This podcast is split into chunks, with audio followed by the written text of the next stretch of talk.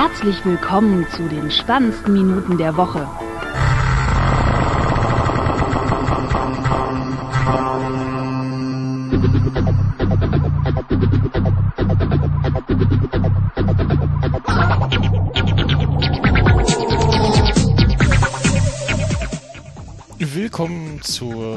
Nächtlichen Day of the Podcast Nerd Mission Folge und ja, ähm, als äh, Gast der Buddler und äh, die Gäste vom vorherigen äh, ja, Cast äh, Session, ähm, nämlich der Christoph und der Frank vom Countdown Podcast. Hallo. Guten Hallo. Morgen Hallo. kann man ja jetzt schon wieder sagen, ne? Also ja, ähm, Ja. Jetzt, äh, ja, bin ich wieder ein bisschen wach Gesicht äh, frisch gemacht und ähm, ja, konnte jetzt beim letzten Thema nicht so viel beitragen, habe aber auch äh, zugehört, also und Du warst Ja, nicht nur genau. körperlich anwesend. ja, äh, wir haben so ein paar Themenpünktchen äh, äh, doch noch aufgeschrieben. Ähm, Ja, ein, ein Star Wars Trailer, den ich jetzt zum ersten Mal Ja. gesehen habe in der Pause. Ich äh, schaue mir vielleicht noch nebenbei nochmal an. Ähm, ja, es war ja tatsächlich jetzt im Gegensatz zum letzten äh, japanischen Trailer oder so, wo dann irgendwie nur so ein, zwei Bilder neu waren. Und aber auch alle geschrieben, hier ein neuer Trailer. Und dann guckt man so, na, so zwei Bilder waren neu. Und der Rest war halt auch alt. Aber jetzt tatsächlich, ähm, ja, fast äh, komplett wirklich so ein neuer Trailer.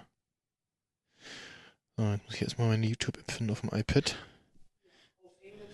Ja, auf Englisch Was ich- gesprochen und äh, mit japanischem äh, Unter- bzw. Übertitel. Genau.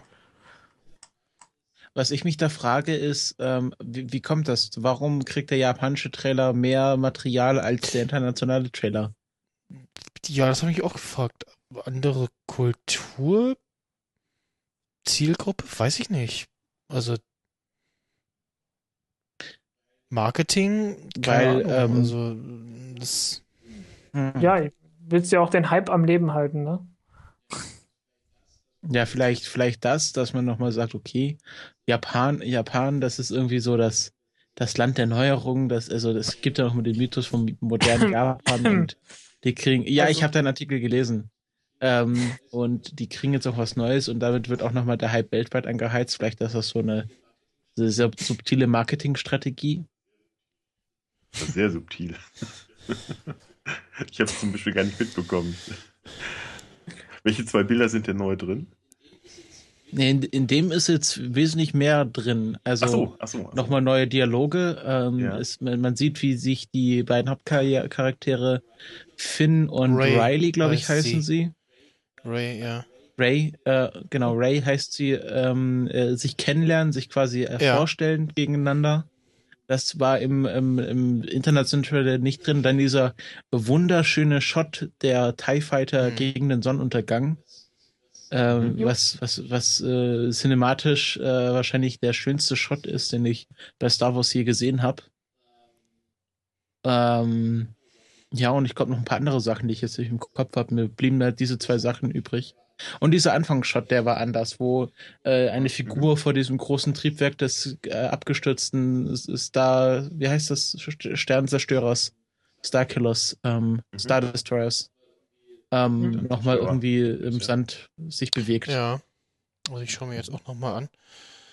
Ähm, auch dieser Dialog zwischen, ja, Ray, Finn und Han ist irgendwie nochmal anders. Also dieses äh, It's true all of it. Dass die Macht, dass, dass die Macht Ja, äh, genau, wirklich wahr ähm, ist. So, ne? Das war halt auch nochmal irgendwie anders. Äh, das hatten wir heute Vormittag schon besprochen. Also ich habe Wobei ich sagen muss, ich glaube, den alten habe ich, habe ich den alten jemals gesehen. Ich habe ihn zumindest nicht, nicht Ja, zu Tode analysiert. Weil, also äh, ich, ich bin nicht der allergrößte Ja, man Star sieht sehr Wars viel Fan. BB-8, also diesen neuen Baldruiden da, ne? Und was halt fantastisch ist, Ja, das ist, stimmt, ist hat diese, äh, dieser Sonnenuntergang mit den äh, TIE Fightern. Ähm, wir sehen eine Szene, wie äh, Ray irgendwie äh, da sitzt oder da kniet und äh, ihr ähm, Kylo Ren das Schwert an, ja, an, an den Hals hält. Also bedrohlich nah. Ja. Ja. Sieht ein bisschen aus, als würde er zum Ritter geschlagen Ja. werden. So mit dem herkömmlichen Ja. Schwert macht man das ja auch ab und an. Oder hat man das ja aber getan? dann von vorne Ja, genau. und nicht von ja, hinten. ja, eher von vorn als von Und mit dem hinten. Laserschwert ist das nicht so nett, glaube ich. Ja, ist ja, mehr, ist ja kein richtiges Laserschwert. das Ist ja so Brandblasen. Andere Musik, ne? zusammengefrickt. Ja, Ja, ge gegen, also- Ende, gegen Ende kam dann so ein ganz kleines Ja, bisschen genau. dieses typische Star Wars Theme, ja. wieder durch. Ähm, Ja. und ja, Zucker.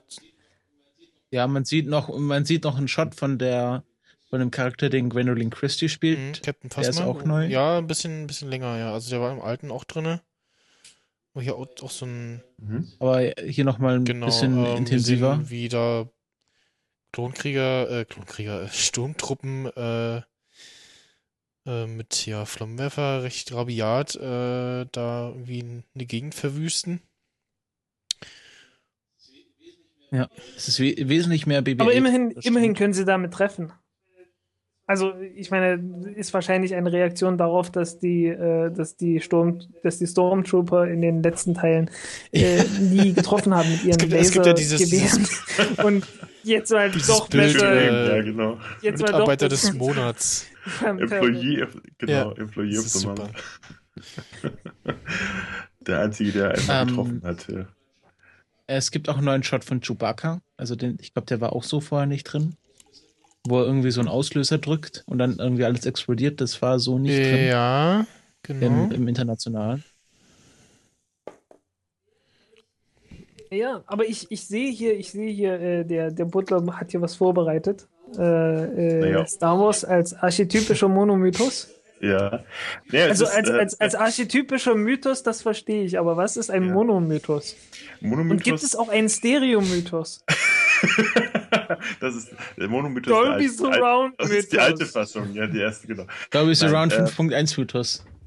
Genau. nee, Monomythos heißt einfach, es, es steckt eigentlich ein, äh, ein Grundthema dahinter, das eigentlich bei, naja, fast bei allen großen ähm, Mythen, Sagen äh, dahinter steckt. Und ähm, das Prinzip eigentlich äh, relativ simpel ist. Es, äh, es ist die, die sogenannte Heldenreise, die, glaube ich, auch mehr, mehr was sagt. Ähm, Ja. Heldenreise heißt ja in dem Fall, ähm, ein, ein Held bricht auf, ähm, um ähm, ähm, wird zu irgendeinem Abenteuer gerufen. Ich glaube, am, am, Anfang, am Anfang wird ja immer diese, diese Exposition gemacht, äh, die halt den, den Helden in seiner ursprünglichen familiären Genau. Umgebung zeigt. Ja. Dann Richtig. kommt irgendwie dieses, dieses Auf, dieses Erweckungsereignis irgendwie, ne? Genau. Hm? Und erstmal Weigerung, das ist halt ganz typisch. Ja, und die Weigerung, genau. Die, die Weigerung, dem, dem Ruf des Schicksals zu folgen. Ganz, Genau, das, äh, das ist ja quasi auch schon in allen äh, alten äh, Epen angelegt. Man schaut sich zum Beispiel die Ilias an. Äh, Odysseus will nicht aufbrechen zum Trojanischen Krieg, sondern äh, stellt sich auch noch als äh, verrückt dar, indem er dann irgendwie ganz wild sein, über sein Feld flügt, im wahrsten Sinne des Wortes. Äh, und erst nachdem man ihm seinen eigenen Sohn vor den Flug legt, äh, über den er hätte drüber fliegen müssen, wenn er wirklich verrückt wäre, ähm, hat, muss, muss er dann zugeben, dass er eben nicht verrückt ist und äh, wird dann also diese Weigerung, muss seine Weigerung aufgeben. Nicht? Und das ist so diese Dinge, die, die finden sich immer wieder. Äh, Wie beim Herr der Ringe. Ne? Wie beim Herr der Ringe, genau. Bilbo, Bilbo wollte ja auch nicht. Eigentlich gar nicht mit, genau, wird auch Ja. äh, überraschend gerufen. Also die, diese Dinge, die stecken natürlich uralt äh, schon in, in Mythen drin. Ich glaube, das ist auch der Grund, warum die, die ursprüngliche oder die einzige Trilogie ähm, äh, so gut funktioniert hat, weil es tatsächlich ein ganz alter ähm, Handlungsstrang ist, eine alte Erzählungsweise. Wenn, wenn man quasi mittel, äh, wenn man jetzt quasi das, das, ähm, das äh, Science-Fiction-Setting komplett wegnehmen würde, würde es immer noch funktionieren. Und es würde, ähm, es wäre immer noch dieselbe Geschichte quasi. Es geht ja tatsächlich um, um äh, Handlungsstränge, die sich immer wieder finden. Also sprich, der, der Held, der aufbricht, der ähm, da rein auch reift. Also äh, Luke ist ja erstmal ein relativ junger, unerfahrener, äh, zum Teil naiver ähm, äh, Mensch, der dann aber durch diese, durch diese Erfahrung reift und zum Held wird. Und ähm, dann äh, sozusagen Prüfungen unterliegt, oder eben Abenteuer bestehen muss, die ihn aber reifer machen und die ihn. Wie Herkules? Nur das. Ja, wie Herkules. Nur, nur Herkules, ja. nur Herkules der, der war ja von Anfang an so. Der, der hat ja nie, den hat ja nie den Ruf, der Ruf des Schicksals sozusagen ereilt. Ja, doch auch. Doch, natürlich. Auch, also es, ja, es gibt ja diese, diese Entscheidung des Herkules, der ganz am Anfang ähm, wird er an den, an den Scheidepfahl, äh, kommt er an eine Weggabelung und da wird dann äh, quasi vor die Wahl gestellt, ob er jetzt ein, ein äh, langweiliges, aber ähm, normales Leben führen will oder eben ob er sein, sein äh, ob er ein, ein, ein Gott werden will. Nicht? Und, ähm, Verdammt, dann muss ich nochmal nachlesen, okay. Äh, es, gibt ja, gut, es, es, gibt ja nicht so die kodifizierte äh, griechische Sage schlechthin, sondern das sind natürlich immer sehr, sehr regionale, abweichende Geschichten. Aber es gibt immer so ein paar Versatzstücke, die immer wieder auftauchen äh, und okay. die, die dann ganz klassisch dann auch ähm, sich dann immer wiederholen später. Also im Prinzip ähm, eigentlich alles schon in der griechischen Sage angelegt, ja. was dann äh, modernen Erzählweisen ein bisschen eben zum Film. Äh, ja, nur, nur statt, statt eine Hydra und so äh, hat er dann halt den Todesstern kaputt gemacht. Ne? Ja, äh, zum Beispiel. Da gleich nochmal.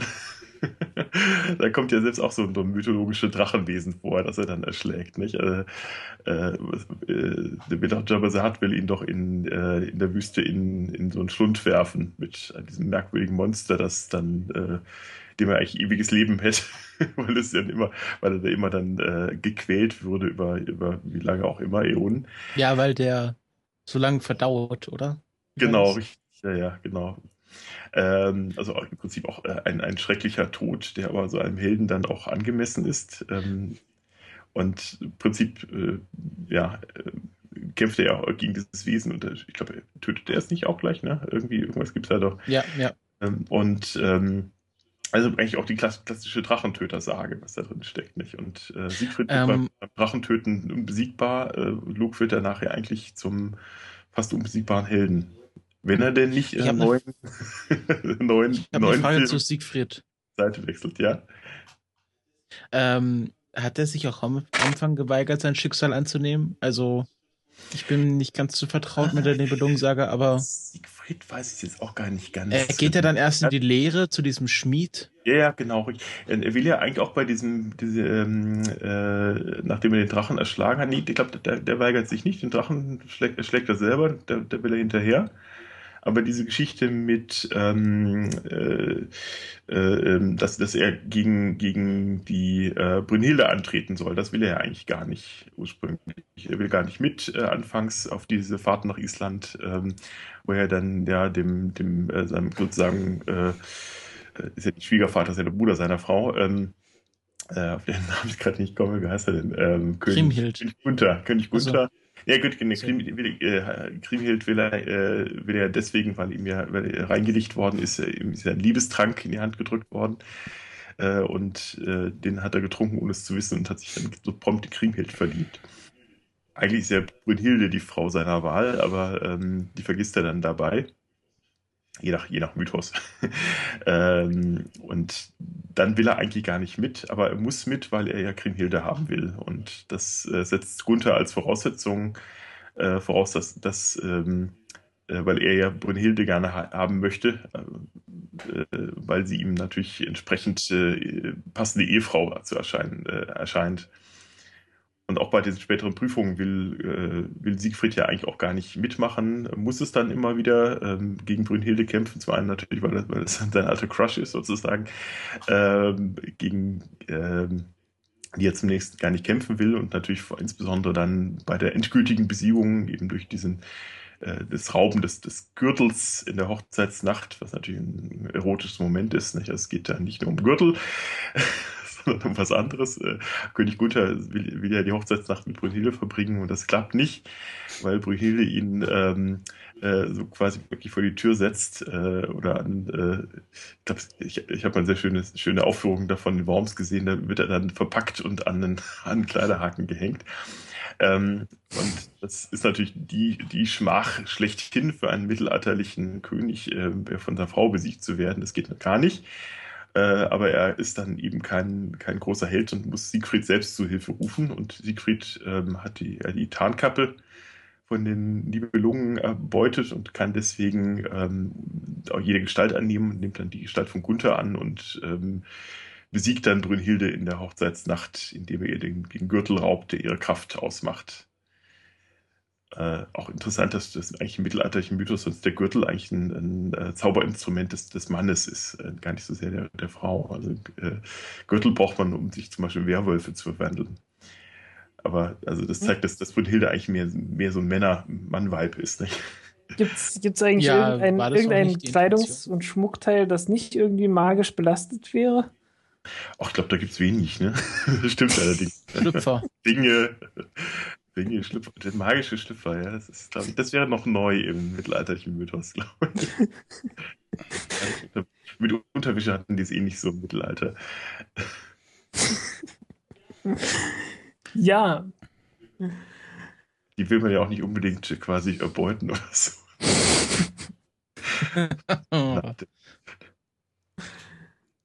Ja, genau. Hm? Also wenn es ist eigentlich sehr spannend, dass das ähm, bei Star Wars eben auch diese uralten äh, Geschichten sind. Und das ist gar nicht so abwegig, ähm, wie das vielleicht so klingen mag, denn äh, dieser Erfinder oder dieser, dieser der erste, der quasi diesen Monomythos auch ähm, ähm, ja, geprägt hat, äh, auch diesen, glaube ich, den Begriff Monomythos geprägt hat, ist jetzt Joseph Campbell, ähm, Philosoph und ähm, äh, Sagenforscher, der sich dann gerade auch mit so mit diesen, diesen Märchen und Sagenstoffen be beschäftigt hat und der äh, ganz engen Kontakt auch zu, zu äh, George Lucas hatte. Und daher auch diese, diese ähm, sozusagen da auch äh, diese Motiviken wahrscheinlich deswegen auch drin vorkommen. Ja. Der hat auch, auch dieses Buch geschrieben, Der Heros in tausend Gestalten, wo das nochmal genau, aufgeschlüsselt genau. wird. Heroes of the Thousand Faces äh, ähm, wo er diese, diese Heldenreise auch nochmal quasi in diese einzelnen Abschnitte, die er da entdeckt hat, ähm, die auch später, glaube ich, nochmal neu, zum Teil auch ähm, nach, äh, von, anderen, von anderen Forschern nach ihm nochmal neu formuliert werden. Aber ähm, im Prinzip ist das, ist das natürlich ähm, eigentlich so die Grundstruktur jedes größeren Epos. Nicht? Bis eben ja. hin zum, zum klassischen Film, also was natürlich darin ganz klassisch eingeflossen ist, in diese typischen Handlungsweisen, wir haben es ja vorhin schon gehabt, selbst bei, bei Herr der Ringe oder sowas kommen genau diese Dinge vor. Der, der Heros, Heros verlässt den Alltag, zieht aus, um Prüfung zu erleben, um dem größeren Ziel hinterherzugehen und ähm, kehrt dann am Schluss wieder in den sozusagen Alltag zurück. Er hatte, glaube ich, äh, heute Mittag mal, den, den, heute Mittag ist gut, oder gestern Mittag, äh, auch so mal ganz kurz äh, als ihr mal zwischendurch mal wieder mhm. das Star Wars-Thema hattet, auch diese Idee gehabt, dass, ähm, dass diese Feiern am Schluss immer stehen, nicht? Und das so ein bisschen merkwürdig ist, dass da immer am Schluss irgendwie ja. so eine Party ist. Aber das ist tatsächlich das, das ist diese Rückkehr. Ja, das ist diese Rückkehr wieder in ja. die, äh, in den Alltag oder in das Normale. Alles der, der Witz, ist, der Witz ist jetzt, äh, vor mir steht hier ein Buch äh, namens Anathem. Das kommt von Neil Stevenson. Ja. Und äh, die Story, äh, ich will sie jetzt nicht spoilern, aber äh, ja, doch, doch. Die hält ja. sich sehr gut daran. ja, Und das, vorne deswegen, ganz hinten. Ja. Das kann man ja auch in, in nicht epischen Filmen äh, irgendwie ablesen. Also ich, mir fällt jetzt gerade Casablanca ein mhm. wo wir auch diese klassische Weigerung des Helden haben, seinem Schicksal ja. anzunehmen. Also er weigert sich ja erst, dem Pärchen zu helfen, äh, aus Casablanca zu fliehen. Und am, am Schluss haben wir auch diese klassische Rückkehr in den Alltag, wo er dann äh, in den Nebel geht und sagt, das ist der Beginn einer wunderbaren Freundschaft. Also mhm. da haben wir auch diese klassischen Motive einer Heldenreise in einem jetzt nicht äh, Film, der sowas anbietet, wie so Herr der Ringe oder äh, Star Wars. Ja, ja, deswegen, ich sage ja, es ist äh, durchaus ähm, in, in viele, viele Filme eingeflossen.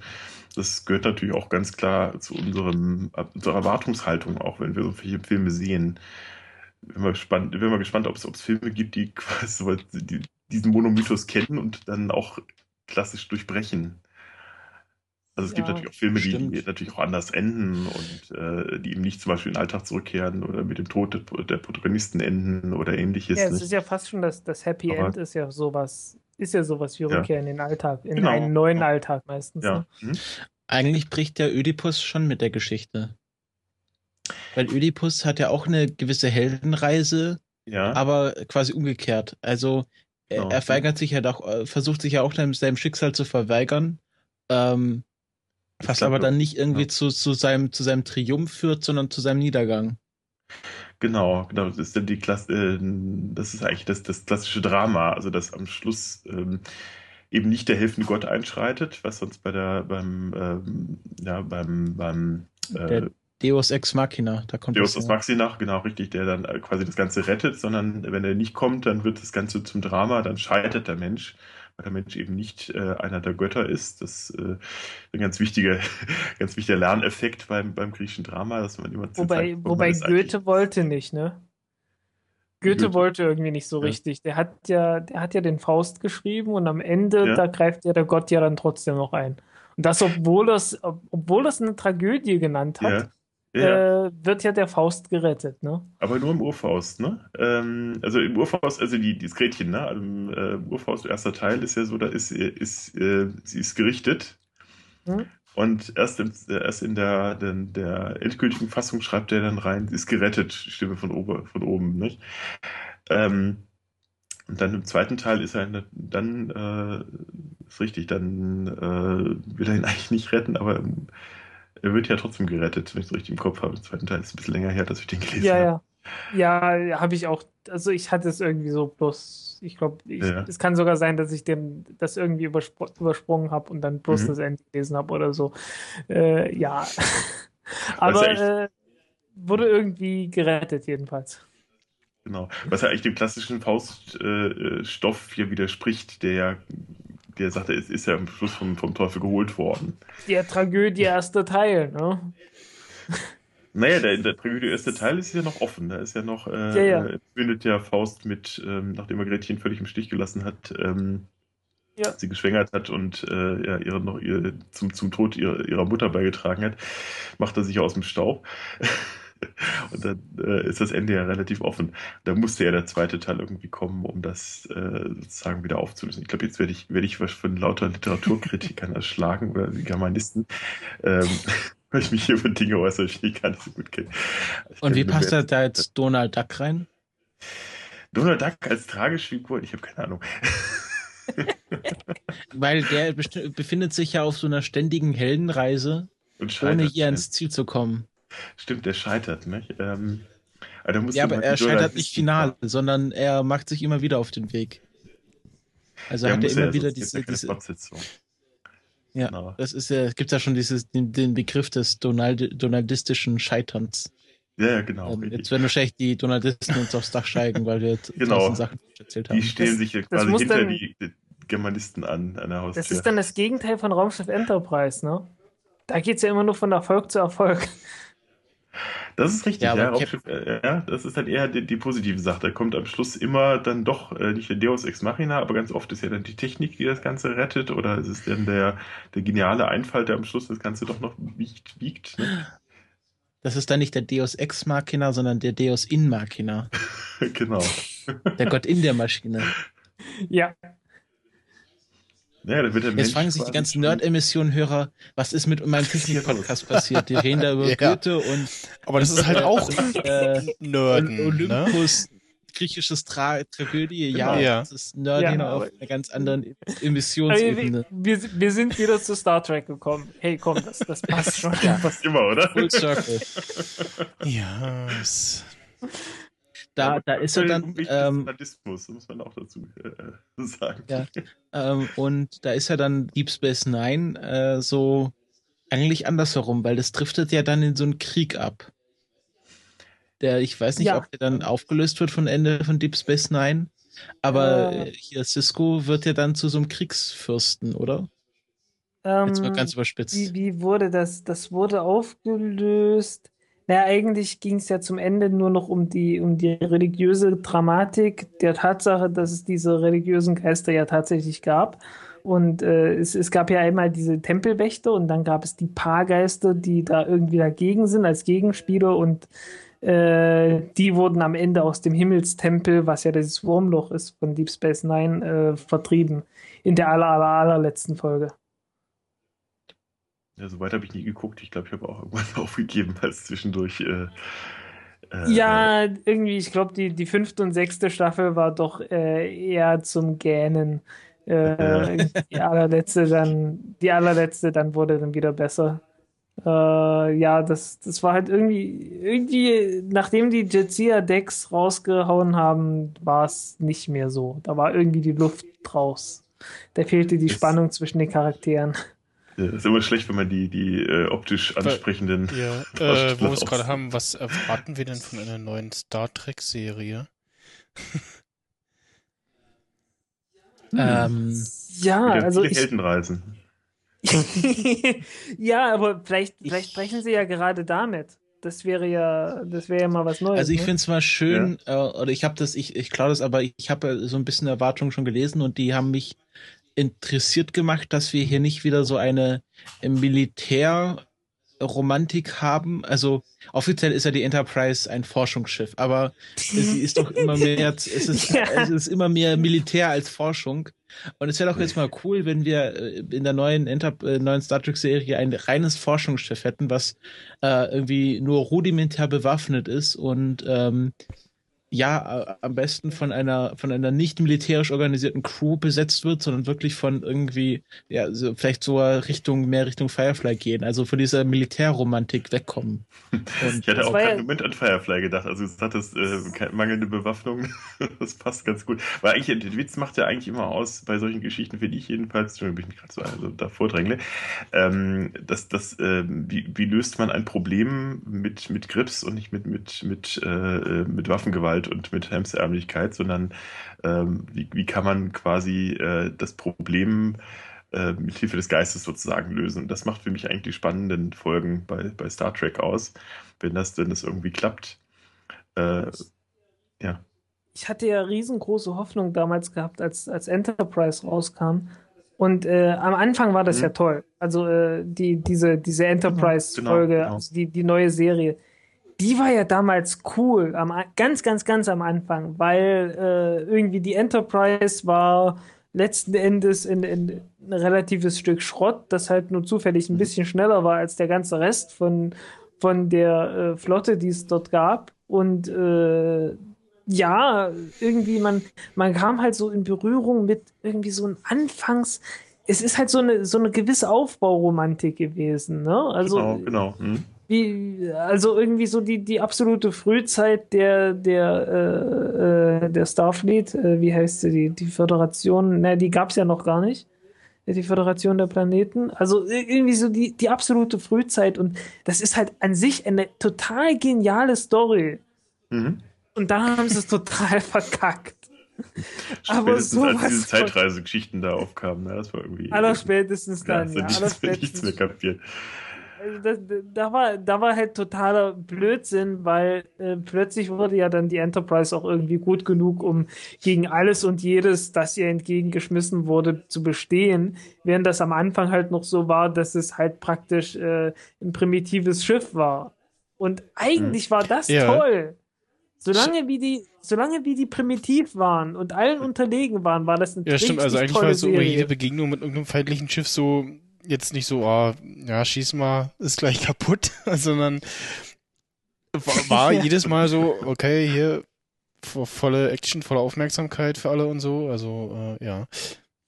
Das ist auch so ein bisschen der Unterschied zu Star Wars. Ich habe mal die ja, Schiffe bei Star Trek ja eher so klein gehalten sind, ne? Also, wenn man mal so guckt, diese, diese Comparison-Grafik, und sich Star Trek, äh, der Fuhrpark quasi anguckt im Vergleich mit Star Wars, ja, ist das schon eher. Na, Größe ist ja. ja nicht alles, wissen wir.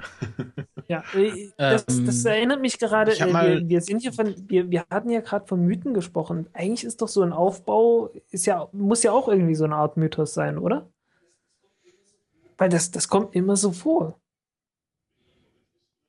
Welchen Wie Aufbau meinst du, meinst du das? Naja, äh, äh, also halt, ja, so die, die Frühzeit der, der Sternenflotte und äh, äh, so alles noch relativ primitiv, aber es wird halt ständig immer irgendwas ein kleines bisschen besser und so. Äh, mhm. Genauso, äh, also ich weiß nicht, äh, Roter Mars, die Mars-Trilogie, hat nee. das jemand gelesen? Nein. Also okay, fängt halt so an, du hast die ersten 100 Kolonisten auf dem Mars und die äh, leben halt am Anfang unter sehr primitiven Bedingungen und äh, dann kommt immer wieder ein kleines bisschen was dazu und es wird immer, es wird ständig ein kleines bisschen besser, ne? Du hast so, so dieses, du hast so eine, so eine Story, du, du, du siehst richtig, wie das alles wächst, ne? Mhm. Und äh, also ich, ich kenne das halt irgendwie so. Irgendwie kommt mir das alles sehr, sehr bekannt vor, dass das in, in vielen Stories irgendwie so, so passiert. Und äh, das, das zieht halt auch immer wieder unglaublich mit. So ähnlich wie halt in der, in der, in der Heldenreise. Ja. ja, das haben wir bei Herr der Ringe im Simmerillion, Simmerillion, Simmerillion sprecht das richtig aus? Und Keine Ahnung, ich hab's nicht gelesen. Für nachts um Viertel vor vier bestimmt äh, und bei, bei äh, C.S. Lewis äh, in dem ersten ähm, Nein, er, hat, er hat ich, genau in dem ersten Narnia, es gibt ein Buch, wo die Entstehung von Narnia sehr stark angelehnt an die Entstehung von äh, an die an die an Genesis, also aus der Bibel angelehnt gezeigt wird. Mhm. Also du meinst wahrscheinlich dieses Worldbuilding, was betrieben wird. Ja, Dank. mehr oder weniger, ja. Ich glaube, was, was, was, ähm, was natürlich auch dahinter steckt, ist dieses, ähm, bei Enterprise hätte man natürlich die Möglichkeit gehabt, zu zeigen, was die kleinen Schritte, ähm, äh, die natürlich bedeutend gewesen wären für den Aufbau dieser Föderation.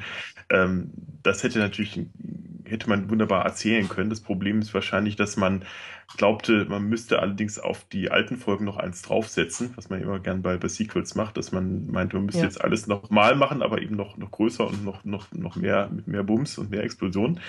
Und daran musste natürlich Enterprise dann scheitern, weil das ähm, äh, einerseits so diese, diese Wild-West-Frontier-Mentalität äh, sein sollte, also quasi wir, wir, wir besiedeln den Westen, nicht? Äh, und zum anderen aber ähm, sollte ja, es dann doch. Ja, ich glaube, das ist genau ja. der Mythos auch, ne? Genau, ja, natürlich. Ich meine, das hängt ja auch hinter dem, das ist ja auch schon in, in jedem, ähm, äh, ist das Ding, äh, jedem, vor, ähm, na, äh, jedem Einsprecher quasi am Anfang der Folge hieß es ja äh, Space Final Frontier, nicht? Also es geht um tatsächlich diesen amerikanischen Mythos, ähm, wir besiedeln den Westen, wir besiedeln das unentdeckte Land, wir, wir sind die, die ersten Pioniere an dieser Stelle. Ja. Und das, das hätte man wirklich wunderbar ausbauen können in Enterprise, aber ähm, das ist wahrscheinlich an den Machern gescheitert, weil sie meinten, sie müssen dem Publikum sowas vorsetzen.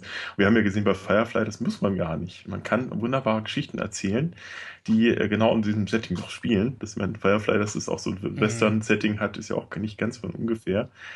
Ähm, und da kann man ja wunderbar eigentlich auf diesem Hintergrund agieren. Und man zeigt eigentlich die, die Probleme, die man mit sowas zeigen will, die ja immer tatsächlich auch so diese äh, immer die wiederkehrenden Probleme sind, äh, die eigentlich irgendwie was jede, jede Serie irgendwie im Kern drin hat.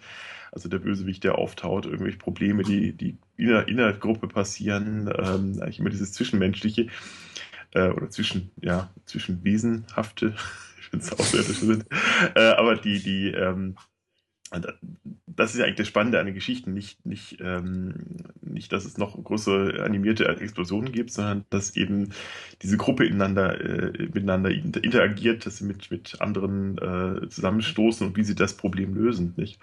Und das kann man auch mit einfachen Mitteln erzählen, ohne dass man jetzt ähm, zu sehr bombastische äh, und, und äh, verworrene Handlungsfäden macht. Ah, was mir gerade einfällt, äh, kennt jemand von euch äh, Raumpatrouille Orion irgendwie etwas genauer, außer äh, dass das halt irgendwie schwarz-weiß ist und die komisch getanzt haben? Rücksturz zur Erde. Nee, ich habe keine, auch keine Ahnung. Ich habe es auch nie gesehen. Leider. Schade. Ich, ich nehme es mir immer wieder vor, aber ich habe es immer wieder Weil, verdrängt, ja. Ja, weil, weil der Punkt ist, äh, das ist halt eine deutsche Serie und äh, eine Nachkriegsserie noch dazu. Und es, es würde mich jetzt gerade ganz spontan mal interessieren, äh, auf welche Stereotypen haben die eigentlich zurückgegriffen, um, um ihre Stories zu erzählen. Stimmt, das wäre mal ein schöner Podcast, sich diese Folge anzugucken. Sonst ja auch sowas. Bring uns nicht auf Ideen. Ich reagiere da sehr empfindlich drauf. Ja, oh. ja, bitte, das ist schön. ganz schnell das gemacht. Genau, euch, ich wollte sagen, das wäre doch bei euch genau das Richtige, oder? Ja, genau. Jede Folge besprechen wir noch äh, eine Episode Raumpatrouille Orion. Genau, es gibt, ja, es gibt doch gar nicht so viele, ne? Das sind irgendwie so 7, 8, 9. Ich schau mal oder kurz nach. IMDb. Überschaubar. Orion. Das wäre doch mal was. Es gab halt nur diesen, also ich weiß, dass es äh, nochmal jetzt einen, Kinofilm gab, der irgendwie aus diversen Folgen zusammengeschnipselt wurde, ne? so. Aha, das wusste ich jetzt gar nicht. Ja, die, die haben irgendwie nochmal einen Film gemacht äh, daraus. Okay, Ah. es gibt eine Staffel mit äh, sieben Folgen. Ha, hab ich richtig geraten mit 7. Sieben Folgen. Ui. Genau. Und äh, kann man sogar, glaube ich, auf Amazon Prime schauen. Ah, okay, habe ich Ah. wieder alles nicht. Okay. Ah, genau, ich genau. schauen. Amazon Prime Instant Ja, kann man alle hm. sieben Folgen anschauen. Mhm. Wir haben übrigens gerade einen Ja. neuen Mitstreiter bekommen. Äh, Ah, der geklappt? Andreas ist jetzt gerade im Hallo? Wir hören dich. Hallo. Hallo. Ist der Andreas der Wookie, ja. äh, Wookie? Oder wie er heißt? Genau. Ah, genau, gut. Ein, äh, ein Kabelnaut. Du, du bist noch ein bisschen leise. Kannst du dich noch lauter machen oder? Ja, verschaff dir mal Gehör. Genau. Das ist jetzt mal normale Sprech. Ding und ich, ah, ich Äh. habe mir noch, Moment, ich hab mir noch so ein, so ein Dings zum Quälen, ja. Also ein bisschen, ein bisschen Ja. gruselig im Hintergrund. Irgendwie ist der Ausschuss noch. Das ist jetzt das denn super Not, Folge? das Not-Headset, Das ist besser. inklusive. Ich höre euch ja nur auf einem Ohr, weil auf dem anderen Ohr Okay. ist ein Lautsprecher. Achso, Hast du, Okay. hast du Okay. irgendwo noch einen, einen, Lau einen, einen Lautstärkeregler, einen Gain-Dingens oder was in die Richtung, dass du noch ein Stück hochsetzen kannst? Das wäre toll. ja. Redet mal weiter, ich werde falsche Soundchecks machen. Okay. Jo, okay. Ja. Ähm, aber eine Folge geht 58 Minuten, das ist schon ziemlich lang. oh ja. Na gut, die kann man ja aufteilen. Auf dann hat man zweimal, zweimal sieben. Also muss man mal, muss man, ich, ich muss mal schauen, ob ich irgendwie rankomme. Okay. Ich habe gerade Ich kein. kann dir, ich kann dir darüber helfen. Das ist nicht das, das ist nicht das Problem. Daran soll es nicht schalten, fra äh, Genau. nicht scheitern. Okay. das kriegen wir, glaube ich, hin, ja. Okay, wenn wir das hinkriegen, dann, äh, dann, dann könnten wir das tatsächlich mal machen. Lustig finde ich. Das wäre insofern lustig, weil es, glaube ich, keiner von uns gesehen hat. Und wenn man sowas zum ersten Mal auch zusammen gucken kann, hat Ja. das, glaube ich, auch einen gewissen Reiz. Ist das eigentlich eine deutsche Serie oder eine englische? Das ist Eine eine deutsche. deutsche. Ja, ja. Halt, wie gesagt, also das äh, Jahr die, der, 3000. der, der Die Hintergrund ist Orion halt, bereit fremde, bereist fremde Planeten. Das klingt schon sehr interessant. Hm. Also also weiter äh, als der, Star Trek. ja, der, der Witz ist halt, dass die, äh, dass die, der gesellschaftliche Hintergrund halt ein völlig anderer ist. Ne? äh, Das ist halt einen wirklich so absolut. Noch äh, entlassen. Hab, Ist ähm, Nee, nee, äh, äh, möchte gerade gehen. Jetzt muss Ja. ich mal gucken, ob äh, alle, alle Türen noch äh, auf sind, sozusagen. Bin gleich wieder da. ähm, ich darf Sonst auch können wir den Podcast feindlich übernehmen.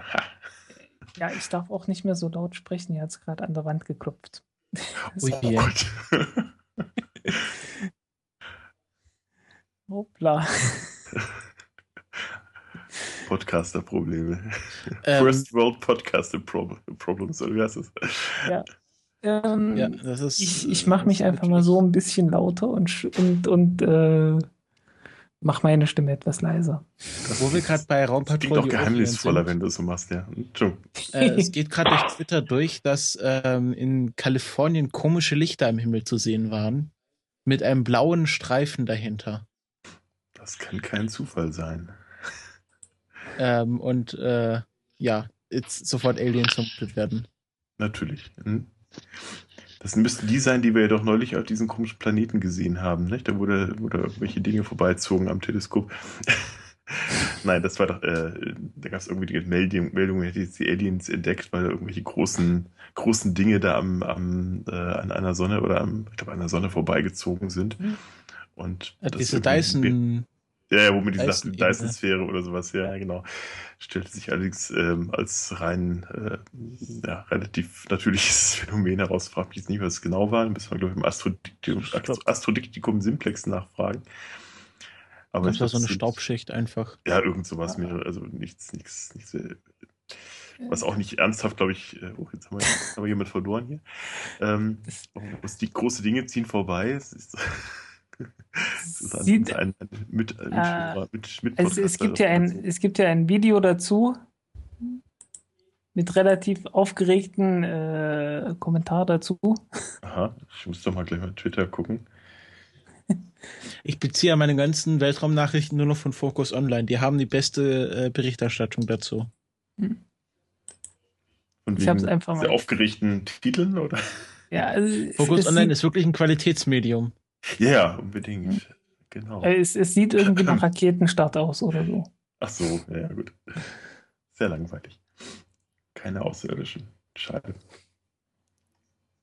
Wofür habe ich mir diesen, diesen Bunker hier extra gebaut, wenn die Aliens nicht kommen?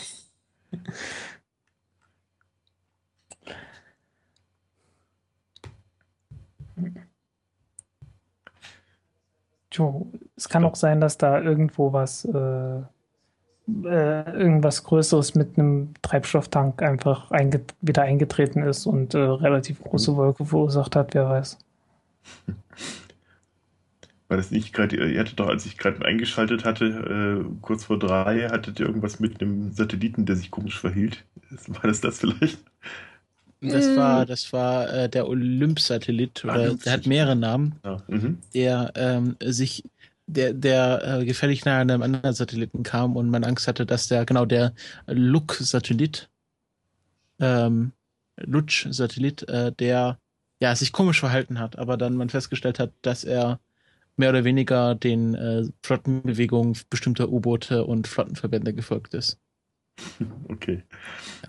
Ja, oder das war der Black Knight äh. Ich weiß nicht, ob die ihn als Oh ja, das war doch mal eine Hoxilla-Folge, oder? Ja, ja, der, der irgendwie so ein Alien Satellit, der seit 13.000 Jahren um die Welt kreist oder so. Ich sehe es nur gerade überhaupt bei, bei, Twitter.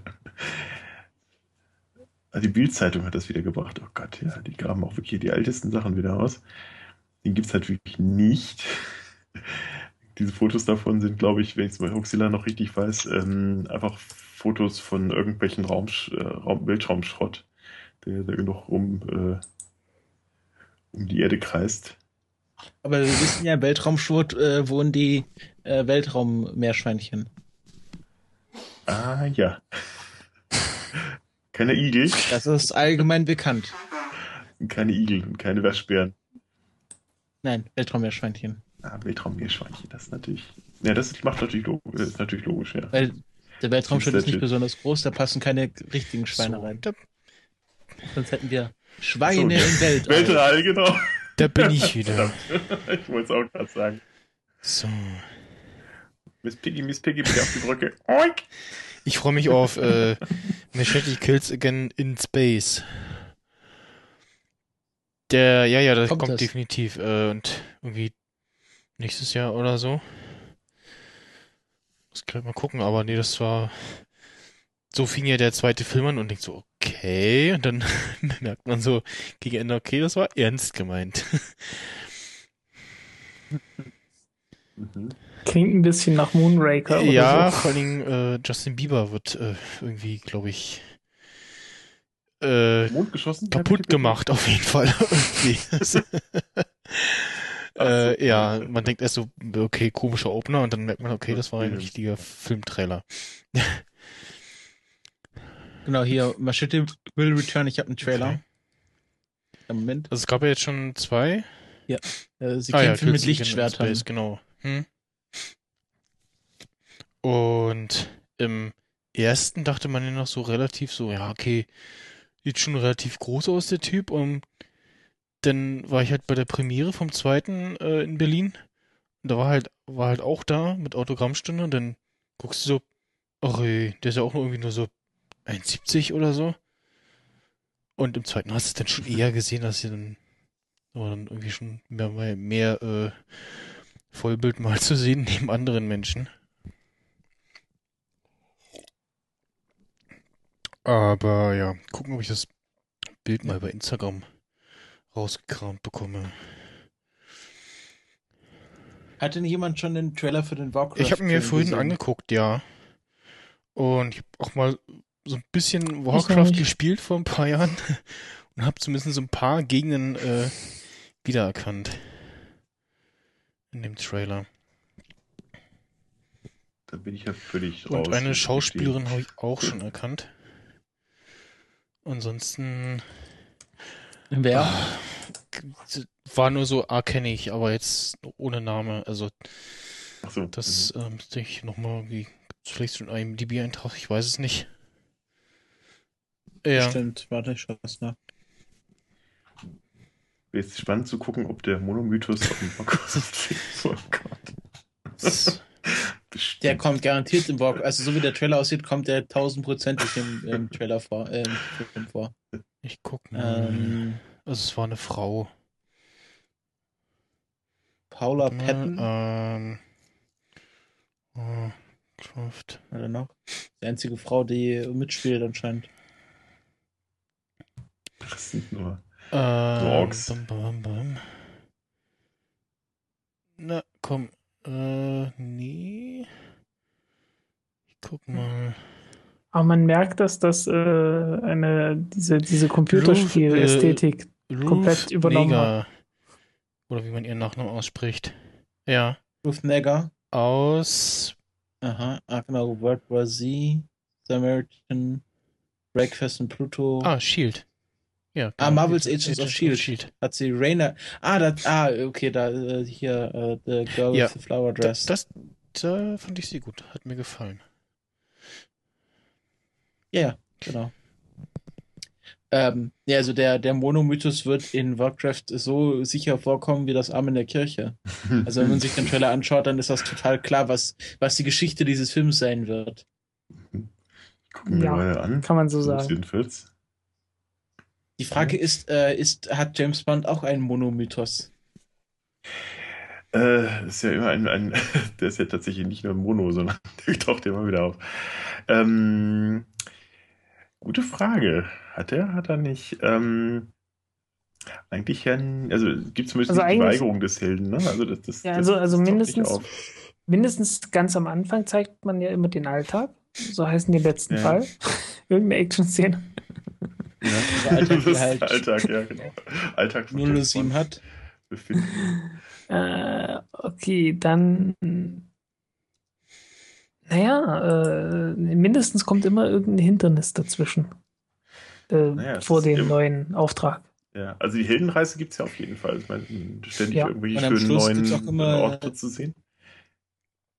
Die Feier, die wird halt nur mit Frauen gefeiert statt mit Menschen. Ja. Stimmt, Definitiv, das ist ja. der, der Alltag wieder. Ja. ja genau. Wenn man das so nennen kann.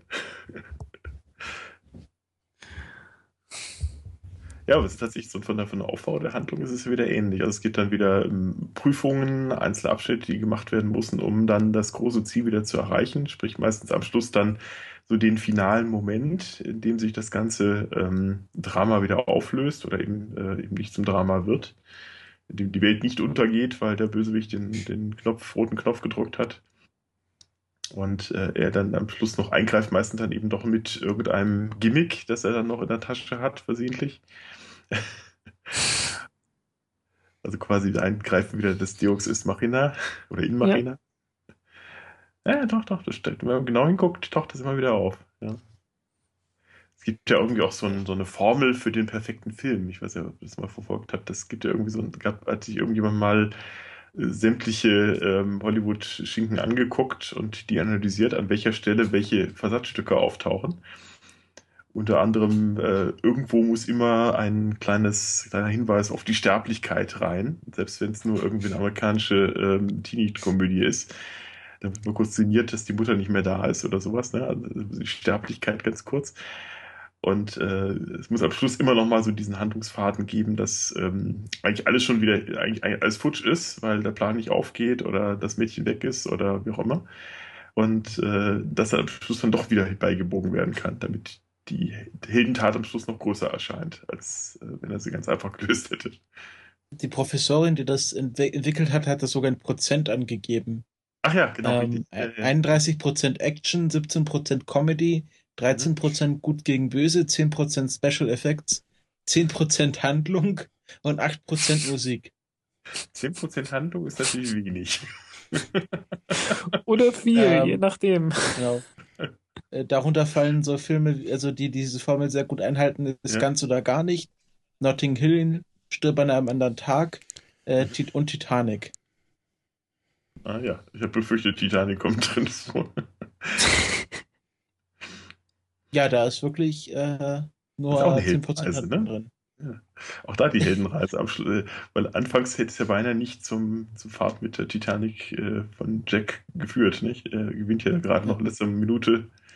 Aber am Schluss kehrt er nicht gerade in den Alltag zurück. Nee, nicht er nicht, aber äh, am Schluss werden ja beide wieder vereinigt, wenn auch wieder so quasi im, im Jenseits. Aber es gibt so dieses Happy End, das ähm, quasi die, die Liebenden wieder zusammenführt. Ist ja wiederum Ja. die klassische Sage des, des der Romeo und Julia-Geschichte, nicht? Also äh, Und Rose kehrt ja dann in den Alltag wieder zurück. sozusagen quasi. Ja, ja, sie selbst schon, aber natürlich nicht den Alltag. Also das, das, sie hat ja gelernt, also sprich, ähm, was ja auch bei der Heldenreise ist, ähm, man, man generiert ja irgendwie einen Schatz oder Wissen oder was immer. Es geht auf jeden Fall nicht ganz genau so weit wie am, am Anfang. Und ähm, das hat sie ja dann auch. Sie ist ja dann unabhängig und sie ist, ähm, weiß ich, was sie alles macht. Ähm, äh, sieht man ja mit diesen ganzen Fotos, die sie da auf, aufstellt. Also alle auf dieses Forschungsschiff mitnimmt. Was auch, warum auch immer. Und äh, Was, was, was mir noch einfällt, äh, hast du Dr. Who gesehen? Äh, nee, bei ihm müssen wir zugeben, leider nein. Weil da gibt es eine, einen Handlungsarc mit einer, mit einem Companion, die sich auch erst weigert, mit dem Doktor, es wird un, unfreiwillig irgendwie zum Doktor gebracht und weigert sich dann Mhm. auch erst mit ihm mitzugehen und hat dann auch diese Heldenreise und geht dann auch reformiert äh, aus dieser Heldenreise hervor. Also sie sagt, okay, Mhm. sie ist irgendwie im Leben in der Sackgasse und möchte jetzt die Welt bereisen und entdecken.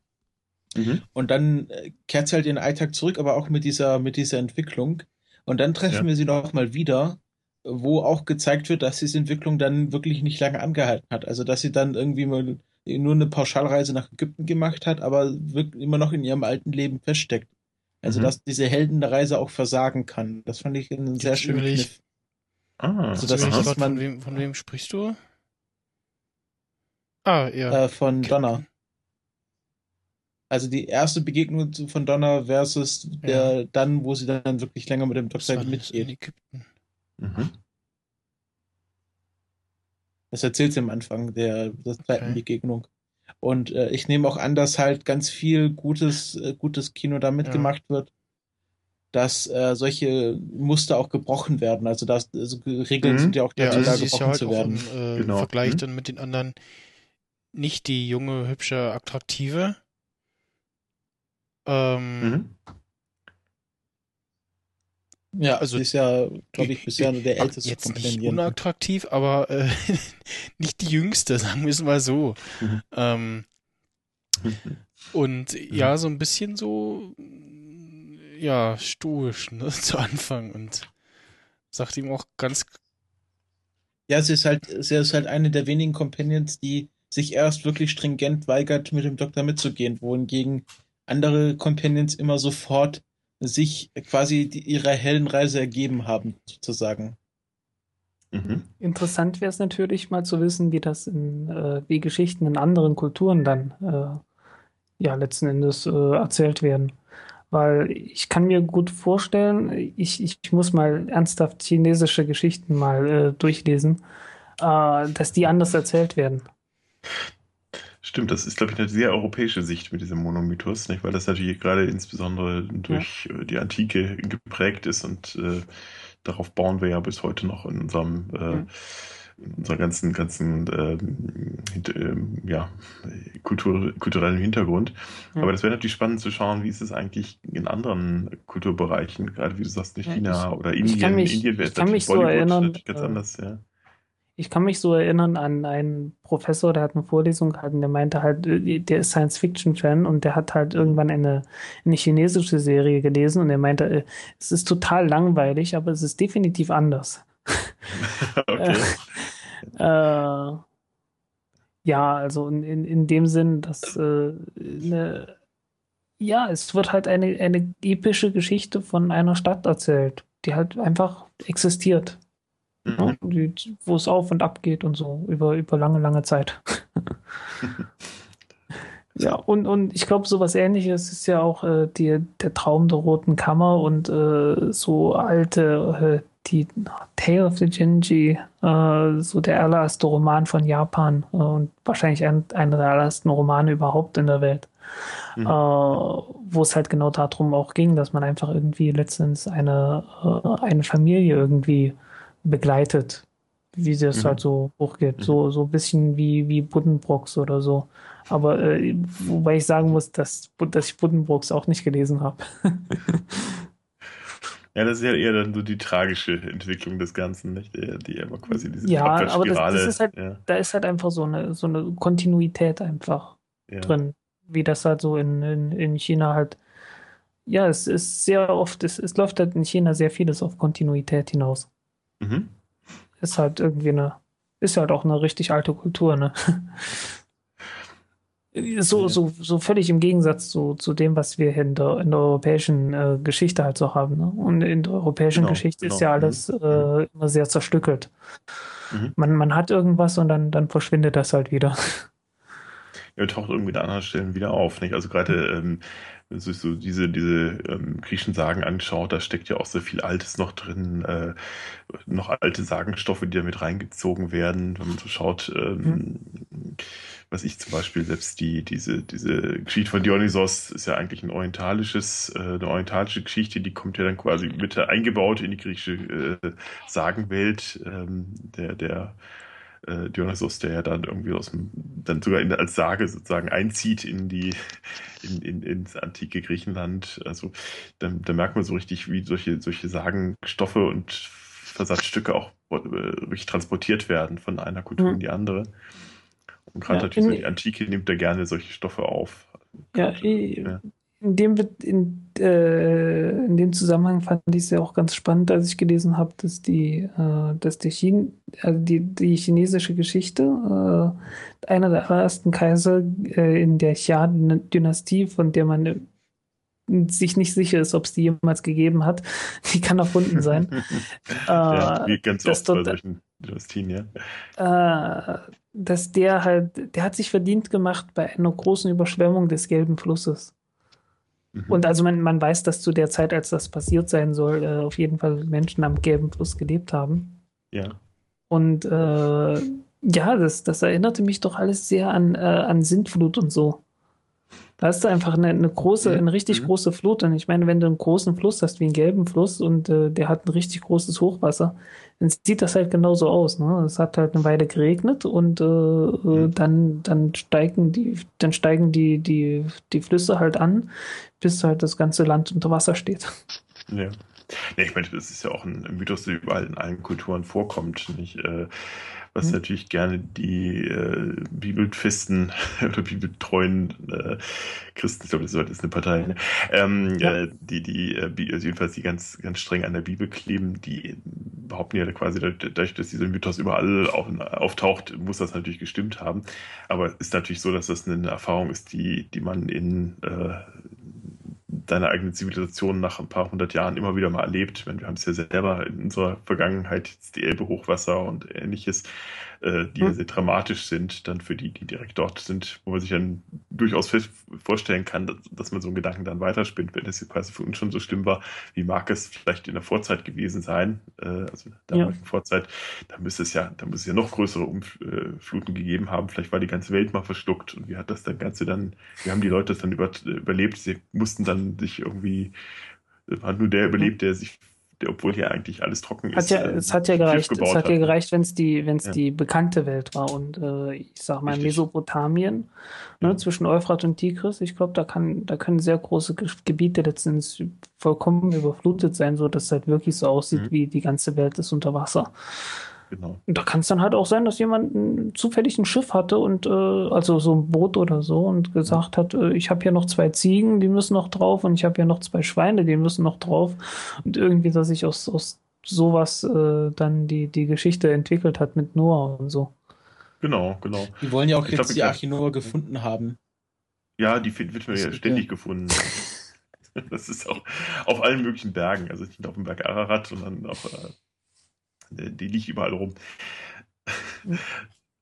Ja, ist nichts dran, aber trotzdem schön, die Idee.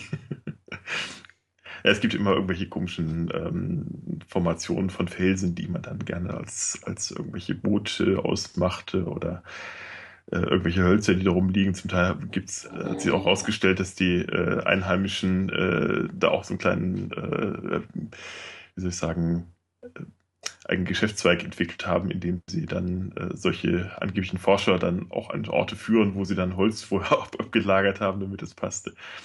Also das ist alles schon vorgekommen.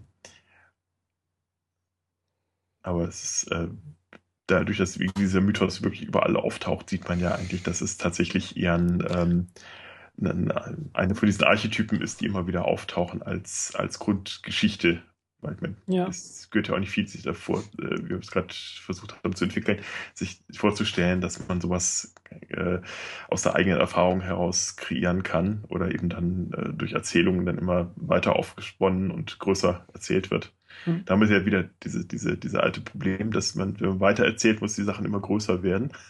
Und der Riese, den man erschlagen hat, äh, äh, der wird immer größer und größer, mit jeder, jedes Mal, wo man die Geschichte erzählt.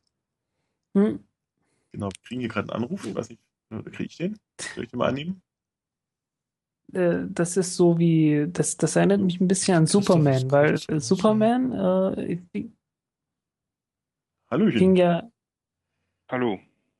Ah, Andreas ist wieder da. Hallo, der, der verschollene vierte Mann. Der Okay. Hand voll so Ja. Lost. Ne. Dafür ist Christopher gerade raus. Oh, jetzt sind wir noch zu dritt, ja. Das ist schlecht. Aber äh, ja, wie ich schon sagte, das, das erinnert mich ein bisschen an, äh, an Superman, weil äh, ganz am Anfang konnte der halt ein bisschen schnell laufen und der konnte auch mal hochspringen, so über, über ein äh, Haus drüber. Und Ähm, Moment, jetzt höre ich euch beide gleichzeitig. Das kann irgendwas nicht stimmen. Ähm, ich höre sonst niemanden, ich höre nur dich. sehr schön, bei mir läuft alles zusammen. Ich habe euch beide hier auf dem Schirm, aber ich höre euch gleichzeitig Stereo. Also nicht nur Monomythos, sondern diesmal wirklich Stereo-Mythos. Ich weiß nicht, wie kann ich euch denn hier einbinden? Ja, Ich habe nichts gesagt. Moment. Ich, du hast den Ah. Christopher nicht, ne? Doch, jetzt? ich habe ich hab vorhin nichts gesagt, weil es war gerade so schön ins Gespräch. Dann dachte ich, ich kann ja da jetzt so schlecht reingrätschen. Ich höre den höre ich Andreas, im, ich höre den Andreas, Ja, aber nee, nicht Christopher. Christopher ist auch, auch Ich höre den Andreas dafür doppelt. So, und den habe ich aber hier schon. Ja, ja, aber ist gerade der im. Anruf nicht drin. Aha, Okay, Warum auch immer. ja. skurril. Äh, dafür, Andreas höre ich jetzt doppelt. Ich weiß nicht.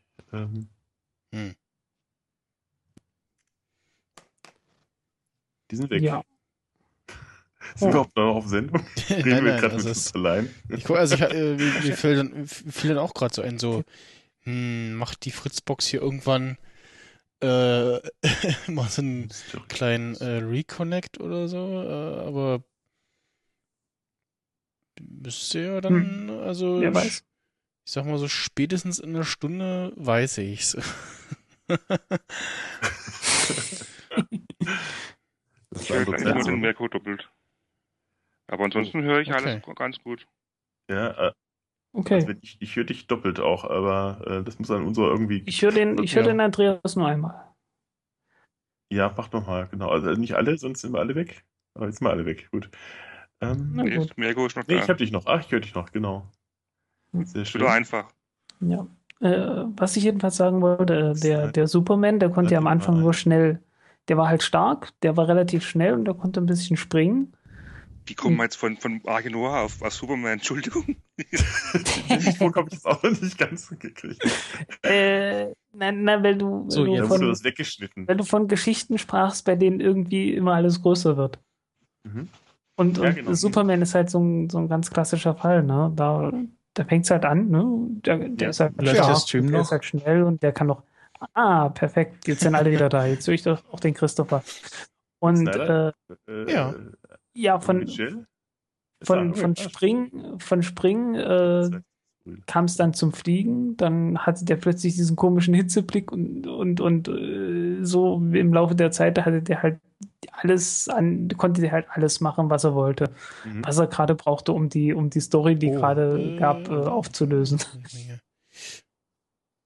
Ich höre den Oh, Stream nicht. Ausgemacht, aus Versehen. Doch, nee, er ist noch da. Du hörst den Stream Aber uns sich in die? Fenster. Fenster Gib nochmal einen neuen Link rein. Noch da. Ähm. Gib mir mal nochmal den Link. Moment, äh, wo ist denn das? Also ich, also bei mir, bei mir ist der Stream durchaus zu hören. Ah ja, schön. Das ist beruhigend. Mhm. Ich Läuft denn die Aufnahme Ja. noch? Das ist doch viel wichtiger als das die Stream. läuft noch. Ich liebe äh, Alfred und dieses Powerpack, äh, diese App am Mac, wo man dann diese äh, Clipboard-History hat. Du brauchst nur eine Taste, Taste drücken auf deiner Tastatur und dann so, ah, ich habe das doch vorhin irgendwie Copy-Paste. Hm. Und Okay, äh, wenn ihr, wenn ihr mich die nächste Minute nicht hört, das liegt daran, Okay. dass ich weg bin, okay? Wer atmet, denn da, wer atmet denn da so ins Mikrofon? irgendwer ist Irgendwer Vader. radert hier. Ich werde mich schuldig. in sein Mikro gepustet. Ich glaube, das ist der Andreas. So. Nee, Aufnahme läuft auch noch. Alles gut? Besser? Ja. Ja, ja. Irgendwas macht aber immer noch komische Geräusche. Ja, irgendwas. Äh, Jetzt ist es gut. Jetzt sind wir raus. Jetzt ist die, der Flow gebrochen. Oh, ja. Wir waren gerade bei echt. Superman und der Arche. Genau, die, äh, achso, wir, raus sind, heißt, äh, achso, der Flow gebrochen ist, nicht aus dem Stream raus, ich dachte schon. Sorry, ja.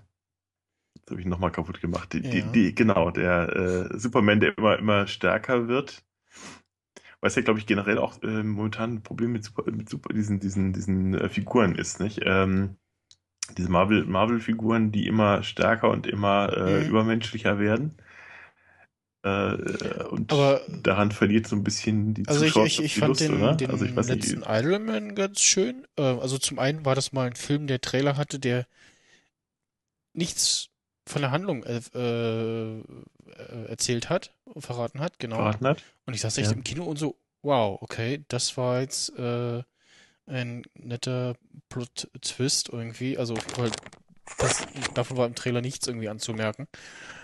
Ähm, Mhm. und ja, Tony Stark halt hat so ein bisschen zu tun mit diesem, äh, naja, also eigentlich bin ich bloß ein Bekloppter in der Rüstung. Und äh, hat halt auch knabbert an dieser Geschichte aus dem ersten Avengers-Film, ne, wo er da ähm, mal eben mit einer Atomrakete äh, ins All geflogen ist und einer riesigen Alien-Armee äh, ins Auge geblickt hat und dann gerade so noch wieder zurück äh, in Richtung Erde gekommen ist. Und das halt auch auf dem Mhm. letzten äh, pfeifenden Loch sozusagen in seiner Rüstung da. Ich habe ihn übrigens mal im, äh, wann war denn das? Ach genau, im, letztes Jahr im Rahmen zum äh, Guardians of the Galaxy ähm, war ein Event erst Mhm. ähm, den ersten Avengers nochmal auf ähm, ähm, IMAX-Kino, also auf großer Leinwand. Diese, wirklich diese riesigen Leinwand. Ähm, und dann äh, 17 Minuten Preview äh, von Guardians of the Galaxy und halt beides äh, im O-Ton mit Untertitel. Ich weiß gar nicht, wie Guardians of the Galaxy mit Untertitel. Und stell dann fest, bei Avengers gucken, hm, irgendwie die deutsche Stimme von Tony Stark äh, und die deutsche Stimme von Jarvis gefallen mir irgendwie besser. ähm, ansonsten, ja, äh, hat Spaß gemacht. So, jetzt wollte ich auch nochmal beim Stream Probe Hm. hören. Mhm.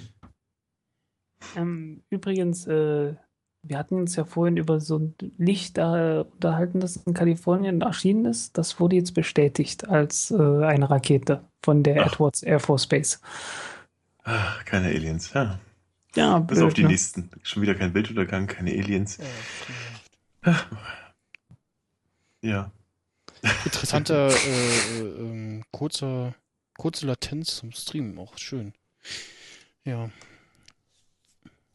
Ja, das liegt an der Uhrzeit. Ja, auch generell so tagsüber. Genau, war Heute ich früh kurz mal getestet, ähm, da ging das auch. Ja. Habt ihr eigentlich dann auch diesen, ähm, diesen Ant-Man-Geschichte angeguckt? Ich finde eigentlich ganz interessant, dass Marvel gerade wieder ganz, ganz alte Charaktere rausholt. Also Ant-Man ist ja aus den 60ern, äh, der eigentlich schon fast vergessen war. Hank Pym. Äh, und jetzt kommt mit Doctor Strange demnächst auch eine Mhm. Neuverfilmung von einem Charakter, der eigentlich schon abgeschrieben war. Ja, Guardians of the Galaxy waren ja von dem Film auch Ja. weitestgehend unbekannt. Die waren ja auch eher so in den 60ern mal, äh, mal unterwegs und dann wurden sie erst im Vorfeld zu dem Film wieder reaktiviert sozusagen. Ach so, ich dachte, das wäre eine komplette Nee, nee, das Neuschöpfung. schon länger. Nein, nein, die, die gab es schon, aber also man kann es als Neuschöpfung insofern betrachten, dass sie eher wenig mit der, mit der wirklich Vorlage aus den 60ern zu tun haben. Also da hatte man äh, schon größere Freiheit, als man bei Iron Man oder Ant-Man hatte. Wobei man die Geschichte von Ant-Man jetzt auch verändert hat. Okay, ich meine, für mich ist natürlich so jemand wie Deadpool auch schon eine Neuerfindung, weil der ist ja in den 90er erfunden worden. Ja. Ja, aber war ja auch, auch äh, eine Ahnung, kam auch den 90ern dazu. Bane, das ist aber DC. DC, mit DC Comics habe ich es ehrlich gesagt nicht ganz so, war immer bei Marvel fest. Äh, aber He-Man ist ja seit letztem Jahr irgendwie offiziell DC Universe. Und deswegen würde ich jetzt eigentlich gerade wieder DC ganz gut finden. Da ist aber Ja. jetzt kein Film in der Mache, oder? He-Man, Ja. bestimmt, ist, ist dazu, der irgendwas geht immer in über drei. Stunden. Der Realfilm von, von im, im Himanischen Quartett äh, tun, machen sie sich seit drei Jahren lustig, dass es Ankündigungen gibt für einen Realfilm. Und alle zwei Monate gibt es neue Ankündigungen von irgendwelchen neuen Drehbuchautoren, neuen Produzenten und es kommt halt nichts. Okay. Das war ja beim Warcraft-Film lange auch so. Dass der, der immer wieder verschoben wurde. Ja, ich denke, das, das wird bei den meisten Filmen so sein, über die man spricht, weil äh, die Filme, über die man, äh, über die man nicht spricht, äh, das sind die, die umgesetzt wurden. Folglich bleiben immer nur die übrig, äh, die man halt, äh, die halt noch nicht umgesetzt wurden. Deswegen Ja. wird man über die am längsten sprechen. Und das machen dann die aus, über die man insgesamt am meisten spricht. Das hat mich ja so gewundert, dass es bei Martian jetzt so schnell ging. Also da kam letztes Jahr das Buch raus, sofort Filmrechte verkauft, sofort Hm. der Film gemacht und zack, ein Jahr später kam der schon raus. Also das ging ja Hm. da wirklich Schlag auf Schlag. Na, ich Hm. glaube, wenn, wenn die, wenn die von vornherein ähm, Finanzierung, Drehbuch und sowas abgesegnet haben äh, und die richtigen Leute zusammengekommen sind, ich glaube, diese, diese, dass zwischendurch sich immer die, diese, diese Firmen wieder melden, dass da irgendwas sich getan hat, hat natürlich auch den Grund, dass man wahrscheinlich gerade genau die Leute nochmal sucht oder äh, man aufmerksam machen möchte, huch, wir brauchen neue Geldgeber und wir brauchen irgendwie äh, das und das und äh, ähm, das, deswegen treten wir in die Öffentlichkeit, sonst würden sie es ja nicht machen, ne? Weil eigentlich brauchen sie es ja dann erst in der Öffentlichkeit treten, wenn das, wenn das Ding fertig ist. Und äh, dann den Hype naja, starten. kaufen ja auch viele, äh, viele Filmstudios Buchrechte einfach auf Vorrat. Also Ja, Äh, es gibt viele, also gerade von John Scalzi, äh, die das Universum, was er da geschaffen hat, da hat sich, glaube ich, Paramount schon die Rechte dran gesichert, aber haben halt noch keinen Film in Arbeit. Die haben mal die Rechte gekauft, damit sie halt kein, einfach kein anderer kauft. mhm. Es geht auch umgekehrt, ne? Game of Thrones ist ja noch nicht mal geschrieben und war schon abgefilmt. Das äh, läuft jetzt, glaube ich, gerade offenbar der, der Film auf die Bücher auf und äh, das wird wahrscheinlich dafür sorgen, dass, dass die nächsten Staffeln dann doch recht lange brauchen, bis die dann fertig sind.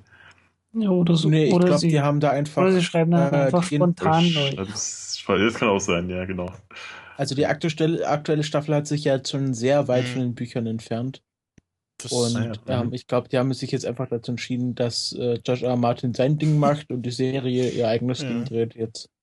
Achso, auch nicht schlecht, ja. Ja, übrigens äh, sind jetzt noch etwas mehr Informationen über diese Rakete rausgekommen. Das war wohl eine also Trident was 2 Rakete. gefunden. Äh. Äh, Hm? eine, eine, ballistische, eine ballistische Rakete, äh, die bis zu 14 äh, Atombomben tragen kann. äh, ich sag mal, ich sage mal immer, äh, würde sowas Nordkorea machen, die Welt würde in Angst erstarren, aber es ist ja nur die USA und das, die sind ja die Ja, Guten, ne? Habe mal einen Die Link, machen den ja ich, nix. den ich gerade gefunden habe beim Googlen in Irk gepostet. Ähm, ist es das? Irgendwie. Ah, Das war, das war aber eine Atlas 5, das war ja schon am letzten Samstag. Ach, Oktober. Ja. Beziehungsweise ja, der ach Artikel Gott. ist vom 8. Oktober. Ja, ach, 8. Gott. Oktober.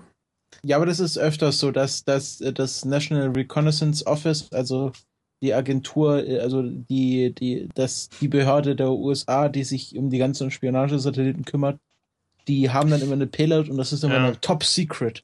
Also man kann den Raketenstart sehen, aber sie verraten nichts, was diese Rakete Du hast gerade eine Rakete gestartet. Nein, aber, aber nein. Ja, das, das geht doch. halt schlecht.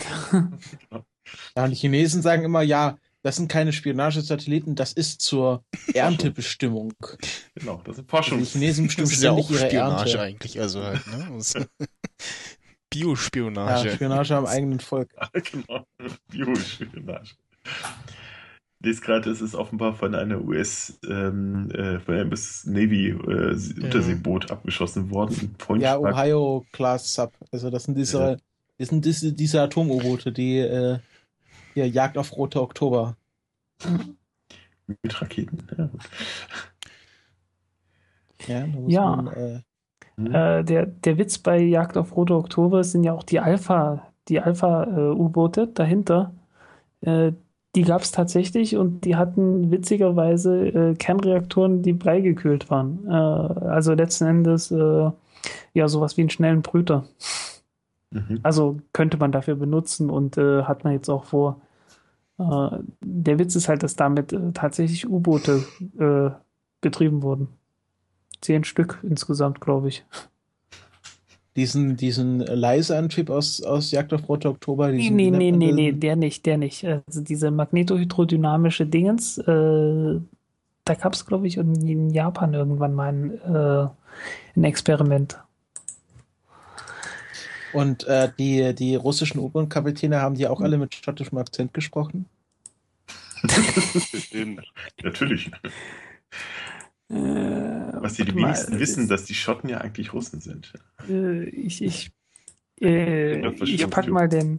Ich habe mal im, im IRC dieses magnetohydrodynamische Dingens da äh, verlinkt. Äh, die Yamato 1 in Kobe war der erste Prototyp. Ja, also das, das Ding ist echt. Vom Prinzip her. Mhm. Ah, okay, der, die Nautilus von Captain Nemo wird auch so angetrieben. Ja, äh, und Nautilus war ja auch der Name der allererst, des allerersten äh, Atom-U-Boots von, äh, von den USA auch. Ah, mhm. 1900. Nee, weil er, Boah, 54, 55 oder so äh, wurde die fertig gemacht. und Das, die hieß halt USS Nautilus. Das war aber nicht Captain Nemo, der das Ganze gesteuert hat. Äh, so weit ich ging weiß es dann nicht. doch nicht. Ich glaube nicht, nein. Ich habe gerade noch ein ach genau, bei Rote Oktober heißt der Caterpillar Drive. Hauptmann. gerade noch in den Chat gepostet, äh, irgendwie so eine, ja, UFO-Meldung in London vor äh, ein paar Wochen, wo auch irgendwie was runtergekracht ist und alle so, hm, wo ist denn dies? Die sieht irgendwie merkwürdig aus. und kam irgendwie Was nichts, war's? nix, War das der nix, Blimp? Nicht, War das der Blimp weiter, da? also Sieht aus wie was ja, also vielleicht ist es auch beim Runterfallen, ja, wobei. Was gekachelt ist, was was von den, von den Vogolen. Ja, du hattest doch den Hausmeister heute Morgen schon im Interview. Äh, der kennt sich aus mit gekachelten Raumschiffen. Sieht auf jeden Fall irgendwie aus, als wenn es noch, als wenn da noch irgendwas dran gehört quasi oder von irgendwas abgefallen oder so.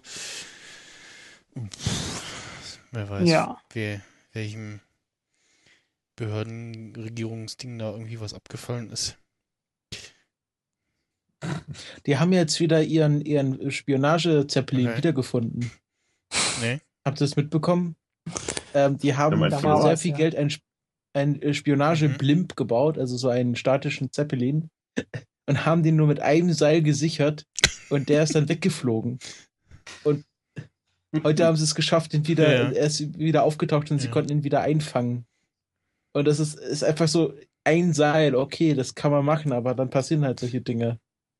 Mhm. Und das war halt, war das, besonders weil es ein Spionage-Zeppelin war. Genau. Keine Steuerung dran, irgendwie, ein Antrieb?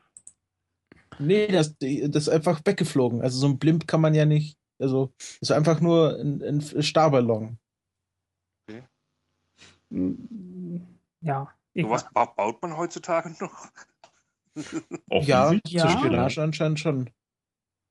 Der ist schön leise, der macht keine. Geräusche. Ja, aber, aber zum militärischen Zweck, echt. Ja, vor allem, wie, wie, Nee, wie kriegt man die Spionage. wo man möchte? Also such Das sind die mal raus, einzigen, äh, das sind die einzigen, die Geld dafür haben. Mhm. Ja, aber eigentlich ist doch die gerade Strategie eher den ganzen Tag äh, Drohnenlärm zu verursachen und Krach zu machen, dass man eigentlich äh, gar nicht, keine ruhige Minute mehr hat. Na gut, Ja, es gibt hier. halt einfach mehrere Strategien. The military lost control of giant unmanned surveillance, surveillance blimp. Dann haben sie ein schönes Foto mit, so, äh, äh, mit, mit einer Amish äh, Pferdekarre davor. ja, wieder Low-Tech, das ist ja wieder ein Trend. Ja, es, es, es bieten sich ja auch gewisse äh, fallische Die Vergleiche Aussa an. Aussage des Militärs ist dann, we assume that an aerostat like this will eventually come back to Earth. Natürlich klar. Ding kommt irgendwann wieder runter. Die Frage ist nur wann und wo. Immerhin, die grundsätzlichen äh, physikalischen Phänomene sind erkannt worden. Fabrikant. ist so absurd. What goes up must come down. Und äh, das ist bekannt geworden, weil Edward Snowden dazu gepostet hat. Ähm, Remember the 2.7 billion giant surveillance blimp, something went wrong and it's on the loose. Ich sehe nur gerade dieses Bild, da hängt das Ding, glaube ich, irgendwie gerade in, in, in Strommasten. Oder der schwebt drüber, aber auf so einem ganz merkwürdigen Winkel da drüber. Also das Besondere ist anscheinend, dass der 2,7 Milliarden Dollar gekostet hat zu entwickeln. Ach, sie haben es mit. Gunshot untergeholt, lese ich gerade. NBC Nightly News. Gunshot helps deflate runaway military blimp. Sie haben es genauso gemacht, wie man Sie sich haben ihn von seinem Leiden erlöst. Genau. Wir haben ihn, wir haben ihn, er ist nur leicht beschädigt. Die Hexe ist tot, die Hexe ist tot. Ding dong, the witch is dead. They've killed this menacing fly witchcraft. Das, das war ja auch, das war ja auch der Witz, als äh, Margaret Thatcher gestorben ist und äh, Ding Dong the Witch Ja, is ja, Dead äh, in, in den Charts ganz nach oben kam. ja, aber auch fies. Aber es, ist, äh, es passt, glaube ich, zu dieser Frau. Die mag irgendwie keiner. Und keiner will sie gewählt haben. Das ist ganz seltsam. Das kommt immer wieder vor. Hm. Ich- Es fällt mir jetzt gerade ein, bei auf, auf, äh, auf Zeppeline schießen, wo bei Independence Day im Fernsehen gesagt wird, bitte schießen Sie nicht auf die UFOs, Sie können einen interplanetaren Zwischenfall auslösen. ja, genau. Äh, das erinnert mich an, an dämliche, dämliche Filmzitate für 300. Äh, hier sind. hier gibt's Kühe, ich muss Schluss machen. Bitte. Was war das? Hier gibt's Kühe. Twister. Ach Gott, ja, ja, Ach so. wieder aus dem. Ja, ja, stimmt. Mhm. Oder ähm, ist das Ihre schwedische Penispumpe? Nein, die habe ich noch nie gesehen. Aber hier ist eine Rechnung mit Ihrem Namen drauf. Vor Austin Powers.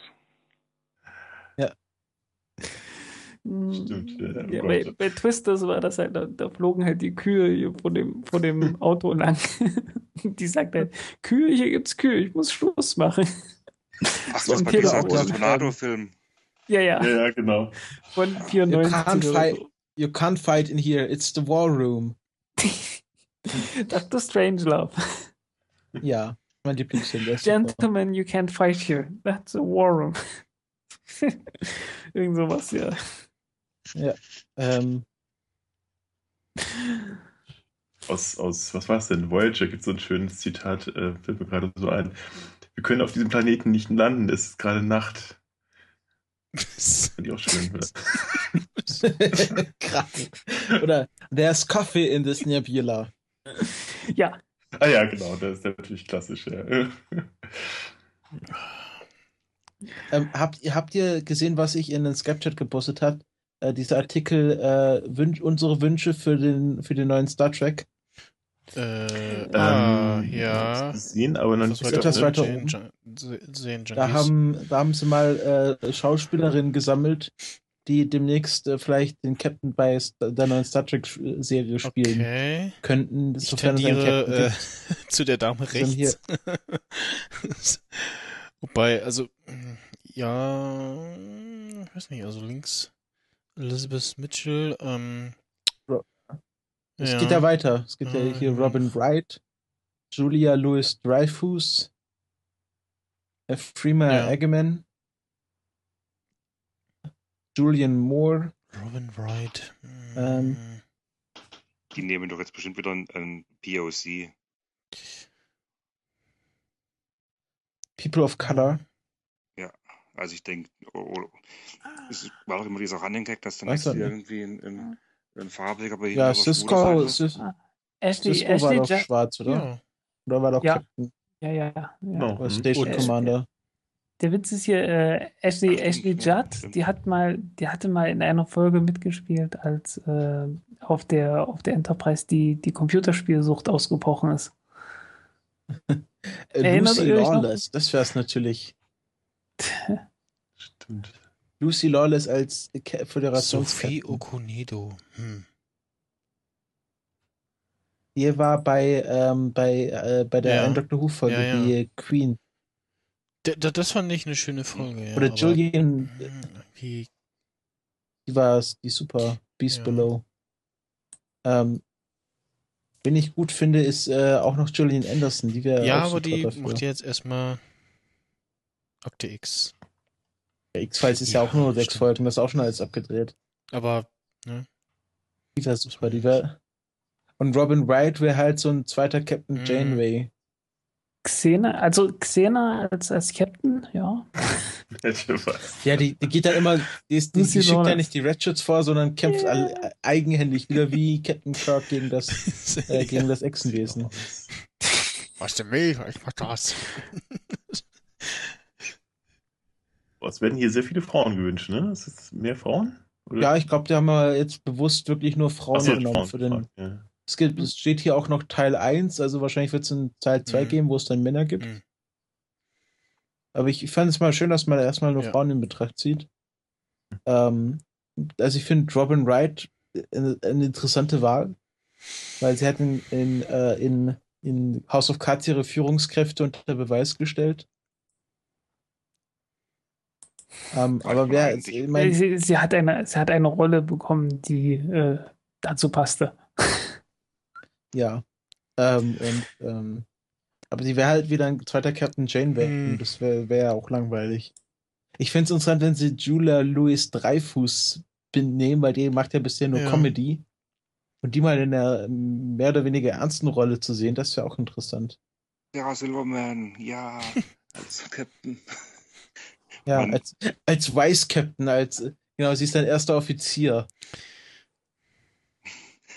Äh, Weiß man Hm. eigentlich, wann die Serie angesiedelt sein soll im Vergleich zu anderen Serien? Ist also Ich glaube, darüber ist noch gar nichts bekannt. gesagt, ne? Äh, Nee. Wann, wann Ja. soll die kommen? 2017, oder? 2017. Ach, Also Ja, bis 17, dahin wird ja. wahrscheinlich. Also wir haben ja noch über ein Jahr Zeit, uns zu entscheiden, wann die Serie angesiedelt sein soll. Ich glaube, das Ja. wissen die selber noch nicht. Halt. im Zweifel geht es über einen temporalen Krieg eh in jeder Kommt Zeit. noch irgendein Star Trek-Film wieder demnächst? Ja. Ich, ich glaube irgendwie. Ja, ja, es kommt ja ein neuer. Also Star Trek ohne, ohne Zeitreisen wäre auch irgendwie mal toll. Wenn sie einfach diesen, einfach diesen Zeitreise-Scheiß weglassen, weil das, das Vielleicht machen sie ja ein, eine Nie ganze Star Trek-Serie nur in Cyber, nur in der fünften Dimension. Alles digital. Eine ganze Star Trek-Serie, die nur auf dem Holodeck spielt. Das würde funktionieren. Ja, vor allem wäre es billig, weil man bräuchte keine, keine Raumschiffe basteln. Oder eine Serie, die nur äh, den Kobayashi Maru-Test zeigt. immer und immer wieder. Jede Folge neuer Versuch. Neue Besetzung. Komplett. Ja, Die Zeitreisegeschichte ist natürlich, hat den Vorteil, dass man immer wieder die Handlungsstränge verändern kann und man sagen kann, ah, es hat Ja. sich ja doch durch die Zeitreise äh, alles wieder neu. Genau, Zeitreise ja. macht alles scheiße. Ihr wisst ja auch, warum, warum die Enterprise immer wieder zerstört worden ist, ne? In den Staffeln. Das hat einen ganz Äh, einfachen weil- Grund, weil die, ähm, äh, die haben die, nach jeder Staffel mehr oder weniger, die erst, also jedenfalls nach den ersten Staffeln haben sie die ganze ähm, äh, Bühnenarchitektur zerstört, weil man die nicht lange aufheben wollte. Und das, Mhm. deswegen wurden die immer wieder neu gebaut. Und deswegen sahen die immer ein bisschen anders aus. Dann hat man das erklärt dadurch, dass das Ding irgendwann zerstört worden ist. Welche Enterprise äh, war, hatte nur eine sehr kurze Lebensdauer, die Enterprise D B? Äh, die C. Genau. Die C. Ja, ich glaube, die, ja, die C, die war, die war ganz schnell weg. Die, die ist dann in irgendeiner Folge aufgetaucht, plötzlich mal. Äh, und musste, musste irgendwie kämpfen und wurde dann so in einer äh, Kamikaze-Aktion mehr oder weniger verheizt. Hat die nicht äh, Consular Troy irgendwo auf dem Planeten notgelandet? Ach, das war das. warte mal, der- das das, war ein das, das war, warte mal, das, Absturz, das war irgend so ein. Nee, nee, das ist die Enterprise D gewesen. Äh? Achso, Warte mal, die, die C, die C, da wurde, da kam sogar Na, äh, Tascha Ja wieder zurück und die ist dann Oh. auf, die ist dann wieder zurück, die ist dann auf die, auf die Enterprise C wieder gegangen und hat dann zu Ende gekämpft sozusagen, damit sie auch, damit ist es dann auch wieder aus der Zeitlinie verschwunden. Mhm. Wie haben sie die denn wieder belebt? Ah, Zeitreise. Irgend so das Paralleluniversum oder sowas. Das überrascht. Das ist ja mal ein ganz neues Element. Ja, ja. Ja, aber äh, äh, die, die Schauspielerin, die Schauspielerin von die, die Schauspielerin von Natascha, ja, die, äh, die hat das ja auch dann irgendwann bereut, dass sie, dass sie rausgegangen ist. Und deswegen ist Oh die auch ja, immer wieder bestimmt, aufge auf jeden Fall. deswegen ist die auch äh, immer wieder aufgetaucht. Äh, einmal, mhm. einmal so als sich selbst und äh, auch ein paar Mal als Romulanerin. Aber dafür haben wir ja Worf bekommen, oder? War es nicht so? Äh, nee, nee, da war auch, die, die waren auch schon zusammen da. Aber der, der ist danach, äh, danach ist die Rolle etwas größer geworden von Worf. Ja. Sehr viel größer und äh, muss man ja auch sagen, ist äh, sehr gut geworden, was sie aus, den, aus der ganzen Klingonen-Story gemacht haben. Ja, die haben sie ja wirklich gerettet, also im Gegensatz zur Originalserie. Ja. Wobei ich die Originale Ähm. gar nicht so richtig gesehen habe. Aber da waren ja, sie aber halt bloß böse. die Geschichte der, der, das war, sollen halt so die Kommunisten gewesen sein oder die halt die Bösen, die, Bö die Bösen der 60er Jahre, was halt äh, im Grunde Mhm. Kommunisten waren. Hm. Und obwohl, ob, obwohl ja äh, Gene Roddenberry ja sein eigener, also der war ja sehr revolu revolutionär mit, äh, mit Star Trek. Also Ja. auch mit diesem Kommunismus, Für äh, seine der dann Zeit herrschte zumindest. in der Föderation und hier der erste Kuss zwischen einem schwarzen Mann und äh, zwischen einer schwarzen Frau und einem weißen Mann. Ähm, das Ja. war ja fast schon ein revoluzerhaft.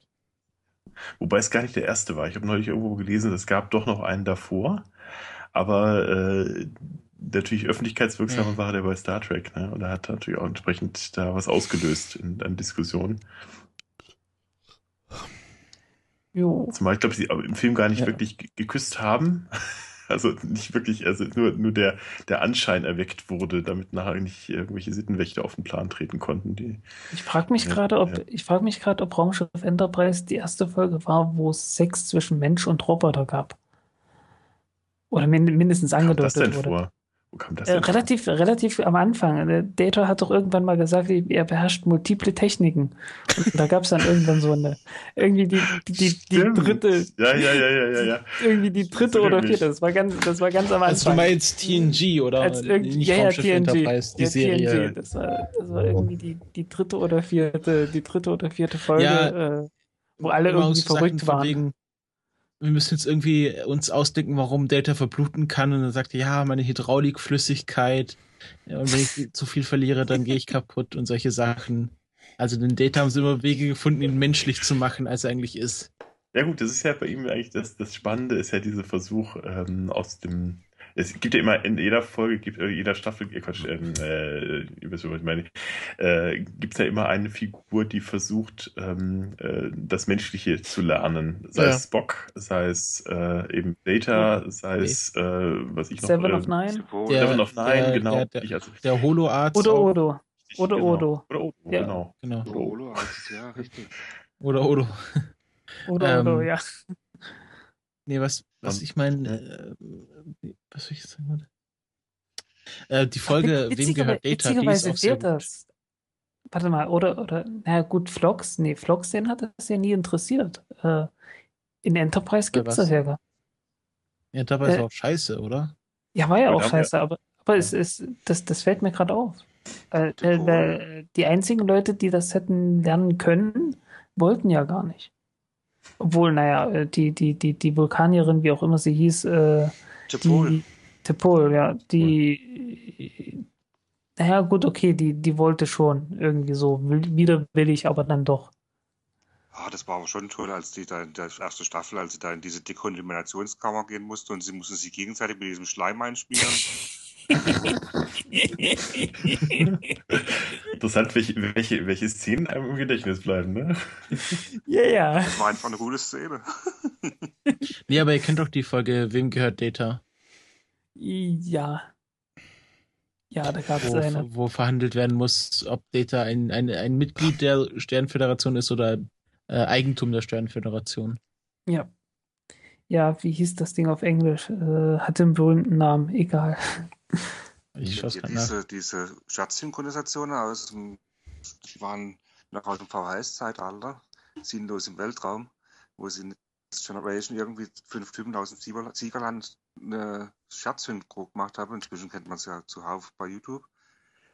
Aber die waren recht früh, das war, die haben das damals über VHS gemacht und das war Next Generation. Und die haben einfach die Charaktere so dermaßen verändert.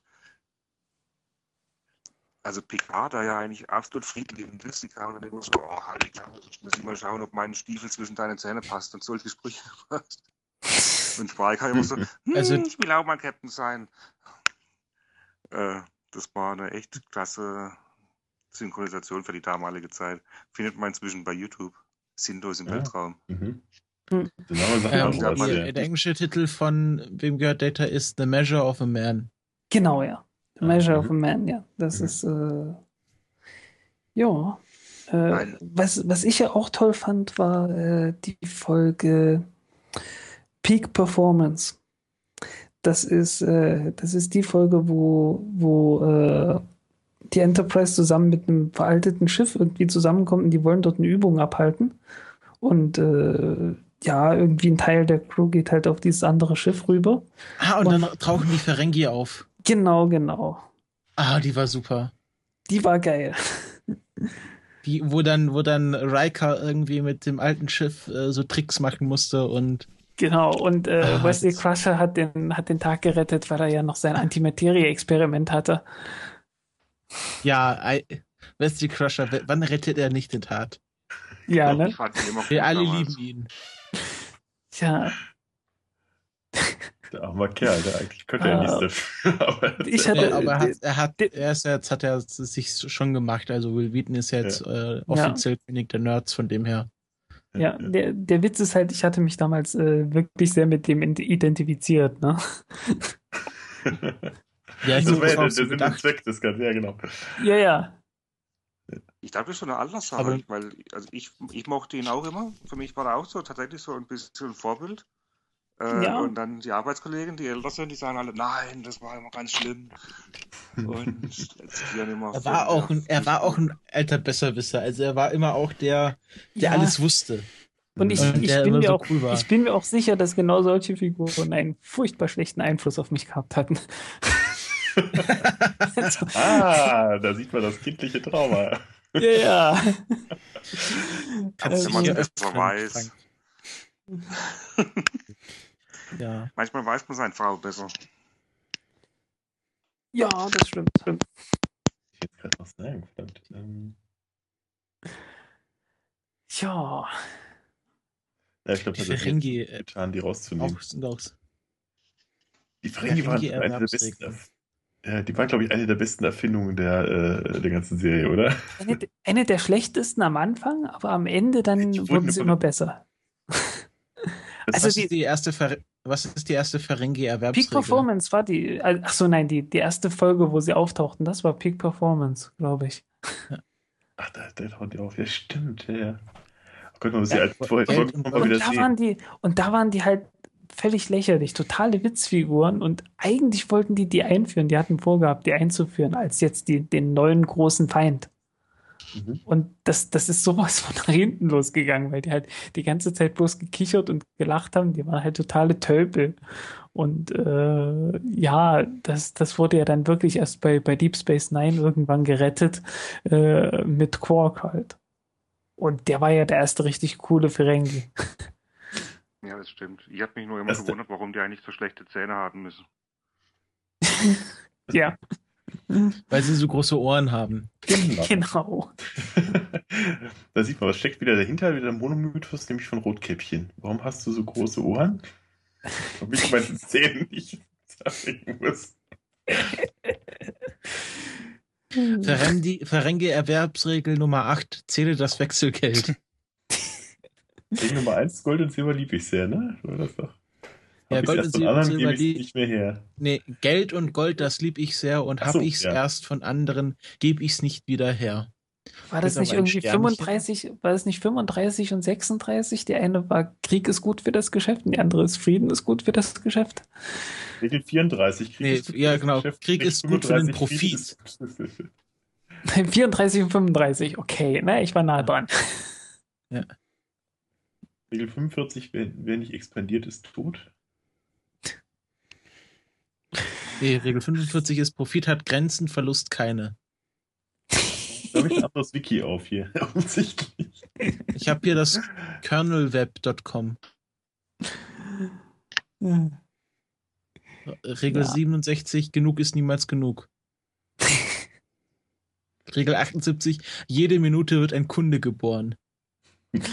Und da sieht man, wie, wie, wie, weit, wie weit voraus äh, auch schon ähm, Star Trek war. Regel 31, mach niemals Witze über eine Ferengi-Mutter.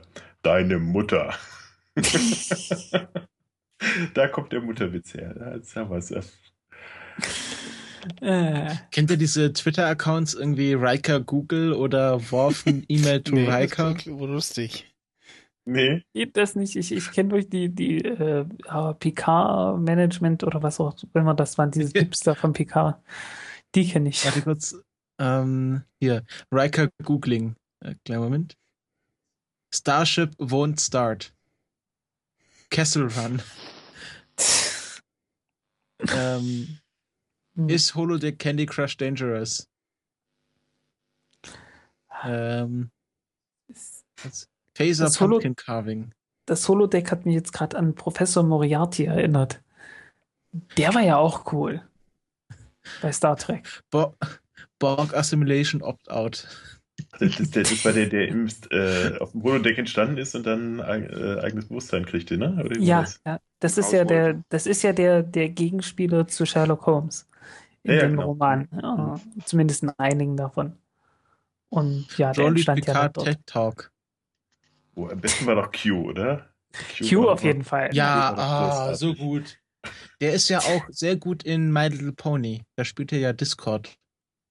Der ist, Ah, also, okay. der, der Witz ist ja, der, der ist ja gefühlt mindestens 50 Mal aufgetaucht, aber es waren irgendwie bloß fünf Folgen oder so. Genau. Aber Mhm. der hat halt so einen Eindruck hinterlassen. Der war Ja, ja. geil. Weil er, weil er das komplette Konzept auch durcheinander geworfen hat. Das war immer sehr schön. Ja. Und er war vor allem gleich im dabei. Dabei Riker äh. Do Vulcans masturbate.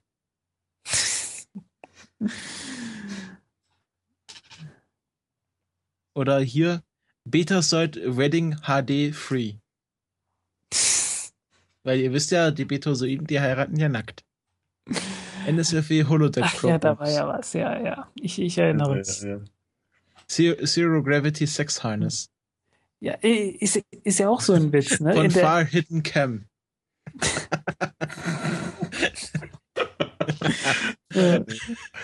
ich, ich erinnere mich gerade bei, bei Encounter at Farpoint, das hatte ich damals als Hörspiel gehabt, als Hörspielkassette sogar. Äh, da konnte Riker noch die, noch die Gedanken von Diana Troy lesen. Warum? Weil er das konnte. Die, der, die wurde so vorgestellt. Ach, der, äh, der, der das ist die. Folge, wo er vorgestellt wird. eh, Da hat er noch keinen Bart, das sah beide. so weird aus. Ja, ja. Ja, nee, nee, beide, beide wurden vorgestellt. Also Diana Troy wurde irgendwie so vorgestellt und äh, äh, ich glaube, die Worte waren, erinnerst du dich noch im Sadi, kannst du noch immer meine Gedanken lesen?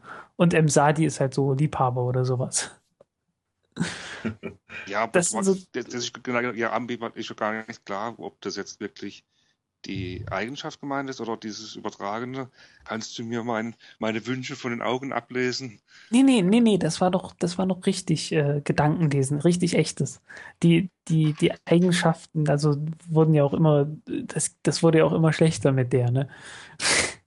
Also am Anfang hat die ja noch ständig irgendwas gefühlt und so und irgendwann Oh ja, hat das- man eingesehen, ne?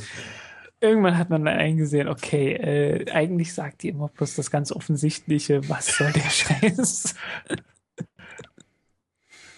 Ja, es Passt aber sehr schön, das- verängstigt. Ja. Ist aber genauso wie bei diesem Cold Reading, ne? Also ist ja genau so, was diese, diese angeblichen äh, Mentalisten auch alle können, nämlich das, das Offensichtliche erkennen. Ja, Würde ja auch Ja, aber, aber vergesst nicht, da ist eine Brücke voll Nerds. Und Nerds haben ja Probleme mit Körpersprache und so. Also von dem her ist das eigentlich schon ein ganz gutes Konzept. Ich habe da einen äh, PK-Management-Tipp für euch. If you have a psychic on the staff, think unsexy thoughts. auch schön, ja.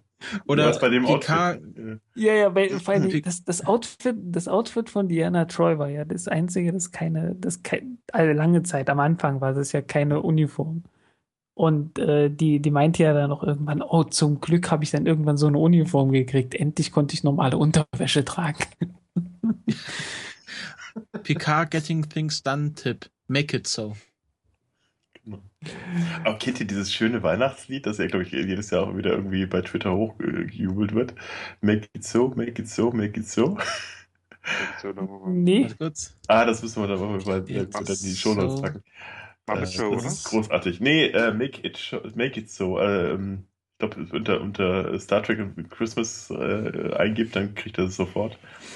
Das ist großartig. Mit Versatzstücken aus den äh, aus, aus Dialogen.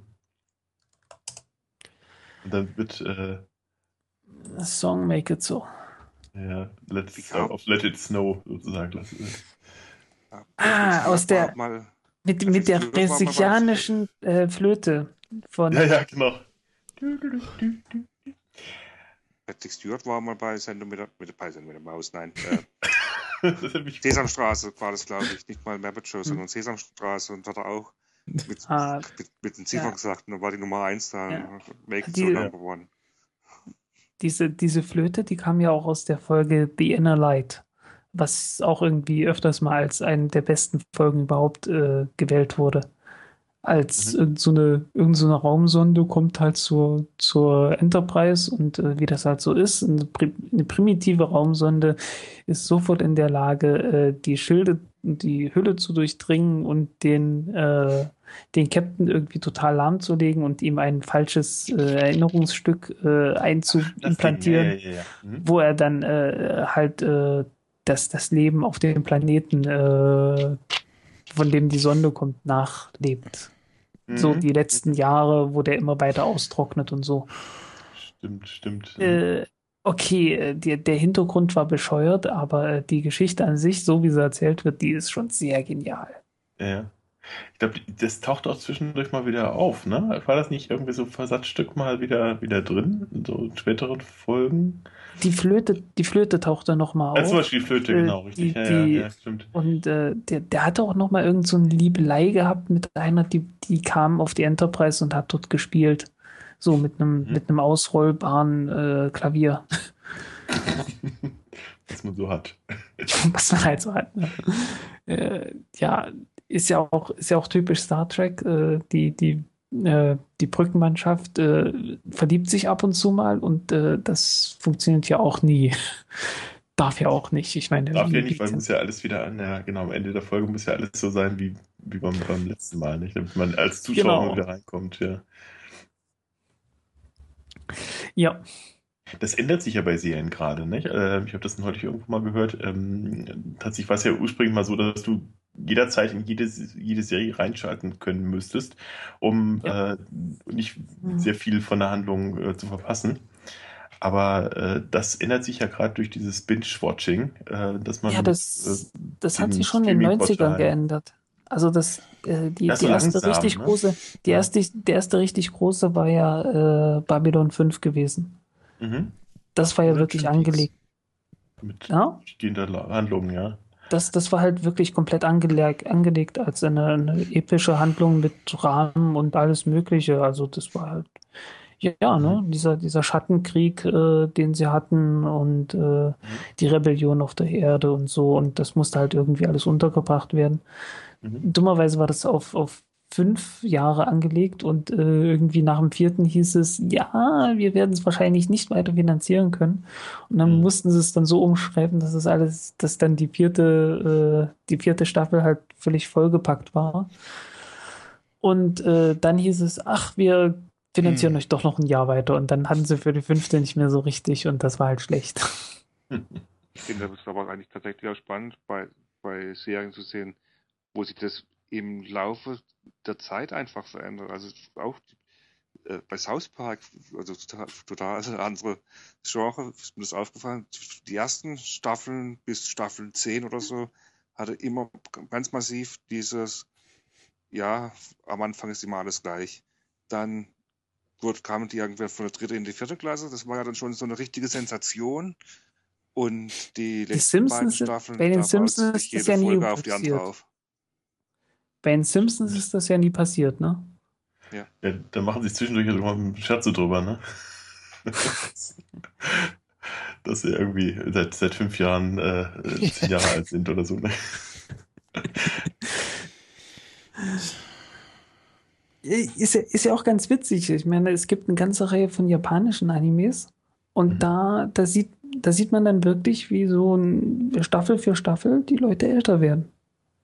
Hm. Also das, da, da merkst du das richtig. Ganz am Anfang ist das noch totales Kindchenschema und dann so mit der Zeit werden die immer erwachsener. Stimmt, Ja, ich glaub, die wachsen dann- Teenager. Ja. Hm. Ja, die wachsen ja wahrscheinlich mit der, mit der Zielgruppe, ne? Also äh, der, der Witz ist wahrscheinlich, dass du der Zielgruppe einfach dann folgst, weil vielleicht auch die Geschichten dann anders werden. Ja. Ich weiß es nicht, ob werden die Geschichten auch anders oder Ich glaube auch, ja. ja, wird passen, ne? Also Ja, das hat man ja quasi beim im, im, im, Westen dann mit Harry Potter auch gehabt, nicht? Also da wuchs ja dann quasi auch der Protagonist mit den, mit den, mit den Lesern und den Zuschauern. Ja, und die hatten ja auch keine andere Chance gehabt, ne? Ich meine, so ein, so ein, so ein Film, Ja. den kannst du halt immer bloß einen pro Jahr oder so machen. Ja. Mehr geht halt nicht. Ja gut, aber du hättest ja natürlich das Ganze irgendwo in einem Schuljahr ansiedeln können, was ja irgendwie bei, bei früheren äh, so Internatsgeschichten oder sowas immer ging. Da wurden die auch nicht älter, ne? Also wenn das immer wieder. Da wurden immer 30-Jährige irgendwie in die, in, in die Schulklassen reingesteckt. Ja, du gehst doch als 18-Jähriger durch. äh, seit Feuerzangenbowle wissen wir ja, dass das immer. Ja, das und geht. seit Feuerzangenbowle darf ich mir meinen Namen auch immer wieder anhören, dass der mit 3F geschrieben wird. Vor dem Ei und hinter dem Ei, genau. Ja.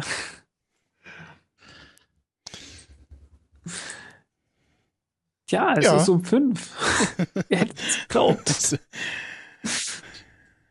Noch zwei Stunden heute. Haben wir- noch zwei Stunden. haben wir schon Ich schau mal rein bei Xenem. Wir hatten einen ganz absurden Peak äh, um zwischen 12 und 13 Uhr. Und da, da lief halt die, die, Okay, die vorproduzierte Mittags irgendwie, weiß nicht. Und danach so, ja.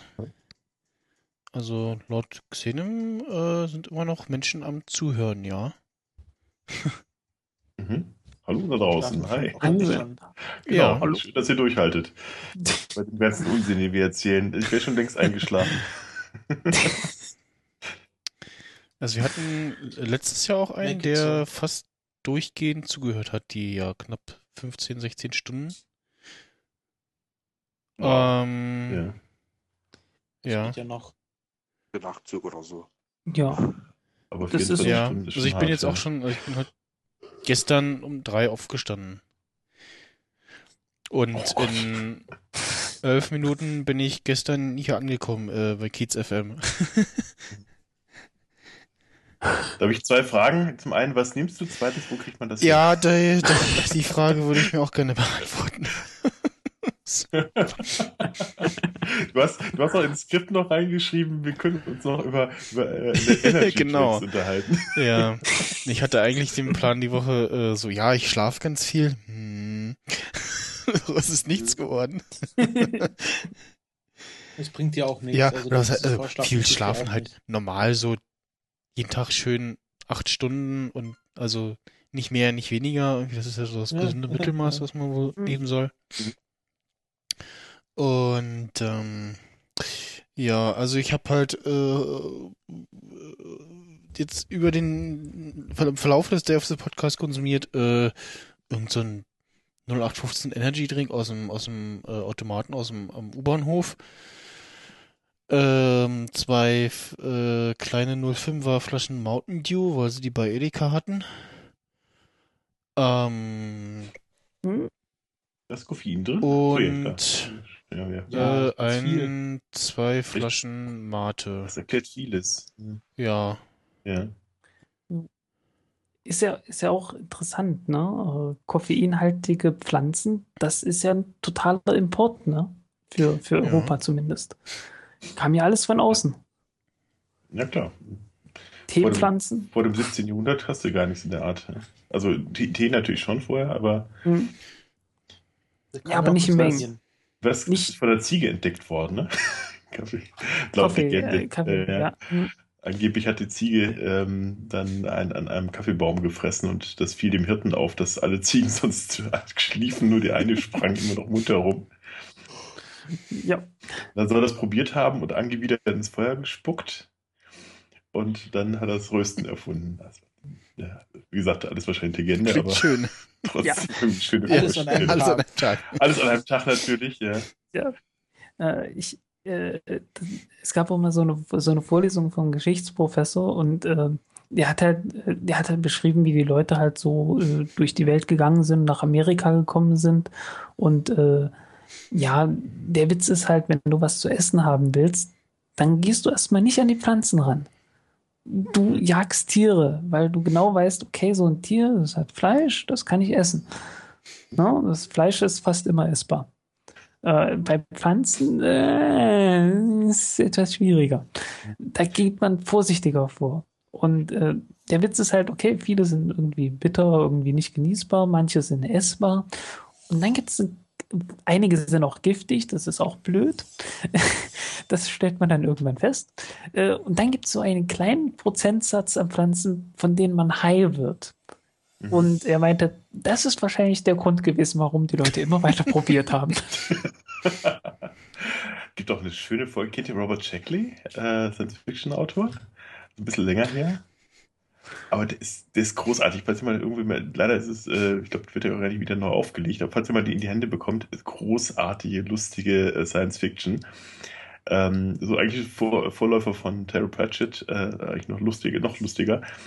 Und der hat schöne Geschichten, unter anderem mit solchen, solchen grundlegenden Fragen. Äh, wie erkenne ich, äh, ob, was ich essen, was ich essen kann? Und zwar ähm, äh, hat er eigentlich so eine immer wiederkehrende äh, Konstellation von zwei, von zwei ähm, äh, ja, so, so Freibeutern, äh, Schrägstrich, äh, Gelegenheitsarbeitern im Weltraum, die mit so einem eigenen Abschleppunternehmen unterwegs sind und immer welche Auft ganz skurrile Aufträge kriegen, an denen sie eigentlich immer fast scheitern. Und dann werden sie versehentlich in einer Raumstation eingeschlossen und ähm, dummerweise eben eine Alien-Raumstation von einer, von einer Rasse, die keiner mehr kennt. Und äh, stehen da so rum und haben jetzt auch keine Ahnung, was sie jetzt essen können, weil alles, was sie da sehen, ist irgendwie ganz merkwürdig und sieht nicht so aus, wie man es essen kann. Probieren, wissen auch nicht, wie sie es ausprobieren sollen. Und dann stellen sie plötzlich fest, es gibt ein, ein, ein Tier, das da rumhüpft, äh, das eigentlich, äh, kriegst du ganz zusammen, was es da eigentlich macht. Ich glaube, es ist irgendwo in der Transportbox eingesperrt.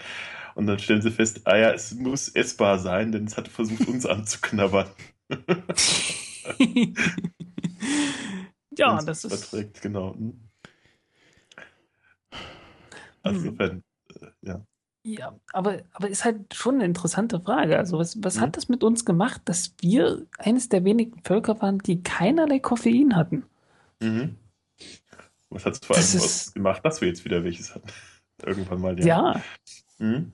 also, Ist also äh, können wir nicht jetzt hier irgendwie eine, eine neue Weltgeschichte auf, äh, aufmachen und sagen, Ja, ja, Europa war ja so lange rü- wirklich zurückgeblieben.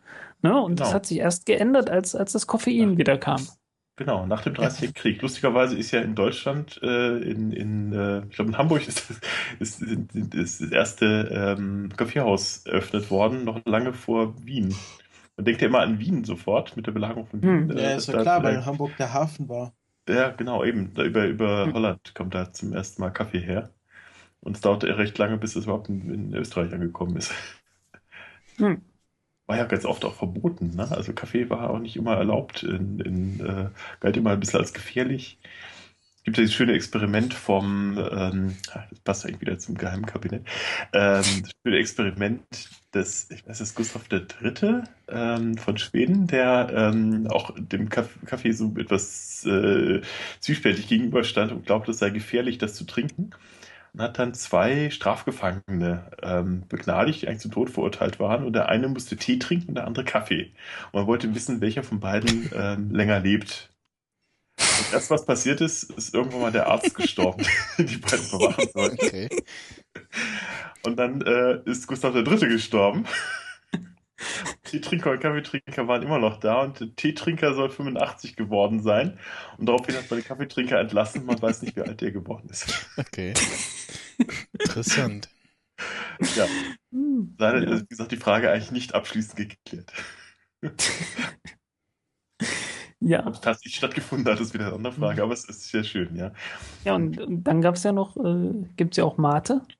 Mate ist ja eigentlich äh, so, ein, so ein südamerikanisches Gewächs.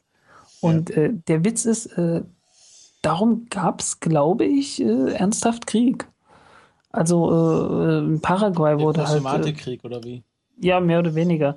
Also in, in Paraguay wurde halt Mate sehr viel angebaut und auch verkauft und so. Also äh, hauptsächlich für, eigene, für eigenen Konsum, aber es wurde auch verkauft nach draußen.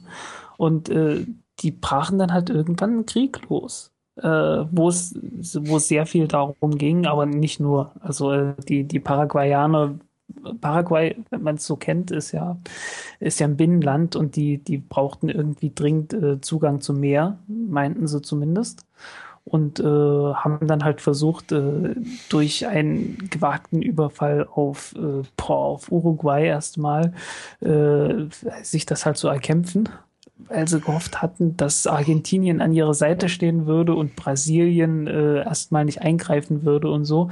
Naja, und äh, das hat so nicht geklappt und irgendwann äh, waren dann alle drei gegen Paraguay und äh, das hat Paraguay echt nicht gut getan. Ja, Hm. Also Kaffeekriege äh, von Paraguay. ja, das also äh, war nicht nur wegen Mate, also das war schon, das war schon mehr als das. Genau, Mathe, genau, nicht Kaffee. Ja. Ah, der, der Witz ist halt auch äh, irgendwie Leute aus, ich weiß nicht, ob aus Paraguay, jedenfalls aus Südamerika, äh, sind irgendwann Richtung äh, Syrien wieder zurückgegangen. Die, es kamen irgendwie Leute aus Libanon und aus Syrien in die Richtung.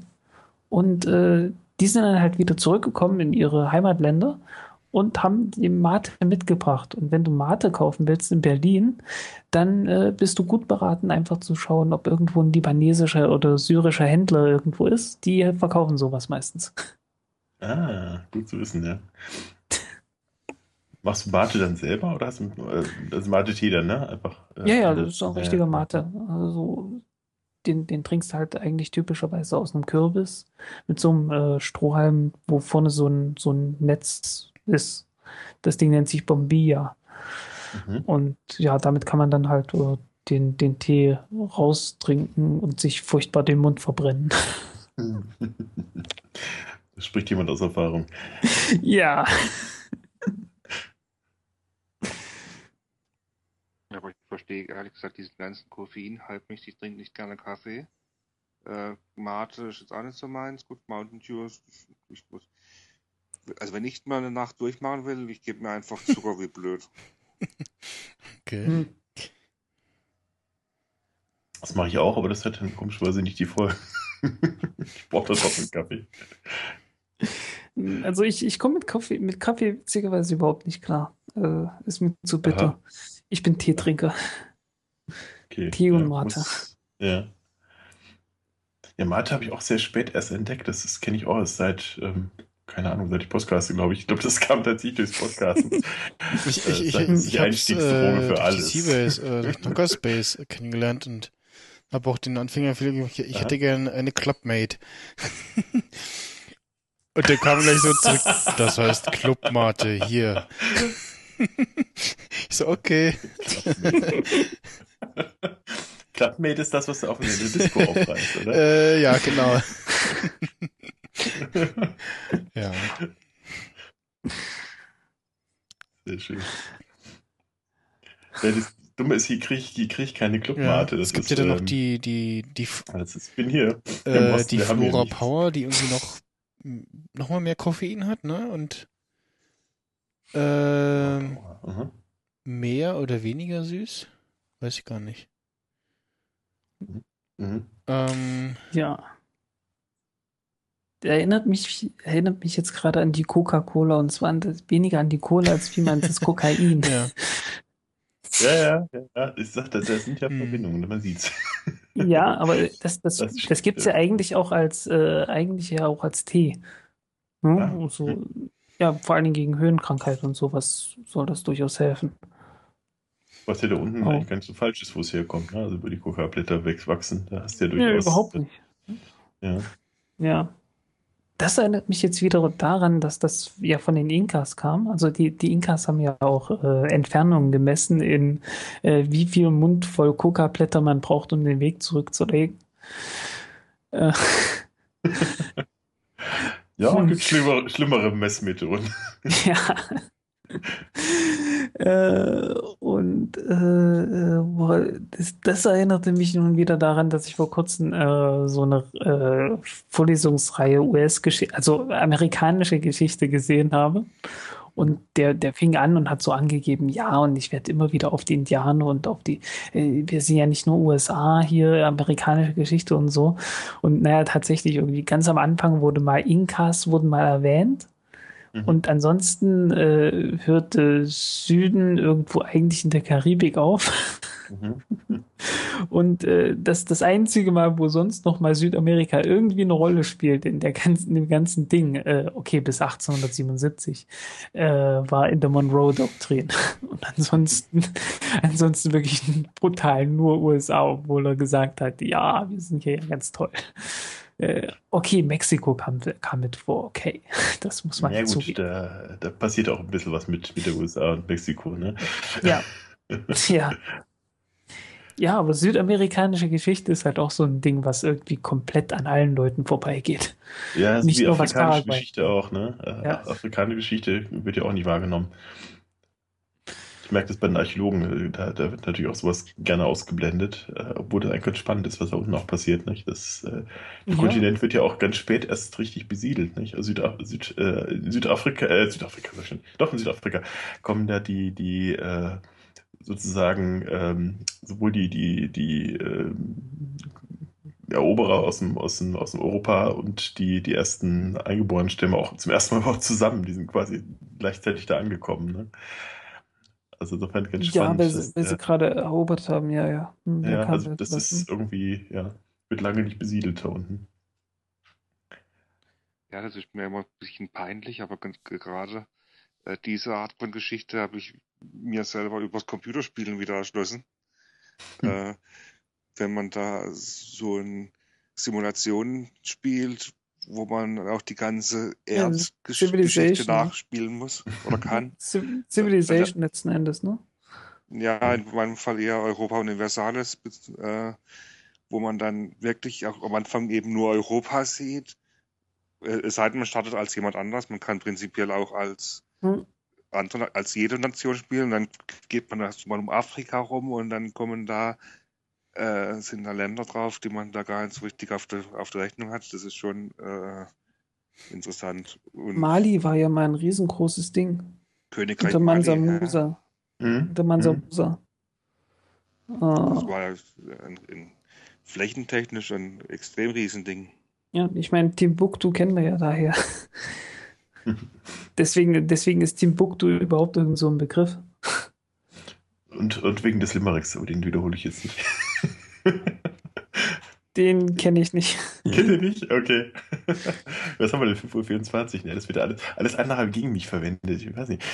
Äh, wie heißt das nochmal? Ähm, äh, Tim, Tim and me to Brisbane went. We met two ladies in a tent. She, she looked, she, they looked at us with eyes so blue, so I booked one in Timbuktu. okay. Ja, gut. Okay, äh, aber Timbuktu ist auch noch für anderes bekannt. Ja, ja, durchaus. Also aber zwischen Süd Südamerika, Afrika, genauso äh, der asiatische Bereich. Man kennt zwar gerade diesen China und so, aber ich, ich, ich kenne erst seit einem Jahr im Grunde, wusste ich, dass es sowas gibt wie Dai Viet, wo und das Königreich Dai Viet und dann die Nebel dran, Ja. die ich aussprechen kann, äh, wo jetzt heute Vietnam und alles liegt. Ja. Äh, und die, ich meine, ganz ehrlich, auch die Geschichte mit der Rote Khmer, also die, und, und die eigentlich noch sehr, sehr aktuell eigentlich äh, Das ist ziemlich aktuell, ja, ja. war, äh, Mhm. ging an mir völlig vorbei. Wenn es da nur mal einen Podcast gäbe, der sich um diese Geschichten kümmern würde. Ja, ja, wir, wir müssten uns dringend mal wieder verabreden. Ne? Das war das, Wohl wahr, dass, ja, wir da genau. zu Pop, dass wir da mal zu Potte kommen. Aber ich, ich hatte zu viel Stress gehabt die letzten paar Ja. Wochen. Aber das, das geht jetzt. Das geht jetzt Das- wieder. Das, äh, ja, mal gucken, wann es bei mir wieder geht. Aber, ja, Moment, Kriegen wir Moment, hin. das ist ja offensichtlich. Über welchen Podcast redet ihr jetzt? ja, Äh, ja, das, den äh, gibt's noch nicht. noch nicht, aber da kommt vielleicht was, ja. Hm? Es existiert eine Pilotfolge, aber noch, noch, kein, noch kein Inhalt. Ja, Ach, das heißt, nächstes Mal eine Folge macht. Äh, heißt nicht, dass dann fließender Podcast draußen steht. Ja, ja soll es geben.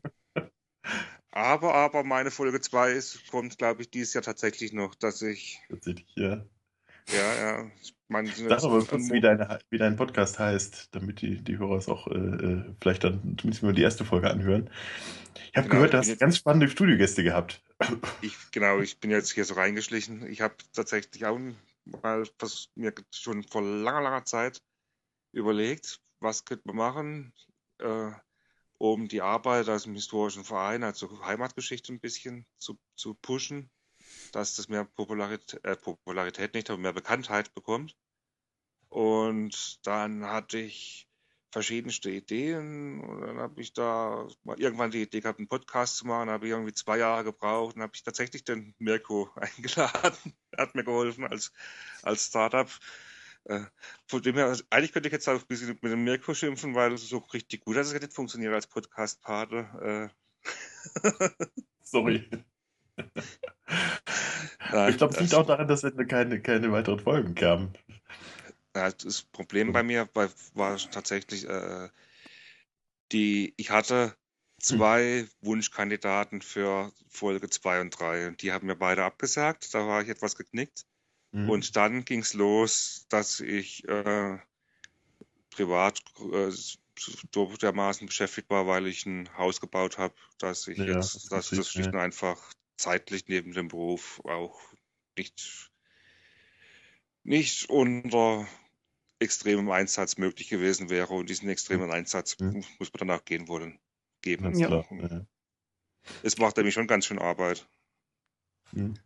Und wenn du dich jetzt überlegst, dass Michael jetzt dann vi- 24 Stunden Podcast schneiden muss, Oh Gott, oh Gott, der Arme, ja. Ja, Das rein mechanisch machen, einfach so eine Stunde mal kappen und dann die Folge raushauen. ja. Mitten im ja, Wort. in, Egal. in kleine Teile schneiden und dann zu, zu Alphonic hochladen. Ja, guck mal, also ich habe ja auch inzwischen Genau, den, den voll die Desktop-Leveler mir gekauft.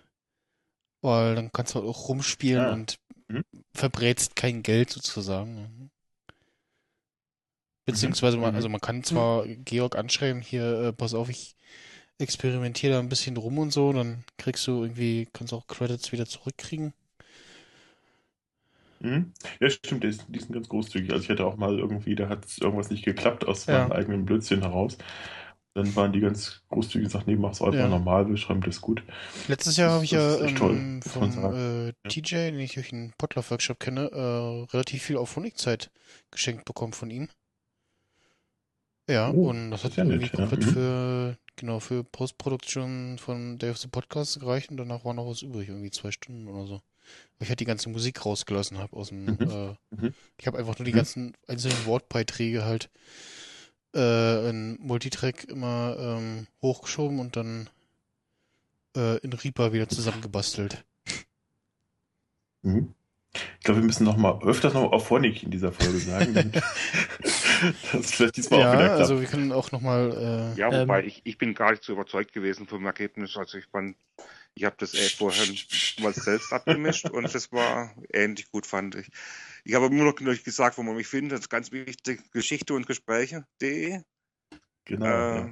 Folge 1 mit Mirko Gutjahr, das ist so ein Archäologe. Der hat Kennt, mir kennt dann ja keiner. Über ne? Archäologie was erzählt. Und ich wollte Also ich war von Mirko nicht so überzeugt. Das habe ich selber besser hinbekommen.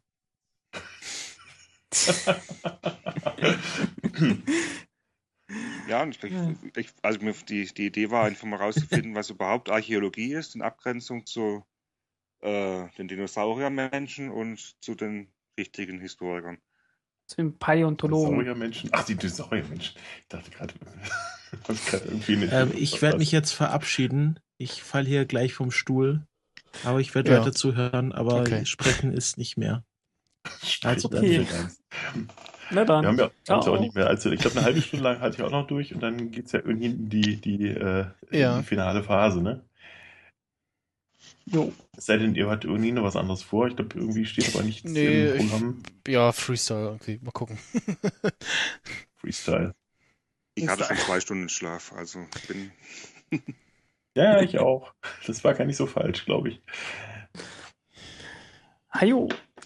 Ähm, ja, also Wir haben noch Themen mehr. Also ich kann noch über mein spontan gekauftes iPhone-Case äh, berichten.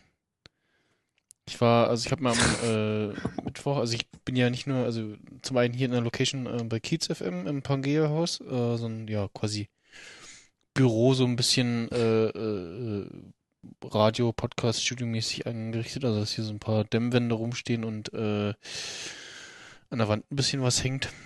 Ähm, und äh, ja, hier waren letztes Mal immer die Podcaster-Meetups und dann habe ich mal den äh, Organisator gefragt, ähm, ob ich hier einen Daves Podcast machen kann. So, ja. Und ähm, das zum einen und zum anderen äh, die Headsets äh, und der Zoom H6, an dem die Headsets hängen, äh, sind auch äh, Leihgabe äh, aus der aus dem Berliner Podcast Cluster, ähm, nämlich von äh, Claudia Krell und Ralf Stockmann, äh, die ehemaligen Wikigeeks äh, Macher. Und ähm, ja, war ich irgendwie Donnerstag noch, äh, genau Nachmittag habe ich das abgeholt. Und wollte dann äh, danach noch ins Kino und hab dann erstmal so, was mache ich jetzt mit dem Zeug? Okay, äh, zum Bahnhof Alex gegangen, da gibt's äh, Schließfächer in verschiedenen Größen und dann wirfst du einmal irgendwie Geld ein, dann kannst du da für 24 Stunden äh, Dinge irgendwie äh, wegschließen und nach 24 Stunden musst du halt nochmal Geld einwerfen, um äh, damit es wieder aufgeht. Und da dann halt rein und dann dachte ich auch, guck, guckst du mal noch beim Saturn nach so iPhone-Cases. und äh, fand dann das Ding irgendwie, dachte, das sieht aber nett aus. Und äh, ich mag es ja, wenn dann die Verpackungen schon so gemacht sind, dass man die ja ausprobieren kann oder ja schon von irgendwem anders aufgefummelt wurden. Und in dem Fall, wie war denn das? Ich glaube, hier in dem Fall äh, war das schon so gemacht, dass man das hier äh, normal aufklappt, irgendwie, die Verpackung, und dann halt äh, altes Case vom iPhone runter, neues rauf. Und hab mir jetzt äh, ja auch so ein, so ein erstmal so grob so im Rahmen rum ähm, so auch so hart äh, gummiertes Case geholt und äh, die Rückseite dann ähm, aus äh, Holz bestehend.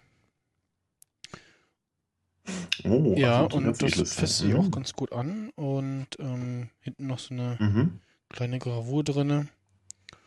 Und das für 30 Euro finde ich das gar nicht äh, mal so schlecht. Mhm. Ja. Nicht schlecht, ja. Ich habe ich bin ja so ein Fan von dieser Buchoptik. Ne? Also man gibt ja diese schönen Hüllen, die im Lederimitat sind. Ich habe ja auch nur ein Android. Ähm, muss man mal gucken, was man kriegt. Ähm, ich glaube, der Markt für iPhone-Hüllen ist so. Ja, vor allem beim, beim größer, ne? 6er ist das Ja. äh, iPhone 6 ist jetzt auch das Telefon, wo ich ähm, oder das iPhone, ähm, wo ich jetzt dauerhaft auch ein Case dran habe, weil ähm, das durch die ja Mhm. runden Ecken äh, ohne oh, oh, ohne Case ähm, zu unsicher in der Hand liegt oder wenn du irgendwie das in beide Hände nimmst und da irgendwie am Tippen bist, dann liegt es Mhm. irgendwie nicht mehr sicher an deinen Fingern und hast irgendwie das leichte Gefühl, gleich rutscht es mir irgendwie runter oder so und dann, hm, na gut, dann nehme ich mir doch mal Mhm. irgendwie so ein Case irgendwie, also was so ein bisschen mehr Griffigkeit quasi herstellt. Und äh, Mhm. ja, hat jetzt hat jetzt so ein, so ein schlichtes halt, so ein schwarzes irgendwie, so ein mattes. Und dachte mir auch, eigentlich will ich irgendwie was Schönes haben. Das schützt aber jetzt nicht Nee, das Display, also es oder? ist- sch- schließt äh, Ja. relativ mit dem Display quasi ab. Ähm, ja. Ist Mhm. aber so dick, dass die Kameralinse nicht mehr hervorsteht. ähm, Also mein Problem unter Android ist tatsächlich, dass ich es immer schaffe, in der Hosentasche äh, die Notrufnummern zu wählen. Deshalb brauche ich auf jeden Fall eine Hülle, die das Display Ah. äh, vor Touch-Eingabe, vor unfreiwilliger das, Touch-Eingabe das war schützt. mit, wann haben wir das Mhm. eingeführt? iOS 7 oder so? Ja, iOS 7 äh, war das ganz schlimm. Ganz zu Anfang, ähm, da hatten sie das eingeführt, dass du dann nicht mehr nur diesen, diesen Schieberegler hast, sondern auf dem ganzen Display irgendwie äh, diese Wisch-Entsperrgeste machen kannst. Was halt dazu führte, dass äh, irgendwie zu Anfang immer das dein Telefon rausgenommen so, oh, ist ja entsperrt, warum das denn? Und äh, ja, Ja, ich habe ich hab, ich hab so eine ICE, so eine In Case of Emergency Nummer eingetragen. Und da kann man auch im gesperrten Bildschirm eben äh, bei Android diese Nummer anrufen. Und irgendwann Mhm. hat sich meine Mutter beschwert, warum ich eigentlich immer anrufe und nicht sagen. Das ist wirklich so, Moment, hä? Ja, okay. Ja. Ja. Seitdem habe ich so eine Handysuche, so eine klassische Mhm. aus Kord. Ah ja. Ich habe keine Probleme mit einem iPhone, weil ich keins habe. ja, Das ist geschickt hier. Das ruft dann auch nicht in der Hosentasche an, das ist praktisch.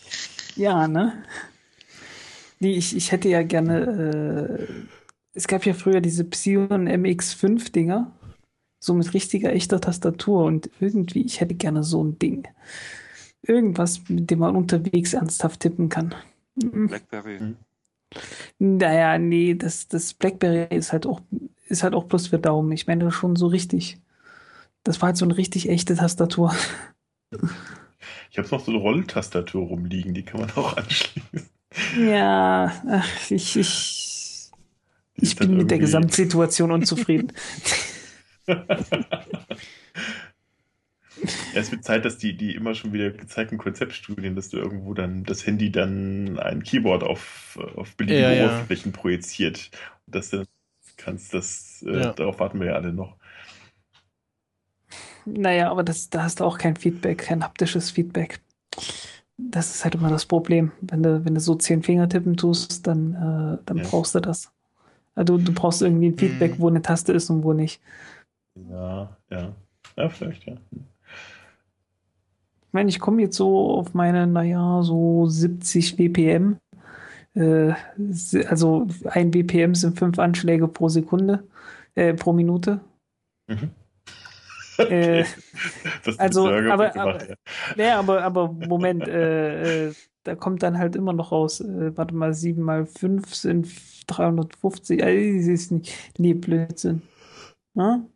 Doch, 7 mal 5 sind 350, müsste hinkommen. Also ist jedenfalls nicht wenig. Mhm. Es sind Auto- sowas wie, es sind so knapp Auto- 6, knapp 6 pro Sekunde, Ja. Fehler von Autokorrektur noch mit eingezogen oder nicht? Äh, nee, da ist keine Autokorrektur dabei. Ich meine, ja. äh, ich habe immer noch meine Tippfehler aus diesem Original drin. Wobei, ich habe witzigerweise festgestellt, wenn man zehn Finger tippen tut, dann, äh, mhm. dann, dann übernimmt irgendwann der auditive Teil des Gehirns das Tippen. Also ich, ich, ich mache teilweise echt so, so Anfängerfehler, die man eher einem Erstklässler zurechnen würde, so, so F statt V ja. und so. also ich schreibe echt teilweise so, wie man sprechen würde. Interessant. Das, das machen ja. meine Finger von alleine, ne? Hm. Nee, das passiert mir noch nicht. Also ich habe zwar dieses, ähm, gut, bei normalen Tastaturen dieses Adler-System, nicht? Kreisen und hm. zustoßen. Aber ja. äh, das glaube passiert mir noch nicht, dass ich da irgendwie äh, wahrscheinlich weil das, weil das Tippen für mich immer noch, immer noch ein, ein aktiver Prozess ist, wo ich drüber nachdenken ja, muss, was ich da tippe. Ja, ich, ich habe halt äh, irgendwann äh, wollte ich einfach mal lernen, zehn Finger zu schreiben und ich habe das mhm. mit der QWERTY-Tastatur nicht hingekriegt, weil ich habe ständig drauf geguckt. Mhm. Dann habe ich angefangen, eine, eine Dvorak-Tastatur zu nehmen, mhm. was ein völlig anderes Layout ist. Also das, das mhm. A ist noch beim A und das M ist noch beim M und alles andere ist anderswo. Und äh, ja, da bleibt einem nichts anderes übrig und das hat funktioniert. Mhm. Und ja, also da, da brauchte man so dieses Hindernis, äh, dass man halt nicht mehr auf die, auf die Tastatur guckt beim, beim Schreiben. Mhm. Und dann klappte das mit dem Lernen und äh, ja, das ist halt sehr gut geworden und relativ schnell. Und äh, aber wie gesagt, man hat dann halt plötzlich so komisch merkwürdige Dinge. wie das die Finger von alleine tippen, mhm. dass man halt äh, so richtig so die volle Kontrolle hat, von der man eigentlich denken würde, dass man sie hätte. Aber sonst kriegst du die Geschwindigkeit halt auch nicht hin. Ne? Ja. Ja, unsere QWERTY-Tastatur ist ja auch keine äh, sinnvolle Tastatur eigentlich. Ne? Also die, da gäbe es natürlich viel bessere und äh, äh, bessere Methoden als das. Aber die hat sich mal irgendwann eingebürgert. Ähm, ja, im 19. Jahrhundert. Genau, genau. Ich will ich gerade, wie der Typ hieß. Ähm, oh, frag mich nicht. Ich weiß bloß noch, dass eine der, wichtig, eine der wichtigsten Kriterien war, dass man in der obersten Zeile Typewriter schreiben konnte. Ja, vor allem das und äh, sich nicht verhakt, ne? Äh, ja, ja. Bei Wissen macht A war das so genau gerade letzte Woche das Thema, wo das die Tastatur, die Tastaturlayouts herkommen. Das war das Argument, hm. dass die Vokale, die äh, möglichst weit mechanisch auseinanderlagen, damit sich eben nicht so, das, so schnell verhakt, dass, wenn man zwei Typen gleichzeitig angeschlagen hat. Ja. Mhm. Was dann natürlich spätestens, als man diese, diese Schreibmaschinen mit dem Ball hatte, war das natürlich totaler Unsinn.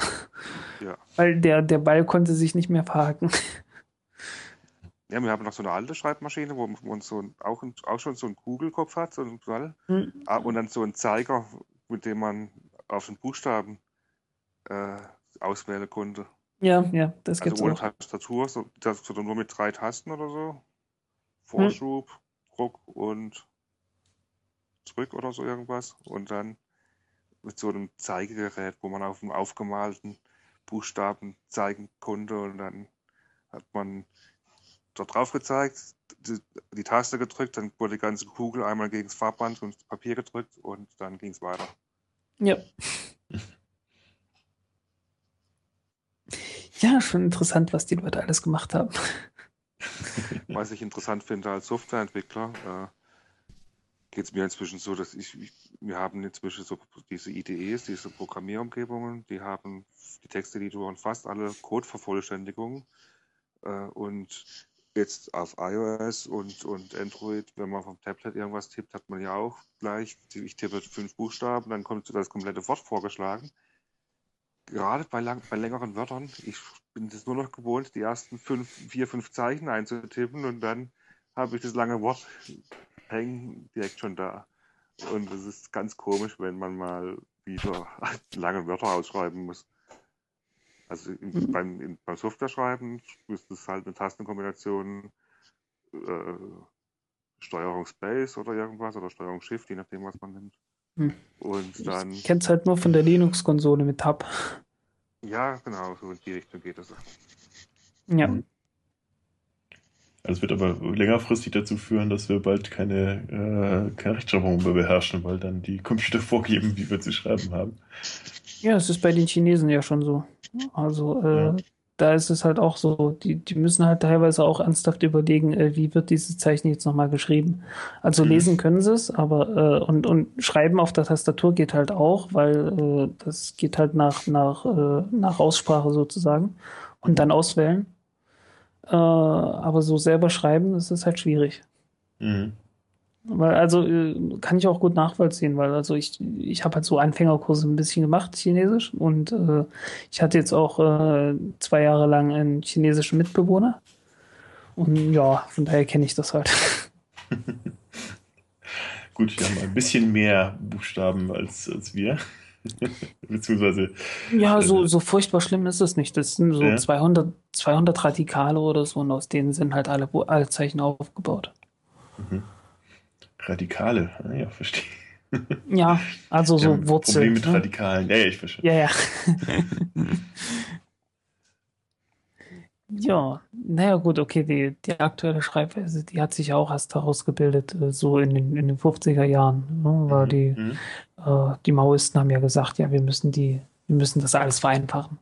Mhm. Äh, und zu der Zeit hat sich auch die, dieses Pinyin, also die Umschrift, die wir heutzutage benutzen, die neue, äh, hat sich da auch herausgebildet. Und witzigerweise waren da auch ein paar Deutsche dabei aus der DDR, weil die, äh, naja, ja, kommunistisches, kommunistisches Klar. Bruderland. Und deswegen ist Pinyin eigentlich für Deutsche ziemlich gut zu erlernen. Ah, Also es, es, hat ein, es hat ein paar Eigenheiten, so dieses ZH, die ganzen, die ganzen Zischlaute sind irgendwie komisch und äh, Q ist komisch und sowas. Mhm. Äh, aber, aber so im Großen und Ganzen ist es doch für Deutsche relativ gut auszusprechen, wenn man es so vor sich hat und ein bisschen gelernt hat. Achso, auch die Aussprache ist auch anders dann. Also, mhm. Ja, Ach, es ist, Pinjin ist dieses Pit, was wenn wenn im Englischen. Pidgin wird, ne? Oder? ja, ja, nee, nee, nee, nee. Pigeon ist was ganz anderes, aber Okay, Pinyin dachte, ist, das wäre irgendwie hängt so zusammen. es, es, es erinnert sehr an das Wort, ja. Ähm, ja, aber äh, daher ist halt gekommen, dass man heutzutage gerne mal Beijing schreibt und nicht Peking, Mhm. äh, was die Aussprache wiedergibt. Also äh, früher Ah, haben die mhm. das durchaus Peking ausgesprochen, aber äh, naja, du hast halt eine, eine Sprache, die wird nicht schriftlich festgehalten, zumindest nicht der Aussprache, sondern nur die Zeichen. Mhm. Und äh, also die, die Idee des Wortes sozusagen, nicht die Aussprache. Und äh, ja, dadurch, dadurch gibt es halt mehr Veränderungen als hierzulande. Und da ist, da hat es halt einen gewissen Drift gegeben seit dem, seit der ersten Umschrift. Und äh, früher hieß, früher haben die Leute das alles noch, noch Peking ausgesprochen, also sehr hart. Das Mhm. ist halt weicher geworden, jetzt heißt es halt Beijing. Das hast du ja ganz oft, ne? Also wenn die, wenn die, äh, dass die Schrift oder die Kodifizierung von Sprache über Schrift ähm, äh, weit genug verbreitet ist, dass sich das dann auch auf die Allgemeinsprache auswirkt. Das hast du ja im Deutschen auch mit, mit der Bibelübersetzung Luthers, das hast du mit Ja. äh, Shakespeare im Englischen, Hm. äh, wo aus dann lokalen Dialekten dann plötzlich die Hochsprache wird. Ja, wenn, wenn irgendwie eine große Menge Leute irgendwie eine Hochsprache haben muss, dann muss das irgendwo mal ein, ein lokaler Dialekt gewesen sein. Ja. Oder es bildet sich halt eine, eine Handelssprache heraus. Genau. Äh, und das, das Persische soll sowas gewesen sein. Ne? Das Mhm. Englische ja auch, ist es ja auch mehr oder weniger. Also diese, diese ganzen Sprachen und Chinesisch auch. Also die ganzen Sprachen, Mhm. die irgendwie total einfach geworden sind. Ja. Wo halt die Ja. ganzen, die ganzen grammatischen Dinge dann halt weggefallen sind. Ich frage mich, wie es im Russischen eigentlich ist. Weiß das jemand? Äh, weil das müsste ja ähnlich sein, die haben auch so ein Großreich und eigentlich äh, müsste es ja wirklich sehr, sehr äh, divergente Dialekte dort geben. Da bin ich überfragt. Äh, Äh, ich glaube, also nach, nach Osten hin, das sind ja sowieso, äh, das sind die Kosaken einfach hingegangen und haben dann irgendwann gesagt, äh, lieber König oder besser gesagt, lieber Zar, äh, wir sind jetzt hier hinten irgendwo und äh, ach, im Übrigen, äh, wenn ihr wollt, ihr könnt hier Teil, das kann Teil von Russland sein. ihr habt jetzt ein riesengroßes Reich. Irgendwie so oder so ähnlich muss das abgelaufen sein. Äh, Ist mit Sicherheit auch ein bisschen falsch, aber äh, ja, ne? die Irgendwie Leute, die, die haben nichts Besonderes vorkommen, lass uns doch mal, lass uns mal Ja. reich werden. Ja, naja, es ist, die sind halt immer, immer weiter gegangen, ne? Haben dann Mhm. so sicherlich auch Leute ausgeplündert und sonst was, ne? was, was man halt Mhm. so macht als Kosaker, ich habe keine Ahnung. Äh, aber irgendwie, Mhm. sie sind halt immer weiter nach Osten vorgedrungen und irgendwann hatten sie halt die ganze Steppe dann halt so Mhm. mehr oder weniger kontrolliert mit diversen Posten. Und dann hat sie halt plötzlich ihr großes Reich gehabt. Äh, durchaus ganz witzig. Huch, wie ist das denn passiert? Das war doch Goldene Horde oder wir warten da vorher in dem Gebiet. Das waren die, ja, die, die Goldene Horde, das waren die, das waren die Mongolen. Die Mongolen haben ja ganz Asien erobert. Also, äh, die sind bis Polen gekommen. Also die letzte große Schlacht, die die Mhm. Mongolen gewonnen haben, das war hier drüben in Polen. Das ist noch nicht mal weit weg von hier. Und meine, äh, Also die, und die Russen ich- sind ja auch aus der Handelsrepublik Moskau irgendwie nach Ost, alle nach äh, Osten dann migriert. Ja, also ursprünglich, ursprünglich war ja, äh, kam Russland ja aus der Kiewer Rus. Also Kiew war eigentlich so der Ursprung und äh, nur Moskau konnte sich etwas besser halten, weil es irgendwie weiter in, äh, weiter in den Wäldern oben war, weiter im Norden und die konnten sich irgendwie etwas besser den, äh, den Mongolen, ja, teilweise erwehren, teilweise wurden sie auch unterworfen, haben sich dann mit denen irgendwie etwas besser arrangiert, jedenfalls. Und äh, ja, irgendwie so langfristig haben die sich halt, äh, die Moskauer Leute haben sich halt irgendwie etwas besser gehalten und besser entwickelt im Anschluss. Äh, müsste ich noch mal angucken.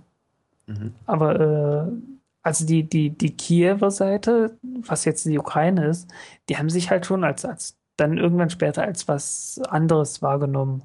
Und äh, die, die Russen irgendwie so als die, ja, die mehr von Mongolisch, von Mongolen beeinflussten und so, weil die sich halt mehr arrangiert haben mit denen, ne? Und äh, ja, also äh, die, die Nationalgeschichte von der Ukraine, da gibt's irgendwie auch eine, auch so eine epische Verfilmung und so. Äh, das ist halt schon äh, sehr stark nationalistisch. Also das ist äh, ja teilweise schon unangenehm. Ja, das ist auch so ein Punkt. Ich, ich habe eben gesehen, äh, durchaus auch ist historisch einigermaßen fundiert, wie sich die Gebietsgrenzen da entwickelt haben, vom Mittelalter bis 1820. Äh, Hm? Und wie aus, es gab eigentlich noch gar kein Russland und sondern noch irgendwie Handelsrepublik Moskau und neben Obertran Nowgorod als eigenes ständiges Ja, da ja- und Da gab's ja auch noch Trebizond. Das Königreich Trebizond. irgendwann haben sind da zwei, drei Dinge verschwunden und es war auf einmal der gleiche Name auf der Karte und dann ging es rasend nach Osten und irgendwann Hm. war dieses Großrussland, was man heute kennt, Ja. äh, da oben in, in, auf, auf, der, auf der Weltkarte und wie das aber wirklich entstanden ist, ja, da habe ich noch Fragezeichen. Ja, das ist mir auch alles noch nicht klar. Das sind halt so Dinge, das, das liest man immer mal wieder nach und so langsam setzt sich dann irgendwann das Bild zusammen. Wir sind ja auch zum Glück alle keine Historiker, wir dürfen das. Na, red mal für dich. Ich bin ja eigentlich einer. Aber so passiert das tatsächlich. Ne? Also, man kann sich auch nicht auf alles konzentrieren. Das ist ja das Gemeine, dass man natürlich nicht mehr, äh, dass es mittlerweile so viel äh, Schrifttum, so viel, so viel ähm, auch äh, detaillierte ähm, Regionalgeschichten gibt, dass man den großen Überblick ganz schwer noch gewinnen kann. Wenn Ja. Der überhaupt. Osten ist so weit weg. Und der Osten, Ja, der- ja genau, das ist natürlich dann meistens in andere Sprachen publiziert, weil sich dann natürlich hier hierzulande kaum jemand um diese besonderen äh, Regionalgeschichten kümmert. Also natürlich gibt es Ich glaube ja eher der, ich glaube ja eher der, der große Überblick, das ist die Illusion gewesen, der das man sich sowieso, hingegeben das hat. Sowieso, natürlich, das, das geht sowieso nicht, aber man möchte ja trotzdem möglichst nah rankommen. Ne? Ja, Aber das, das geht natürlich nicht, das ist klar. man, man kann, man kann halt echt nur diesen großen Überblick gewinnen, indem man halt wirklich sehr brutal simplifiziert und äh, teilweise auch Dinge einfach falsch hat. Das ist Das halt so. Das ist das, der Krux, die Krux beim Simplifizieren sowieso. Du hast, du kannst Hm. natürlich äh, manche Wahrheiten nicht auf einfache, auf einfache Sätze zusammen, äh, zusammenstreichen, sondern man muss natürlich da schon so etwas deta detaillierter in die einzelnen Dinge reinschauen. Nicht? Und Hm. das schafft man einfach nicht mehr. Also das äh, wird vielleicht mal gegangen sein, als man noch meinte, den Überblick, äh, was ich, keine Ahnung, 19. Jahrhundert oder so, wo die großen, großen Standardwerke entstanden sind, äh, die dann suggeriert haben, man hat den Überblick über alles. Aber das hat natürlich jetzt nach heutigem Wissensstand geht das gar nicht mehr deswegen geben wir auch schon diese großen äh, lexikalischen Werke, die haben wir auch der Reihe, nach, äh, der Reihe nach aufgegeben. Nicht nur deswegen, weil sie eben auch online verfügbar sind oder weil das Internet es mittlerweile besser kann, aber weil das Wissen sich auch viel, viel schneller ähm, ver verbreitert und vergrößert. Das hm. kriegst du einfach nicht mehr ja, in, in, so ein Lexikon unter. Ja, aber der, der Witz ist halt, äh, gleichzeitig äh, gibt es halt auch, es, es, also die, die Gegenbewegung ist ja fast schon notwendig, ne? Ja, also äh, um es halt überhaupt irgendwie noch verständlich zu machen, braucht es dann halt Leute, die es dann doch irgendwie wieder vereinfachen und zusammenfassen, damit, ja. damit überhaupt da irgendwie wieder eine Struktur, äh, also weil ohne, ohne Struktur kann man ja, kann man ja überhaupt nichts lernen. Also braucht man das dann doch ja. wieder. Ja, ja. Wir sind halt darauf geeicht, dass wir in Schubladen denken und dass wir in äh, hm, nee, wir, wir, sind nicht, Nee, nee, wir, wir sind nicht darauf geeicht, es ist einfach eine Notwendigkeit. Das auch, aber ich glaube, ansonsten wir kriegst du es nicht unter. Ja, ja. ja, ja. Aber das liegt ja quasi auch schon in uns, dass wir, dass wir versuchen, in allen Strukturen zu sehen und äh, sonst würden wir die Dinge auch nicht begreifen. Also wir meinen dasselbe, glaube ich. Ja. Hm. Aber uh. begreifen, ähm, weiß jemand, wo unsere, eigentlich unsere Gastgeber sind? Sind die überhaupt noch da? Schlafen die schon längst auf der Couch? Oder? Ich habe keine Ahnung. Sind die überhaupt auf der Ja. ja, da schon, aber die Frage ist, ob wir hier im luftleeren Raum agieren. Nee, nee, also. Ob der Stream. Der Stream läuft noch. Wir sind immer noch beim Thema iPhone-Hülle. Ja, wie, wieso? Wir sind, wir sind kurz vor um sechs, also der ersten sind definitiv schon wieder aufgestanden. Aber wenn's, also, und, und wenn es nur irgendwie ist, um ja. schnell auf Toilette zu gehen oder so. Ob sie dann gleich einen Podcast anmachen, das ist ja eine Frage. Genau. Wobei, äh, ich meine, ja, wenn sie es wissen, dann ja. Ja. Gib uns doch mal ein Zeichen, ob er euch hört. ah, der, der. Ja. Äh, Just Me hat vorhin vor einer halben Stunde geschrieben, er muss in die Haie, kann nicht mehr. Ja, mhm. aber jetzt Und hat der Nachtzug, äh, Nachtzug wann habt ihr Periscope äh, abgeschaltet? Irgendwann Ach ja, vorhin. Tolle Seele, ja. Schon ein bisschen länger her. Weil jetzt sitzt nur noch ich hier und ja. Das macht ja, jetzt genau. nicht so richtig viel Sinn. Ja. So. Dann können wir alles Zeit souverän nachhören, das geht ja. Genau. Äh, ja, zurück, zurück zur Geschichte. Also äh, eine wichtige Sache sind ja auch immer so diese, diese markanten und ikonischen Geschichten. Ne? Also, also in eine Geschichte von einem Land, okay, aber meistens gibt es dann in dieser Geschichte von einem Land nochmal irgendwie eine ikonische Geschichte, die halt, die sich zugetragen hat, wie äh, Unabhängigkeitserklärung der USA und vielleicht noch Bürgerkrieg oder so. Mhm. Aber so, so richtig, ne, es sind so ein paar Kerngeschichten und äh, dadurch wird es erstmal interessant, dadurch äh, erscheint es halt überall in der Geschichte. Und äh, also jetzt, ich hatte jetzt hier im, im Blog, mein neuestes Blogpost, äh, ist ja über den äh, koreanischen Admiral Yi. Und äh, das ist ein, äh, ist halt praktisch der Volksheld dort. Also so mit Statue in, in Seoul und so weiter.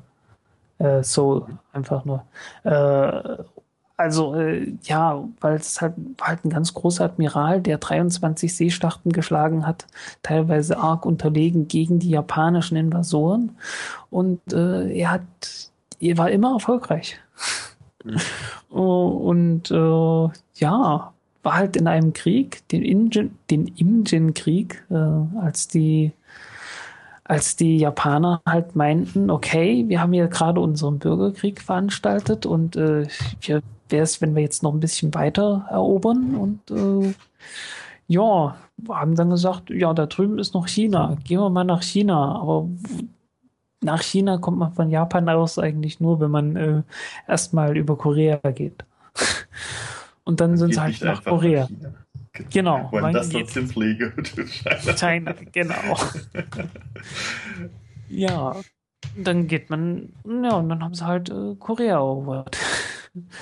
Und äh, zu Lande, zu Lande haben sie halt meistens gewonnen, und, aber äh, zur See hatten sie halt bloß einfache Transportschiffe letzten Endes und die Koreaner waren da etwas erfahrener.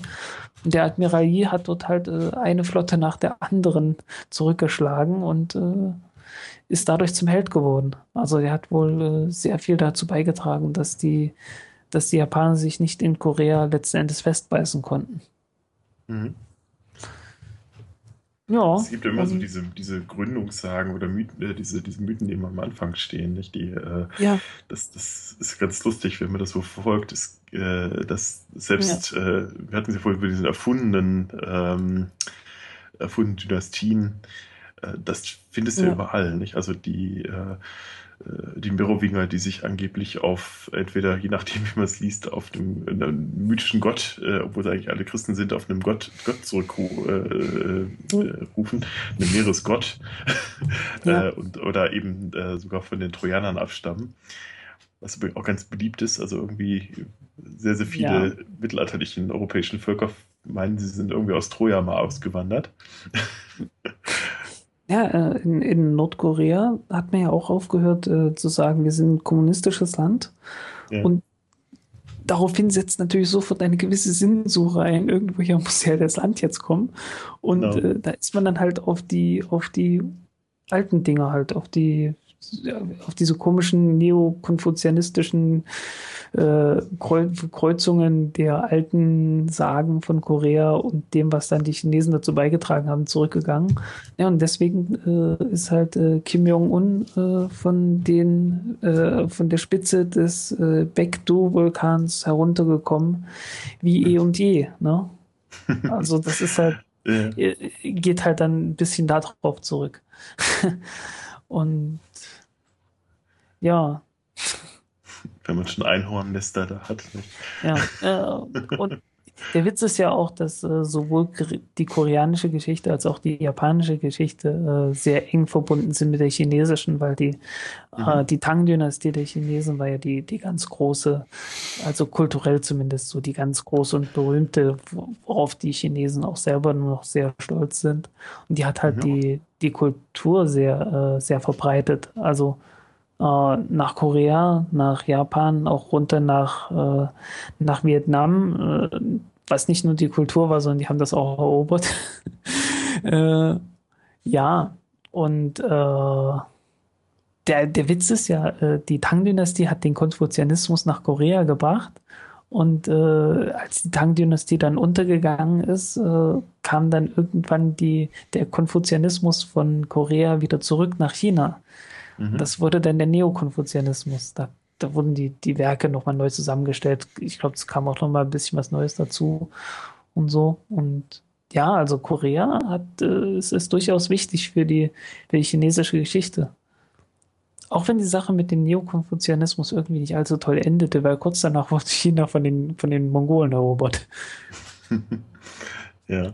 Ja, und die, die Mongolen wiederum waren verantwortlich für die, äh, für den Gründungsmythos oder so, für den nationalen Mythos von Japan. Weil äh, die haben versucht, Japan zu erobern.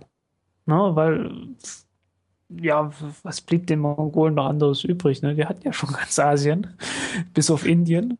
Und, äh, und dann war da, dann war da halt noch diese komische Insel vor der Küste und naja, muss man doch mal probieren wenigstens. Haben sie Mhm. auch zweimal gemacht. Äh, und beide Male, äh, die, die haben in, in, also überhastet letzten Endes diese, äh, eine Flotte zusammengebaut aus Schiffen, die so gerade mal eben äh, seetüchtig waren. Und dann kamen sie in einen Sturm und sind halt zu einem großen Teil gleich gesunken. Das ist Mhm. zweimal passiert und äh, ja, äh, das, das, da haben halt die, die Japaner haben dann halt ihren äh, Göttern gedankt oder haben darin den Geist der Götter gesehen, also des, des Windes. Also die haben ja so einen Mhm. Geisterglauben gehabt, die Kamis. Ne? Ja. Also diese, also alles Mögliche hat dann halt sein eigenes Kami. Dazu auch der Wind. Wind heißt auf Japanisch Kase. Und jetzt kommen wir drauf. Kami, Kase. Daher kommt's. Ah, ja, ja, göttlicher Wind habe ich schon mal gehört, ja, ja.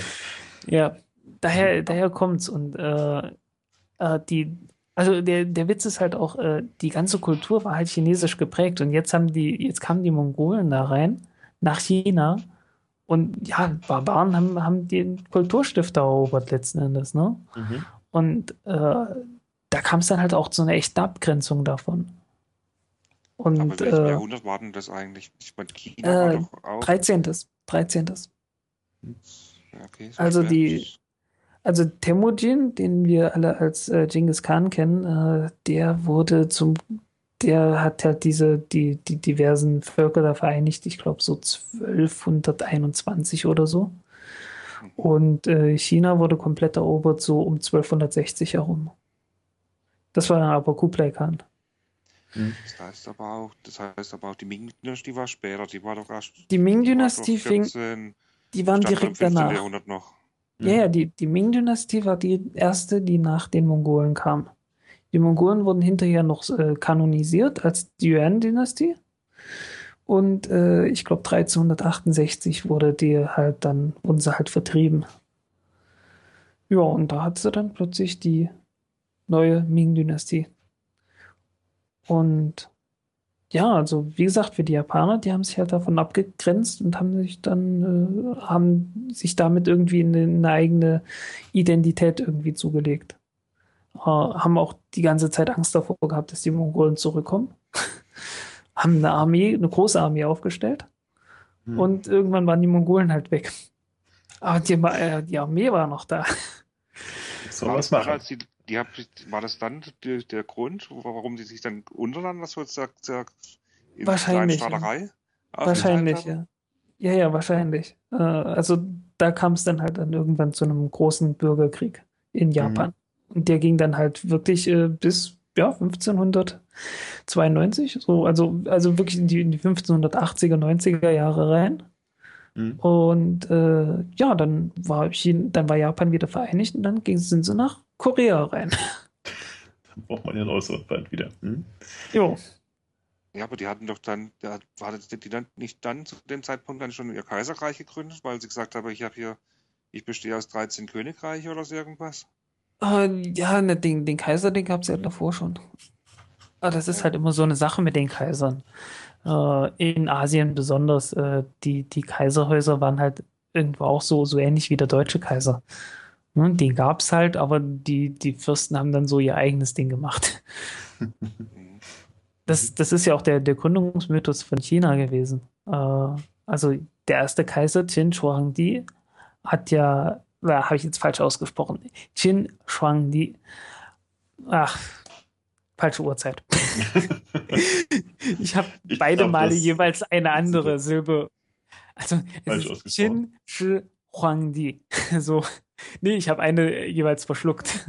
Achso, Das war der, der erste Kaiser von, äh, von China gewesen. Und äh, von dem sich auch der Name ableitet, ne? China. ja, genau, Qin Ha.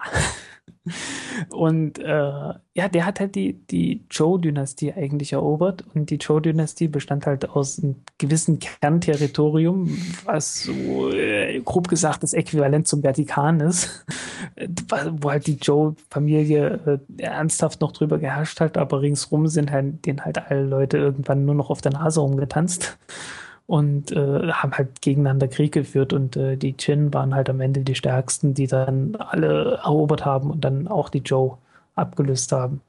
Die Zhou wiederum äh, haben halt ihren Herrschaftsanspruch damit begründet, dass sie die Shang abgelöst haben.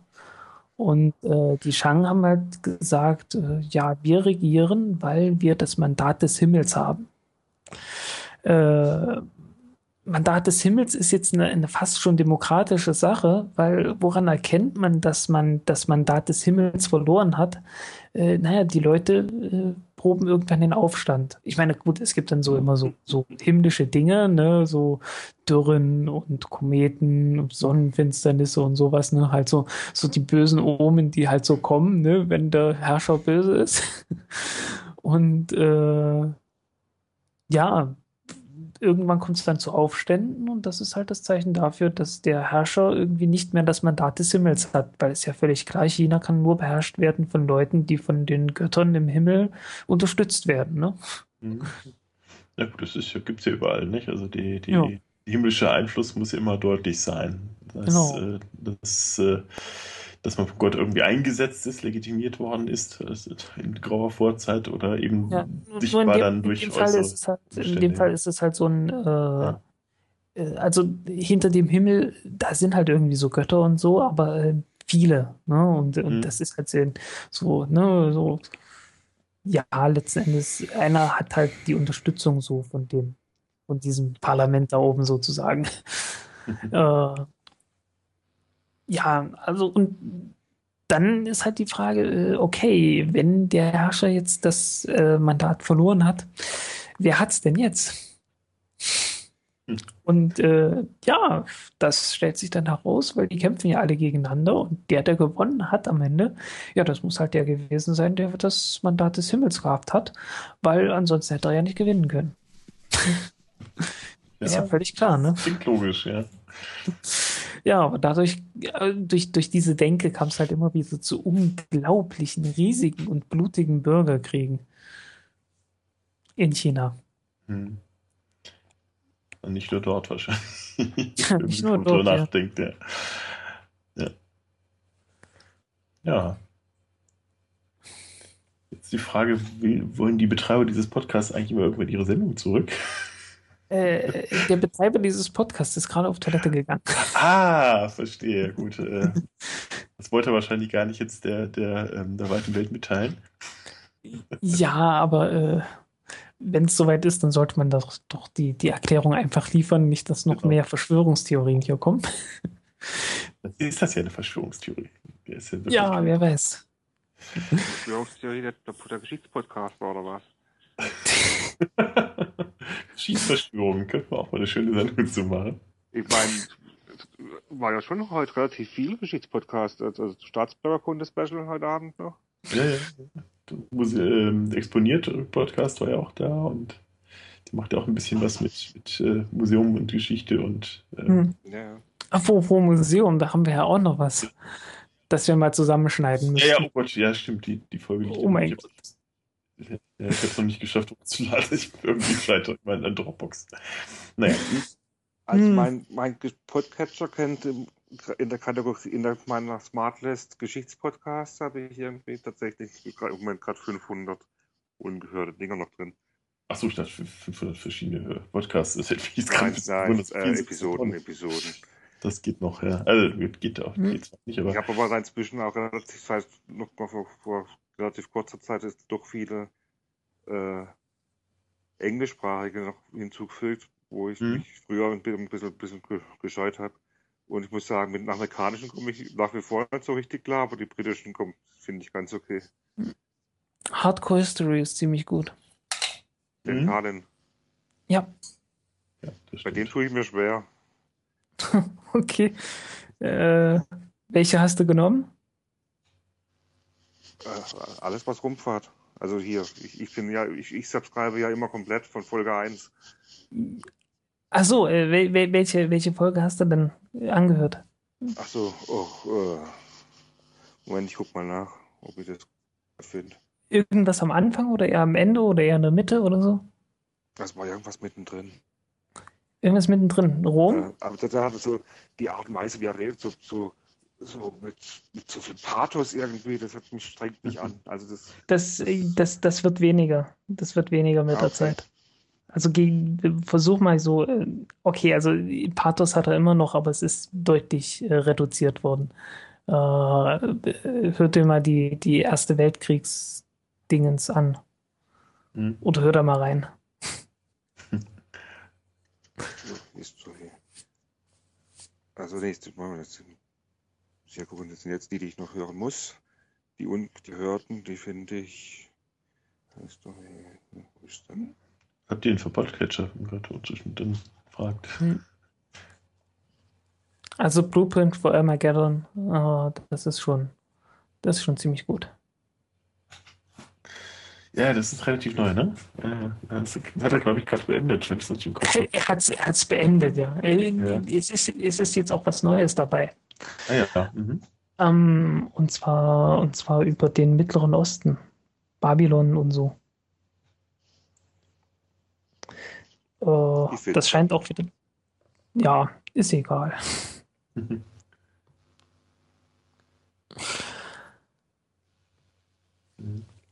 Was ich hier noch viel habe ungehört ist, ich habe immer noch diese, diese 12, 12 byzantinischen Rulers da äh, vor mir, weil ich da irgendwie noch beim, immer noch beim Konstantinas bin. Äh, kennt er wahrscheinlich diesen, das war vor 2005 irgendwie so ein relativ bekannter Podcast, der immer noch rumschwirrt. Vor Okay. ich weiß gar nicht wen. Äh, 12 Byzantinen Rulers, wo in 12 den 14 Episoden oder so geht es da über, über, Hm. na, über Byzanz halt. Hm. Justinian am Anfang? Hm, Ich nenne den, es der einzige ist, den ich kenne. Janisch Folge 8. Echt? Ja. Ui. Das Das ist interessant. Di- Diokletian, Konstantin, Julian, Zeno, Justitian, Heralikus, Irene, Basil, 1, Hm. 2, Alexius, äh, Isaac und Konstantin der Elfte. Okay. Da gibt's noch Das heißt, Basil erinnert mich an, an Russland. Da gab es Basil und Basil den Zweiten. Und äh, beide haben sich dann irgendwie die, der eine hat dem anderen die Augen ausgestochen und der andere hat dem anderen die Augen ausstechen lassen. Ja, die haben sich, die, die, die, die, Die haben trotzdem noch regiert. War das schon so. Blenden und kastrieren war irgendwie den, den ja Fetisch. Das stimmt, ja. Das machen die gerne. Das ist natürlich auch ein schönes Zeichen, ne? Nach außen hin. Man kann, kann das machen, heißt, äh, da hat man offensichtlich nicht die göttliche Unterstützung. Äh, Die Sache mit den Eunuchen ist ja auch sowas, über das nicht allzu viel gesprochen wird, ne? Gibt es der eine oder andere Podcast, der was dazu macht? Ja. Ja, aber ich meine, so, Aber ich so jetzt nicht zu den chinesischen Eunuchen, da könnte man eigentlich auch mal was machen. Das ist, glaube ich, auch spannend. Ja, also ich meine, die, die hatten ja sehr großen Einfluss. Ich, es gab, Ja, es soll ja, irgendwann mal, es soll irgendwann mal auch das äh, dann irgendwann eine, äh, ein Gesetz erlassen worden sein, dass die Leute doch gefälligst ihre Leute nicht, ihre Jungen nicht mehr kastrieren sollen, weil es zu viele Anwärter für die Beamtenposten gab. auch schön, ja. ja Byzanz ist es ja auch so. Byzanz Aber das, auch, das kann ähm, sein, das kann sein, ja. dass das irgendwie so falsch ist, aber äh, es Ja. ist so eine Geschichte, die ich jetzt so im Kopf habe. Ja. Nee, es ist, äh, ist natürlich auch irgendwie erklärbar, dass ähm, man hat natürlich den, den Vorteil, die kriegen, die haben kein Nachkommen, nicht? Und haben dadurch äh, können die, sind Ja. die nicht äh, in der Versuchung, das, ähm, das Amt für ihren Nachfolger zu, zu, ähm, zu sichern. Theoretisch. Ja, theoretisch. Irgendwie in der Praxis haben die davon nicht viel gehört. So richtig, ja. Ja, Was, mir, mir war das ja eigentlich gar nicht so bewusst bis vor, auch bis vor einem Jahr. Ähm, ich habe mich immer gefragt, wo Byzanz herkommt, aber das kommt, äh, ich habe natürlich, ich bin jetzt kein Abiturient, wo die da im Geschichtsunterricht so richtig detailliert reingehen, sondern mit mittlerer Reife. haben wir, Äh, glaube ich, auch nicht von den gemacht. Römern irgendwie direkt zur Völkerwanderungszeit und äh, Byzanz Mhm. war irgendwie für mich immer so ein Fragezeichen und dass Byzanz eigentlich die, die Fortführung von Rom war äh, Mhm. und der Ja. Römische Kaiser Konstantin, das ist damals dass das alles Griechen, ist. dass das alles Griechen waren. Das Ja, waren die Griechen, waren die ja sich Römer nannten. Das, ist, das wissen wir ja, aber Ja, stimmt. So, und dann gab es Russen, die, äh, die griechische, die das Griechische weiterführten unter der Bezeichnung Cäsaren. Das sind Schlüssel zu Zaren wurden. Nicht? Dann gab es plötzlich ähm, wieder zwei Kaiser. Ne? Also man hat ja immer diese Dualität zwischen dem weströmischen und oströmischen Kaiser. Hm? Äh, und das setzt sich dann ja lustigerweise in Russland wieder fort. Ne? Also die, Ja, was ja Ja. irgendwie merkwürdig ist, weil es ja eigentlich immer nur einen Kaiser geben kann für, für die Christen halt. Ne? Theoretisch. theoretisch, ja. Obwohl, also ich, ich weiß gar nicht, das Amt des Kaisers für die Christenheit, ich habe keine Ahnung. Er ist der Verteidiger der Christenheit theoretisch, nicht? Äh, das ist Ah, okay. der, daher, äh, der Kaiser soll quasi, das sehe ich wahrscheinlich auch Blödsinn, aber der Kaiser soll quasi ja ähm, die, die höchste weltliche Instanz sein und die Christen halt verteidigen. Mhm. Was wird es aber natürlich schwierig als, ähm, als dann äh, Karl der Große das Ganze übernehmen sollte, äh, wollte. Er wollte ja auch äh, dann den Titel Kaiser führen und das musste erst Mhm. mit den Byzantinern abstimmen. Äh, und das war nicht so ganz einfach, aber es ging dadurch, dass man gerade in Byzanz in der Zeit äh, um 800 äh, ohnehin gerade große Machtkämpfe ähm, passierten und die sich nicht um dieses, diese, diese kleinen Germanen da kümmern wollten, die wahrscheinlich ohnehin nichts Wichtiges darstellten. Ja, Aber also das macht, macht total- mal. Das ist doch aber eigentlich total faszinierend, dass das Kaisertum die Verteidigung des Christentums war, äh, wobei der erste christliche Kaiser eben genau dieser Ole Konstanz war, äh, Konstantin war. Naja, wobei auch das nicht so ganz klar war, ob der wirklich Christ war. Ähm, der hat zwar die, äh, das Christentum als, als Religion anerkannt, aber ähm, ob er das wirklich, ob er wirklich am, am Schluss äh, zum Christentum übergetreten ist, weiß keiner so genau. Also die, diese, diese angebliche auf dem Sterbebett empfangene ähm, äh, Eucharistie äh, mag rein erfunden sein. Dann spielt er wahrscheinlich diese Paulus-Saulus-Geschichte noch ein bisschen mit, äh, dass man da gerne, gerne auf ihn gemünzt hat und auch, auch dieser späte Übertritt wird ja immer gerne wieder als Mythos sozusagen hergehalten, wenn man dann ähm, andere Herrscher danach gesehen hat, die dann auch ähnlich, äh, ähnlich vom Ruhm abhaben wollten. Und daher äh, muss man das ein bisschen als mit Vorsicht genießen. Wahrscheinlich war er einfach schlau genug, das nicht zu tun, äh, um sich eben nicht mit, an, mit, mit anderen zu verkratzen, nicht? indem er äh, äh, so quasi so neutral geblieben ist, seine Haltung. Nett als, als Kaiser kann man natürlich auch sagen, ich stehe über diesen Dingen irgendwo ein Stück weit. Ne? Nicht in der Zeit. Da kannst du, glaube ich, nicht über Religion stehen. Das ist Religion ein fester Bestandteil des Alltags und man kann sich gar nicht vorstellen, dass man nicht religiös ist in der Zeit. Also das ist, das Hm. ist, geht nicht. Du kannst da, da nicht, also du kannst auch nicht sagen, ich als, als Ja, Kaiser stehe ich über dem Essen und Trinken. Ja. Das ist ungefähr genauso wichtig für die damalige Zeit als äh, ja. Ja, der, der Papst stand ja eigentlich immer noch über allen. Ne? Je, ja, je nach, je nachdem, je nachdem, wie gerade die Mächtigkonstellation war. Ne? Ja, und, und, und, wie Kaiser viele, und wie viele Päpste es gerade gab. Ja, das ist ja lustig, dass wir das jetzt schon wieder haben. Ne? Also, wann, wann, wann hatten wir das letzte Mal einen Gegenpapst? Das ist auch schon ein Weilchen her. Ja gut, diesmal haben wir ja, es ist ja kein Gegenpapst, der hat sich ja, der hat sich ja zur Ruhe gesetzt, von daher passt das ja noch. Das geht noch. er hat ja, er hat ja keine, er hat ja keine Ansprüche mehr. Ja. Ja, es, es wurde ja schon gemunkelt, äh, dass, dass der jetzige, also der, der jetzige Papst dem, dem alten Papst gar nicht so gut, nicht so liegt und dass am liebsten sich auch zu Wort melden würden. So Hm. aus internen Kreisen ähm, des Vatikans verlautbart. Ähm, äh, das Lustige ist, äh, ja, ich war ja vor ähm, einem halben Jahr in Rom und da habe ich tatsächlich mit solchen Kreisen gesprochen. Und die haben tatsächlich gesagt, ja, am, am liebsten würde er wieder quasi nach äh, den, den alten Papst, äh, den neuen Papst wieder vom, vom Thron stoßen und selber wieder drauf sitzen. Ähm, Aber ist vernünftig genug zu wissen, dass ist, das. äh, er ist ja durchaus, äh, erstmal ist er wohl sehr schwer krank und zum anderen ist er, ähm, äh, also hat er aus, aus gut, aus, wahrscheinlich tatsächlich aus Gesundheitsgründen ähm, auch aufgehört, nachdem er gemerkt hat, dass er, dass er das nicht verkraften würde, da jetzt auch nochmal Reformen durchzuboxen. Ja. Selbst, selbst äh, Ratzinger äh, als, als notwendig erscheinen würden. Aber das scheint so alles etwas verkrustet zu sein. hm. Seit, seit mehreren Jahren, 2000 Jahren. Ich wollte eigentlich auch noch eine Podcast-Folge machen mit einem ausgewiesenen, Vatik ausgewiesenen Vatikanexperte, aber der das Vereinsmitglied ist inzwischen letztes Jahr leider verstorben. Der hatte, war halt auch schon Okay. und hatte, glaube ich, Krebs. Ui. Aber der war, der war jahrelang Korrespondent für dpa in Rom. Oh, nicht schlecht, ja. Vielleicht muss man mal den Eduard von Habsburg befragen. Der ist doch jetzt, jetzt doch, ist jetzt, ähm, Der ist Podcast-affin. ja, erstens ist er Podcast-affin und zweitens ist er jetzt un ähm, ähm, äh, ungarischer Botschafter beim Vatikan, ne? Geworden. Also der sitzt wirklich mittendrin. Was Ungarischer.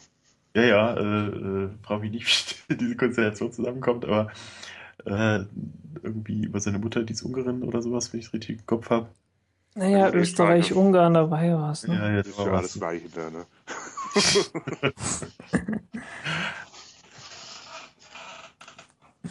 Und da heißt, sie hat ja sogar Habsburg noch im Namen. Also. Ja. Aber ich, Hat er, ich hat muss er ja. Ist, ist das hier mit Hm? den, den Habsburgern? Ja, natürlich. Genau das, ja.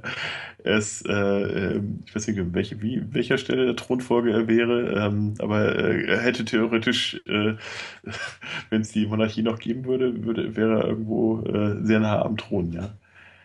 Ach, okay. ja. Aber ist äh, völlig, völlig äh, auf dem Boden gebliebener, sehr sympathischer, äh, ähm, ja, Podcaster. Ja, der, der Witz ist ja, ich habe ja die, also ich meine klar, du sagst verkrustet, äh, aber ich habe irgendwie einen gewissen Respekt einfach für, für, eine, für so alte Traditionen gewonnen, äh, als ich äh, Anathem gelesen habe von Neil Stevenson, Mhm. wo er halt so eine, ja, also letzten Endes schildert er halt so eine Welt äh, von äh, äh, Klöstern, die halt seit, äh, ich glaube, 4000 Jahren dort existierte und Mhm. ist halt komplett äh, auf Wissenschaft gegründet und nicht auf Religion. Äh, die, Mhm. die Religion ist halt da komplett rausgelassen. Also er hat das halt so komplett säkulär letzten Endes gemacht. Aber auch schon äh, halt auch mit Verehrung durchaus, äh, allerdings von Wissenschaftlern und nicht von Göttern oder so und auch nicht von Mhm. Aposteln. Ne? Äh, Mhm. Aber irgendwie, irgendwie trotzdem, ich habe da irgendwie so ein bisschen das Gefühl, irgendwie habe ich das Gefühl dafür bekommen, was es heißt, Mhm. dass man irgendwie so in einer, in einer langen Reihe von Traditionen irgendwie stehen kann Ja. Irgendwie, irgendwie, ja, irgendwie hat sich das dann auch übertragen auf halt äh, schon auf katholische Kirche, dass ich dann sagen kann, okay, ich, ich kapiere irgendwie, dass das denen wirklich was bedeutet und dass das durchaus ernst gemeint ist und nicht nur irgendwie Theater gespielt. Nee, die Ernst ist das, äh, ist das natürlich schon. Das ist äh, todernst zum Teil. Ja. Das merkt man da schon, nicht? Ja, aber weißt du, es, es gibt immer so dieses äh, äh, äh, sich dessen irgendwie bewusst sein, dass das so ist und Ja, dieses echt verinnerlicht haben, dass etwas so Mhm, ist. mhm. Ja, ich ich erzähle da immer wieder ganz gerne die Geschichte, äh, dass ich mal in der Vulkaneifel war. Ne? Und ja, Vulkaneifel heißt schon so. Und das wusste ich auch davor schon, dass das vulkanisch ist und so. Und da sind wir halt dann im Urlaub äh, von letztens von einem Vulkan gerade zum nächsten gegangen und riesengroße Dinger halt. Und äh, irgendwann kurz vor Ende des Urlaubs sind wir zu einem Hügel gegangen und äh, auf diesem Hügel war halt nochmal so ein See und halt auch vulkanisch und dann sind wir halt den Hügel hochgegangen und ich guck mir, guck mir dort den See so an, guck ringsrum, denk mir, ja, wo wir hier drauf laufen, das ist halt, ja, das ist halt etwas höher als der Rest, deswegen läuft der See halt nicht aus. In dem Moment kam es mir so, irgendwie in, in dem Moment kam dieses Bild bei mir im Kopf, ja, ich bin hier oben auf dem Ringwall eines Vulkankegels. Verdammte Mhm. Scheiße, das ist ein Vulkan. Das ist echt. irgendwie so, also so, Ja. so irgendwie hat's, ge hat's, hat's Klick gemacht, weißt du? Ja, ja. Dieses, dieses einfach, äh, es war mir davor bewusst, aber in dem Moment habe ich es wirklich so verinnerlicht gehabt, dass Mhm, das weiß, echt ernsthaft Ja, ja, Vulkan ist. Man hat manchmal solche Momente im Leben, ne, dass man plötzlich denkt, Moment, das ist Also gar kein äh, Film, war, das ist... war jetzt nicht, war jetzt nicht ganz so Ja, dramatisch, aber einfach so Ja. irgendwie, dem Moment ist mir halt wirklich bewusst geworden, Mhm. okay, das ist, das ist das echte, das ist das echte Zeug. Auch wenn es in Deutschland ist. Das ist, das sind Ja. keine Hosentaschenvulkane oder so. Das sind so richtige Dinge. Na gut, aber tut sich jetzt auch nicht mehr so viel. Äh, würde ich so Ja. nicht sagen. Also die werden, also in, zuletzt sind sie ungefähr alle 10.000 Jahre aktiv geworden und das letzte Mal vor 10.000 Jahren. Das ist geologisch nicht so lang her, ne, stimmt, ja. Und das, Wieder das kann, das kann wieder passieren, muss aber auch nicht. Also äh, es gab Ja. auch zwischendurch durchaus sehr viel längere Pausen. Und es Mhm. kann sein, dass jetzt so eine neue Pause anfängt. Aber Mhm. das weiß man halt nicht. Mhm. Na gut, da gibt es ja andere Stellen, die uns mehr Sorgen machen müssten. Nicht? So die, Ja, wie heißen die Dinger, die, wie heißt das in Italien, die so und so Felder, die. ach Äh, äh, Campi, Fle- Campi Flegrei. ja, genau, die pflegerischen, äh, Felder. Äh, das ist ja auch etwas aktiver. Und das rumst ja auch alle paar Jahre mal, äh, äh wenn es dann wieder, wieder das hebt sich äh, an heftige und Erdbeben gibt. Genau, ja, ja. Hm. Und dann natürlich so Yosemite Park und sowas nicht. Äh, nee, Yosemite Park ist nicht. Das aber es ist auch so ein das Wird noch sehr lange, das wird sehr, sehr lange brauchen noch. Ja, ja, das, da gab es ja da immer was Meldungen, wo dann hieß, ja, jetzt bewegt sich wieder was und stellt sich raus, ja gut, das, das hat überhaupt nichts mit vulkanischen Aktivitäten zu tun. Mhm. In dem Fall. Nee, du, du brauchst einfach, du brauchst einen gewissen Anteil von flüssiger Lava und der ist einfach noch nicht da wieder. Ja. Mhm. So einfach. Da war doch aber auch wieder neu dieses Jahr ein Ausbruch mit Flugverbotszone, weil zu viel Rauch war. Ja, in Bali, wo jetzt vor ein paar Tagen. Ja. Nicht der Eier für Jöckel. Bei dem hat es mich Ey, damals ja, ja, Jöckel. Saß ich in England im Urlaub und dann kam der blöde Vulkan. Saß ich drei Tage ja? länger. Mhm. Oh. Hab's mhm. aber geschafft, ein Ticket zu kriegen über, über äh, Eurotunnel Paris. Aha. Und dann äh, wieder nach Deutschland. Ja, das war etwas verrückt. Das war, das war. War auch, war auch, über, war auch übertrieben. Äh, hat man ja dann hinterher, äh, hinterher hat man ja dann Grenzwerte endlich mal festgelegt, weil davor mhm. hatte man keine. Ja, klar, wenn du keine hast, dann. Die lagen dann irgendwo bei 2000 Mikrogramm pro Kubikmeter und äh, teilweise waren es so 200 oder 50 oder so, wo man noch, äh, wo man noch Flugverbot gegeben hatte. Also mhm. teilweise, es gab eine Wolke, die einmal kurz drüber ging, die tatsächlich relativ hohe Konzentrationen hatte, wo man, ich glaube, nach den heutigen Grenzwerten auch noch hätte durchfliegen können, aber naja, war so an der oberen Grenze halt. Aber äh, alles in allem, was sie da gemacht haben, das sind das den gesamten Luftraum bis runter zum Schwarzen Meer an der Ukraine geschlossen haben. Ein Hauch übertrieben. Ja. Ah, ich habe ja die leichte Flugangst. Ich fand es ganz okay, dass ich da mit dem Zug zurück müsste. Es war durchaus interessant, so in King's Cross in London, also der große Hauptbahnhof, wo die Fern Fernzüge wegfahren, da war ein Chaos und ein Durcheinander. Ja. Das ist aber häufiger. Das ist nicht, nicht nur am, am Ausbruch von Vulkan. Nee, ähm, wahrscheinlich noch, noch eine Spur drauf, denke ich mal. Aber, auch, aber auch zu der Zeit in Berlin am Hauptbahnhof so. Ja, aber ich habe noch nie erlebt, dass, dass dann Polizei kam und gesagt hat, okay, die Schlange darf maximal diese Länge haben. Ihr, ihr 50 Leute ab hier, ihr seid schon zu lang, ihr müsst jetzt alle Haut nach, äh, weggehen. Die Schlange schließt hier. Und dann haben sie tatsächlich auch Leute, die in der Schlange schon standen, äh, auch wieder weggeschickt. Ah. Nee, gut, das habe ich noch nicht erlebt, das stimmt. Und die, äh, wenn man, da kamen ständig Durchsagen, wenn man innerländische Tickets will, soll man doch bitte an die Automaten gehen und also war, es war ein Durcheinander. Also da waren tatsächlich genau die zwei großen Schlangen, eine Riesenschlange von Leuten, die aus dem Bier England verlassen wollten und dann aber auch eine riesen, riesen Menge von Leuten, die irgendwie geschafft haben, nach London zu kommen und jetzt von London wieder in die Peripherie verteilt werden mussten. Mhm. Ja, Wobei der Witz bei den, bei den Vulkanausbrüchen ist ja auch, äh, dass da in letzter Zeit nicht mehr allzu viel passiert ist. Zumindest nichts Großes. Pinatubo war noch, ja, der war halbwegs ordentlich.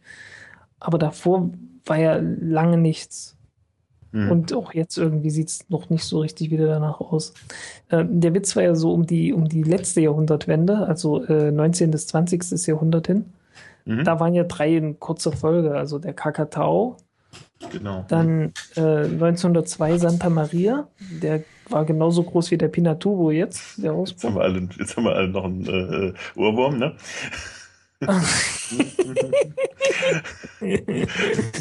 ja, ich die Namen gerade zum ersten Mal. Santa und dann kam, ja, äh, was in Mexiko oder, oder Guatemala, irgendwo so Zentralamerika, ne? Und mhm. äh, dann noch einer in Alaska der mhm. Novarupta, also nannte sich dann Novarupta, äh, gehörte zum Katmai-Vulkan. Das war halt auch so ein riesengroßes Ding. Und das war halt, ja, drei riesengroße Ausbrüche in 30 Jahren. Mhm. Äh, von denen es normalerweise, naja, die gibt es normalerweise nur so alle, alle 50 Jahre oder so. 50 bis 100 Jahre oder so. Mhm. Was in der Größenordnung. Und dann halt drei davon in 30 Jahren, das war schon ziemlich heftig. Und wo waren die alle in Amerika, oder? Hm, nö, nicht Zentralamerika, also Zentralamerika, äh, Alaska oben und äh, das andere Krakatau ist ja Asien, ne? äh, äh, Krakatau, das ist äh, Indonesien, zwischen Indonesien und Genau, Malaysia. Und dem haben wir ja äh, ähm, Frankenstein zu verdanken, ne? Nee, nee, nee, nee, das war der Nicht Tambora. Ach, Tambora Nee, war das. Okay, ja, ja. Tambora war Stimmt, 1900, äh, 1815. ja, ja. Hast recht. Frankenstein, Mary Shelley? Naja, Ja. die äh, Ja, die, ist auch eine die, schöne Hoaxilla-Folge übrigens. die saßen, die saßen in der Schweiz irgendwie fest. Ah, und äh, war halt richtig beschissenes Wetter und die waren in irgendeinem Schloss oder so oder eine Villa oder was weiß ich, Ja, jedenfalls in einem Gebäude und Ja. Hm? hatten nichts zu tun gehabt und haben dann halt gesagt, äh, ja, schreiben wir doch eine Geschichte, schreiben wir doch Geschichten und äh, wer die beste hat, gewinnt. Irgend sowas. Und da ist, da ist halt Frankenstein ge, äh, entstanden. Ach so, ich dachte jetzt, ja, okay. Äh, Nein, Frankenstein ist nicht schuld am Ausbruch. ja. Wohl? Wer weiß es. Das ist ja nur die offizielle Seite der Geschichte. Wobei man sagen muss, Tambora ist halt, ey, das war ein richtig, richtig böses Ding. Mhm. Also, äh, muss man sich so vorstellen, hund, irgendwie, ich weiß nicht, 160 Kubikkilometer. Ui. Äh, ja, also, also so, Mhm. so Pinatubo liegt so um die 10. Das ist schon ziemlich groß. Äh, äh, Vesuv-Ausbruch, der so Pompeji rum, das war ein Kubikkilometer. Einer. Mhm, ja, der, der war vergleichsweise klein, ja. Ja, das Der hat ja auch so Regionalauswirkungen. Also natürlich, äh, ja ziemlich üble halt. ja, schon. Pompeji, naja, acht Kilometer weg, ne? Und Pompeji. Vom Ja, Vulkan. wobei er lag halt an der falschen Seite, ne? Also es hätte ja auch quasi andere, in eine andere Richtung gehen können. Was Ja. es ja in früheren Zeiten auch gegangen ist. Ja. Ähm, Lola zum Beispiel ist steinzeitliche, ähm, steinzeitlich, ich glaube bronzezeitliche oder steinzeitliche ähm, Siedlung, die da auch verschüttet, ich glaube steinzeitlich ver- verschüttet worden ist. Hm. Und ähm, ja, Pompeji ist ja nicht nur einmal getroffen worden, nicht? das haben wir auch äh, 1632 oder 16, ich glaube 1631 ist es vom äh, ist es nochmal verschüttet worden. Und natürlich auch im, im, Hm. im 20. Jahrhundert, 1944, glaube ich, äh, gab es auch mal so einen kleinen Ausbruch, der hat dafür gesorgt, dass die, äh, die Amerikaner dann eine riesen Flotte von, von geparkten Flugzeugen verloren hat. Ja, das, das hatte ich gesehen. Da, da gibt es dann auch Schwarz-Weiß-Aufnahmen von, von dem Genau, äh, Lavastrom, der sich, Ja. äh, der dann in die, in die, in irgendwelche Städte reingekommen ist und so. Mhm, mhm. Weil das Blut des heiligen Gennaro sich nicht verflüssigt hat. Ich glaube, die, äh, in äh, Neapel glauben sie ja, dass, dass äh, der heilige Gennaro sich gerettet hat, insbesondere natürlich jetzt bei dem, bei dem äh, 1631er Ausbruch. Hm. Und seitdem hat sich dann immer, äh, vorher spielt er eigentlich keine große Rolle. Und da haben sie eins von diesen Blutwundern äh, aus dem Mittelalter wieder entdeckt, das wahrscheinlich nur aus Gips und ein bisschen, äh, weiß ich, was alles drin ist, Eisenoxid, Hm. äh, das sich dann verflüssigt, wenn man es lang genug schüttelt und wenn es warm wird. Hm. Und äh, immer wenn große Ereignisse passieren, äh, wenn zum Beispiel ähm, der, der lokale Fußballclub verliert, dann äh, sieht man das durchaus angeblich an, den, an der Nichtverflüssigung der, der, des Blutwunders. Ja, naja, ich, ich erwarte ja sowas ähnliches am, äh, am Sakurajima in, äh, in Japan. Mhm. Äh, also die, die südliche Insel davon, äh, boah, Kyushu, glaube ich, wenn ich mich nicht irre. Äh, also im Süden von dieser Insel ist halt die, die Provinz Kagoshima und Mhm. deren Hauptstadt nennt sich auch Kagoshima. Und die ist halt an so einer, ja, ne? äh, und die ist halt in so einer, in so einer Meeresbucht und die ist fast verschlossen von einem Vulkan, dem Oh. Sakurajima. Mhm. Und äh, ja, die, also von dem Vulkan, also die, die Meeresenge dort, das sind zwei Kilometer bis zum Stadtzentrum. Äh, Oh. und der, der Ja. Vulkan kommt, der schließt sich dann halt direkt danach an. Also die, die vom, vom Schlot bis zum Stadtzentrum sind es vielleicht so zehn Kilometer oder so. Mhm. Und das ist halt eine, das ist halt eine Stadt äh, mit also deutlich jenseits einer halben Million äh, Einwohner oder so. Also es ist eine ziemlich große Stadt, ganz ordentlich. Mhm. Und naja, der, der Sakurajima ist halt schon ein paar Mal ausgebrochen, aber bis jetzt, äh, weil die sind halt so, weißt du, Westwindzone und so, ne? Mhm. Äh, also meistens zieht der Wind gerade weg, weil die Stadt ist im Osten von dem Vulkan. Aber irgendwie hat man so das Gefühl, naja, früher oder später wird das Ganze schief gehen, Mhm. Weil es halt, weil es halt echt sehr nah dran ist. Das ist etwas ungünstig. Vor allem, wenn es so nah dran ist, wenn die Pech haben, dann merken sie noch nicht mal, dass er ausbricht. Ähm, Naja, Ja, doch, das werden sie, das werden sie mitkriegen. merken schon, aber dann vielleicht, wenn es zu spät ist, sie kommen also nicht mehr weg, meine ich. Ja, das, das könnte ein Problem werden. Und vor allen Dingen, weil die, weil die Japaner ja doch, äh, ja, bei Dingen, die irgendwie zu groß werden, wenn die Katastrophe zu groß ist, dann sagen die halt, ja, brauchen wir uns nicht drum zu kümmern. Sehen. Habe ich so ein bisschen das Gefühl zumindest. Mhm. Äh, bei dem Tsunami war es ja so. Wobei, da hat man ja gesehen, wie gut die trainiert sind. Das wäre, glaube ich, in anderen Ländern. Na, eigentlich nicht. Also, ich meine, wieso Ja. hat es 20.000 Tote gegeben? Ja, aber es hätte wahrscheinlich noch mehr gegeben, wenn es nicht. Äh, Äh, naja. Ich meine, guck dir an, wie die Leute reagiert haben auf den Videos. ja, gut, Ja. auch der war. Menschen. Also, Keine weißt du, da haben die, da haben die noch ihre Einkaufswägen äh, munter vor sich hergeschoben, als der, als das Wasser draußen schon sehr schnell und sehr rapide und sehr bedrohlich anstieg. Dann, äh, ja, um, um doch die Einkäufe zum Auto zu bringen, ne? Und dann so, so sind sie halt wirklich immer bloß dem, dem Wasser so gerade so weggelaufen und äh, äh, sonderlich ernst genommen haben die das nicht irgendwie.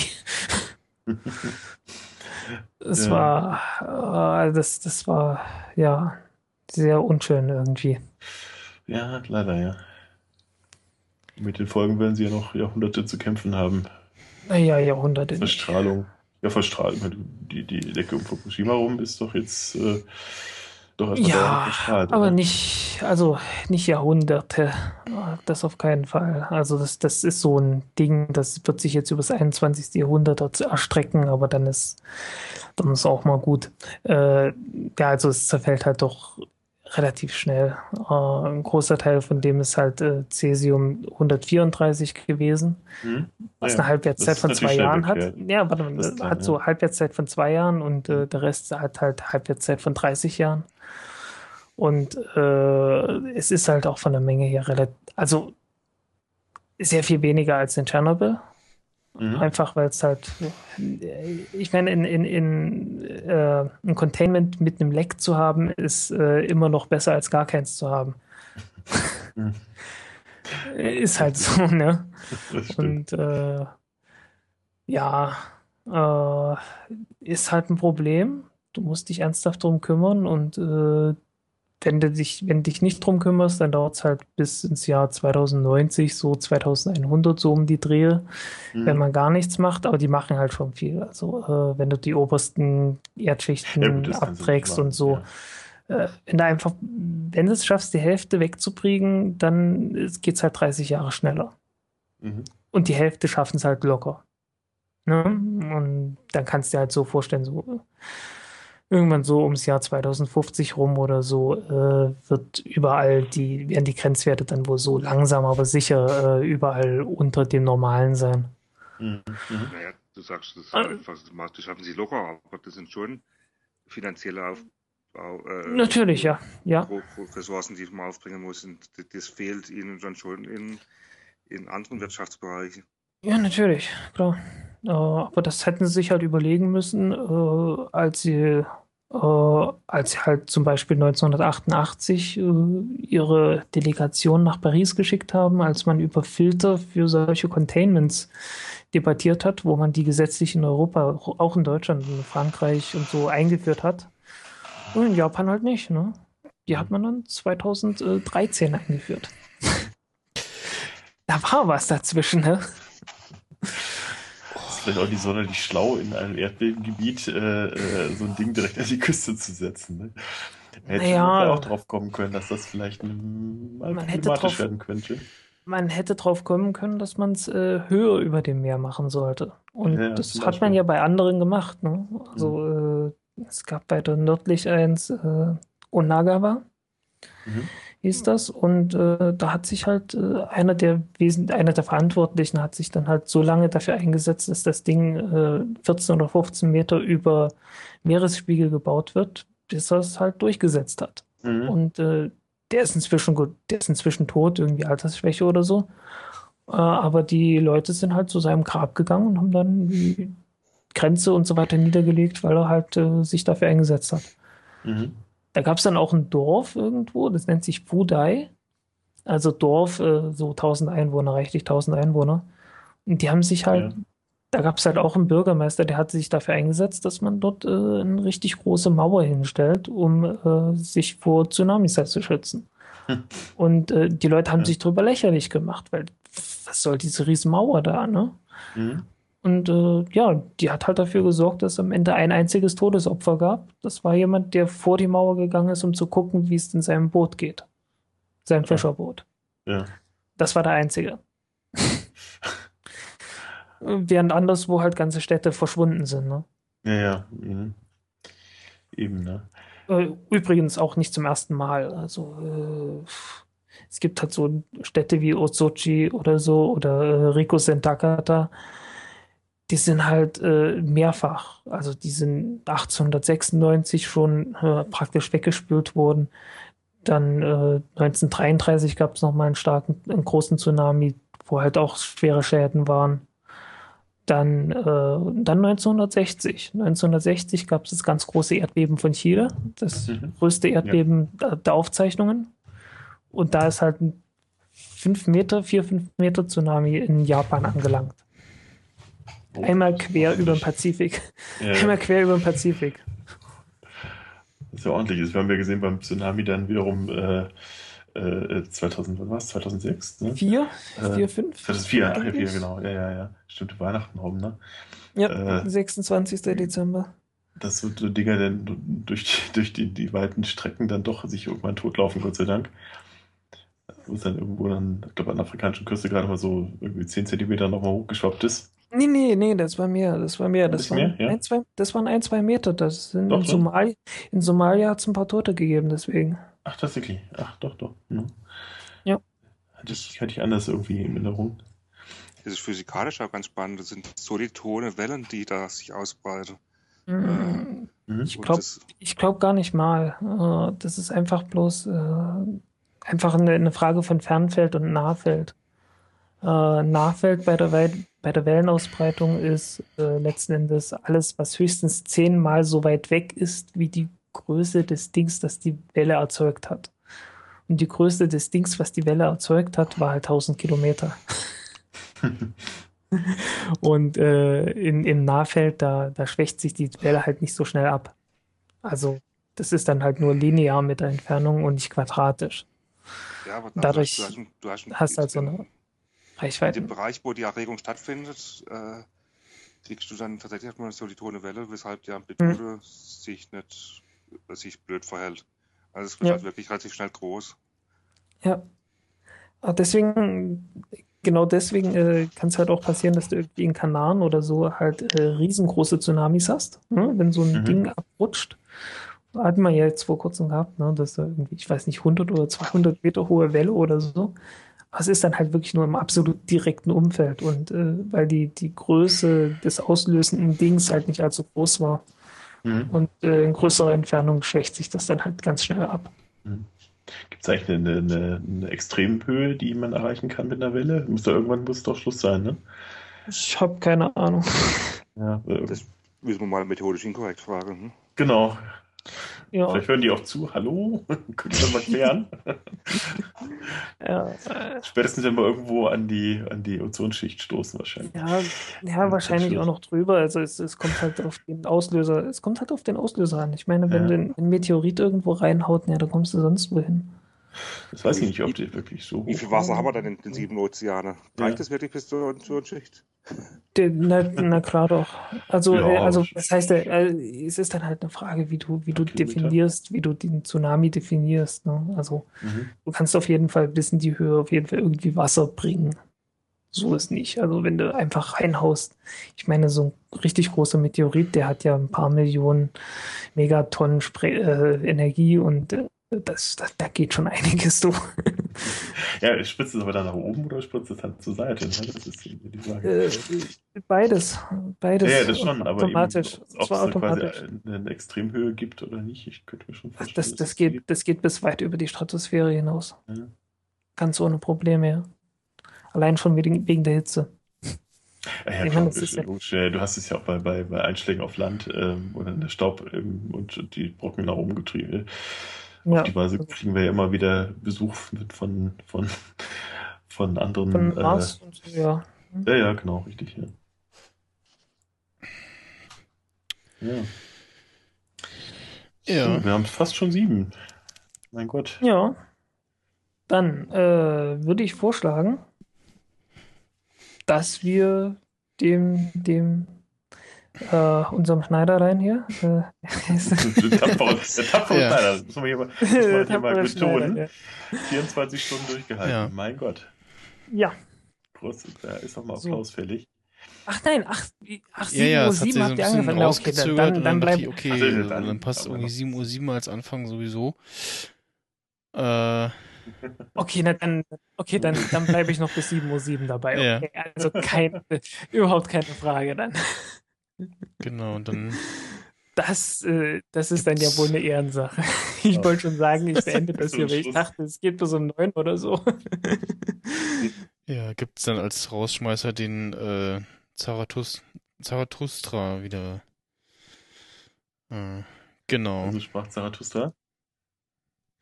Von äh, äh, äh, Ja, also Strauß, genau. Richard Strauss. Und ansonsten von Nietzsche. Ne? Und Sonst ansonsten von Nietzsche. ja. ne? Aber ich glaube, Nietzsche hat relativ wenig vertont. Das kann schon sein. Aber ich verstehe gerade nur Bahnhof, was ich, aber, aber ich finde es ganz spannend. Ich habe in letzter Zeit relativ viel über die Zoroastrianer, heißen die so, Äh, ja, ja. gelesen. Ja, Und äh, ich finde auch, Alles Persien, ne? ja, und die gibt es immer noch. Genau. Das, das ist, äh, Ja, Freddie Mercury war einer. Das kann Und sein. die haben ja so einen interessanten Totenkult, nämlich diese Himmelsbär. Äh, Draufgekommen bin ich hier wegen methodisch inkorrekt, weil sie da die vor irgendwann mal hatten, dass die, die, die Geier, die die eigentlich brauchen für einen Totenkult, weil die ja diese Hm. Himmelsbestattung haben, die Leute auf den Berg und dann abnageln lassen. Ja, äh, die, die haben halt gesagt, äh, Die irgendwie kaputt, die die haben halt irgendwie gesagt, äh, wir können die Leichen nicht vergraben, weil dann entehren wir die, äh, die Erde. Ne? Wir können sie auch nicht verbrennen, weil dann entehren wir das Feuer. Äh, und so weiter. Und dann sind sie halt irgendwann drauf gekommen, ja, was können wir jetzt noch machen? Ja, wir können höchstens noch den Geiern zum Fraß vorwerfen. Soweit ich weiß, irgendwie sowas war das doch, ne? die werden Ja, nicht die, entehrt. jetzt habe ich gesagt, also ist die, ist die Erde irgendwie davor und dann müsste man ja mit dem Pickel Hm. Und die, in Wikipedia gibt es da auch relativ grausig aussehendes Bild, die sind da relativ, ja, äh, Mhm. ja, man sieht halt Leichen. Ja, und da Jo. sind die Leute natürlich immer sehr, sehr äh, erfinderisch gewesen, wie man Leute quasi äh, entsorgt, nachdem sie nicht mehr da sind. da gibt es ja alles. Äh, ja, Aber vielleicht nicht gerade ein Thema für 651. ja. Ich, ich Außer erinnere man mich. würde uns jetzt sorgen. Ja, ich, ich erinnere mich bloß gerade irgendwie an Mongolen und wie die damit umgegangen sind, dass sie äh, nachweisen mussten, wie viele Leute sie gerade getötet hatten. Oh, ja. Hm? Was dann darin endete, dass man säckeweise Ohren hatte. Ah, noch andere Körperteile sein können, Gott sei Dank. Das ist du. ja, es waren die Ohren. Leid mir euer Fall. Ohr. genau. Ich glaube, das kriegt man nicht wieder Ja. zurück. genau. Ich habe die Augen meines Vaters und die Ohren meines Freundes. Oh, ja, das erinnert mich dann natürlich auch wieder an die, äh, an die äußerst unschöne Geschichte vom Kongo. Ich dachte jetzt automatisch an den ganz Ohr-Podcast, aber das ist auf die Weise entstanden. Oh. Schlechte Witze um kurz vor sieben. Ja, äh, ja, wie gesagt, nee, ich, ich dachte eher jetzt gerade an Belgisch-Kongo.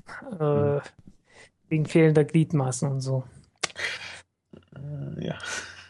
Ja, das ist, äh, das ist irgendwie, wir, wir brauchen irgendwie was Appetitlicheres. Mhm, mhm, mhm. Frühstück. Frühstück ist eine gute Idee. Frühstück, juhu. Ja, es, es gab mal, ein, es gibt ein Buch, äh, eine Suppe für den Kahn. Es ist ein Mhm. Kochbuch, ein, ein mongolisches Kochbuch. Und Ah. das war halt so aus der Zeit, als man gerade dieses riesengroße Weltreich halt hatte. Mhm.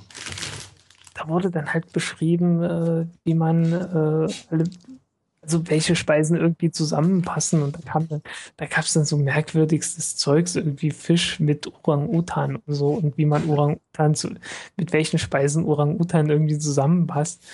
Was alles irgendwie dann auch irgendwie keinen Sinn machte, außer halt in dem Kontext, äh, ja, man hat halt gerade ein Weltreich erobert. äh, Das, äh, ich gucke mal gerade, ich habe nämlich gerade gerade passt das Buch äh, In the Devil's Garden, Sinful History of Forbidden Food. ähm, und da sehe ich gerade, ist das. Äh, guck ich mal gerade, was drin steht.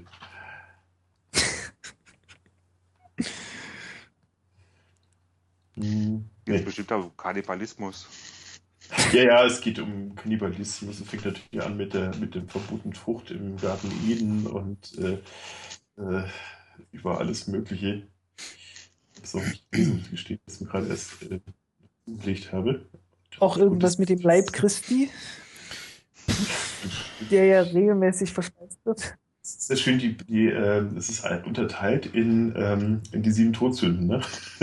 Mit Lust, Gluttony, Pride, Sloth, Greed, Blasphemy und Anger. Also gute Blasphemie ist jetzt keine der sieben Todsünden, aber Mit, ja. Mhm.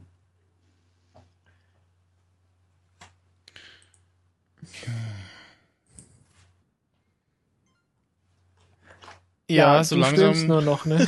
reicht's dann auch. Vor allem, ich muss halt hier auch noch das ganze Zeug äh, zusammen äh, raffeln und äh, wieder alles so wie hinstellen, wie es war und so. Und dann muss ich ja noch nach äh, Hause noch und so. Und äh, ja, hm. Und hoffen, dass das, und hoffen, dass das Auto noch da steht, wo es äh, ja, stand. Aber nee, ich- das nicht. Äh, für mich auch äh, zu spät ein doof, muss ich ja vom Bahnhof laufen. Äh, ja gut. Ist noch nicht von der AfD ab, ab, äh, von irgendwelchen Demonstranten abgefackelt worden. ja. Ja. Die Sorge habe ich ja. Wir hatten eine NPD-Demo und ich, ich befürchte, mein Auto stand so ein bisschen im äh, zu großer Nähe. Ich muss nach, nachher mal gucken, ob es Ja. wirklich noch da steht. So. Jo. Ja, schön. Hm? War sehr Also wir, wir müssten dann halt noch, äh, ja, also wir, wir müssen uns dann irgendwann zu äh, zivileren Zeiten, äh, beziehungsweise ausgeschlafeneren Zeiten mal hinsetzen und äh, ausbaldobern, wann wir dann diesen Podcast dann endlich mal richtig starten. Ja, genau. Aber ich habe mir quasi ja schon die Geburtsanzeige äh, aufgegeben. Wir wissen noch nicht, wie der Kleine heißt und ähm, Ja, ob es Junge oder Mädchen wird. Nee, ähm, aber immerhin, Auch- äh, Auch die Aufnahmezeitraum kann zeitsouverän gestaltet werden beim Podcasten. Nicht nur das Anhören, auch das Aufnehmen. ja die, die ersten Ach, Aufnahmen sind ja schon da. So.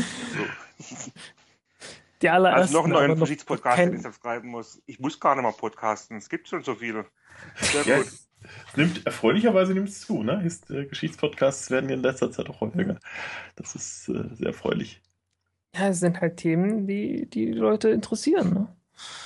Ja, ich glaube schon. Gut, ich befürchte allerdings, jetzt ist der 24-Stunden-Podcast in wenigen Minuten auch Geschichte. Ja, zehn Minuten sind's noch. Ja, Machen wir einen 25 Stunden des Podcast raus. Nächstes Genau. nächstes Jahr. Kommen wir noch durch nach Gucken, ne? 48 Stunden, dass wir am nächsten Mal noch steigern können. Das erinnert dann langsam ans Pfahlsitzen. Ja. Ich denk, dachte immer an diese Douglas Adams-Geschichte mit, ähm, mit dieser ewig währenden Party. Ah, dann ja. irgendwann äh, dann geht das ganze Haus irgendwie, ich glaube ich, auf, ich weiß, äh, sie flie- fliegen dann marodierend irgendwie rum und müssen dann äh, äh, Zeug, Zeug irgendwo erobern, dass sie äh, wieder versorgt für die nächste, nächsten, nächste Nacht. Ja, das kommt dahinter, bei, wenn als die Kricketkriege schon erzählt werden. Ne? Das, ich glaube, das war dahinter nicht im ersten Buch. Ach Gott, frag mich nicht. Ja, es wird, muss man wieder lesen, fällt mir gerade auf. Hm. Das erinnert dann mal wieder an die Römer und an die Azteken vor allen Dingen, die dann immer auf der Suche nach neuen Opfern waren. Ja, genau. Wobei, ich, ich habe ja auch die, die Diskussion gehört, naja, man, man könnte ja die, äh, die Gladiatoren in Rom durch auch, durchaus auch als, äh, als so eine Art ja, Blutopfer, als Opfergabe an die Götter so sehen. So ist es ja entstanden. Also die, die Gladiatorenspiele sind ja wohl, jetzt sehe ich jetzt auch keinen Unsinn, ähm, sind ursprünglich mal im, im, im, ähm, bei den Totenritualen entstanden. Also man hat äh, zu Ehren der Toten hat man so Spiele abgehalten, also mhm. gegeneinander gekämpft. Und da kann tatsächlich so ein bisschen diese Blutopfer-Idee äh, hinterstecken. Äh, dann wurde es quasi auch von, den, von diesen Totenfeiern abgelöst und äh, äh, war dann eigenständig, als eigenständiges ja, Unterhaltungsprogramm. Aber es war ursprünglich mal religiös motiviert, tatsächlich. Hm. Ja, das erinnert mich jetzt wieder daran, dass äh, das Problem ja war, äh, früher, was, was macht man, wie, wie beerdigt man so einen Kaiser? Weil mhm du, du kannst ihn ja nicht einfach so beerdigen, du musst ihm ja noch, noch mitgeben, so Zeugs mitgeben für die, die Reise, ne? Mhm. Und äh, Leute. Also, ja, hm. ja, vor allen Dingen Leute, ne?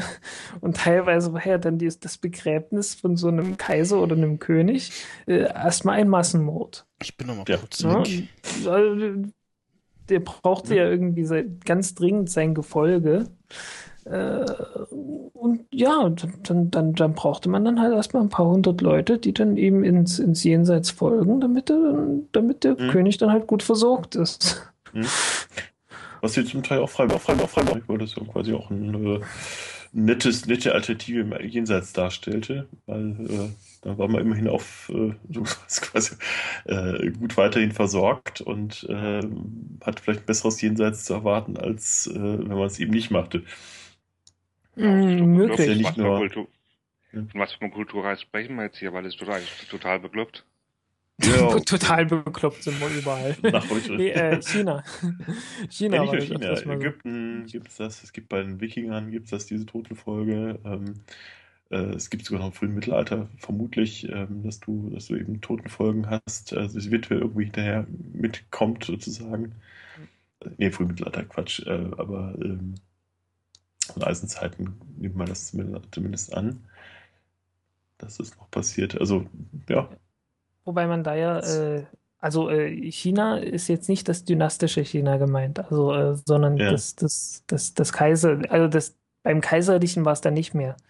Mhm. Also, äh, also Qin Shi Huangdi, der, der erste Kaiser, äh, der wurde ja mit der mit dieser Tonkriegerarmee äh, genau, begraben. Das ist quasi der Ersatz und, schon dafür, ja. Genau, das, das ist schon der Ersatz gewesen. Ja.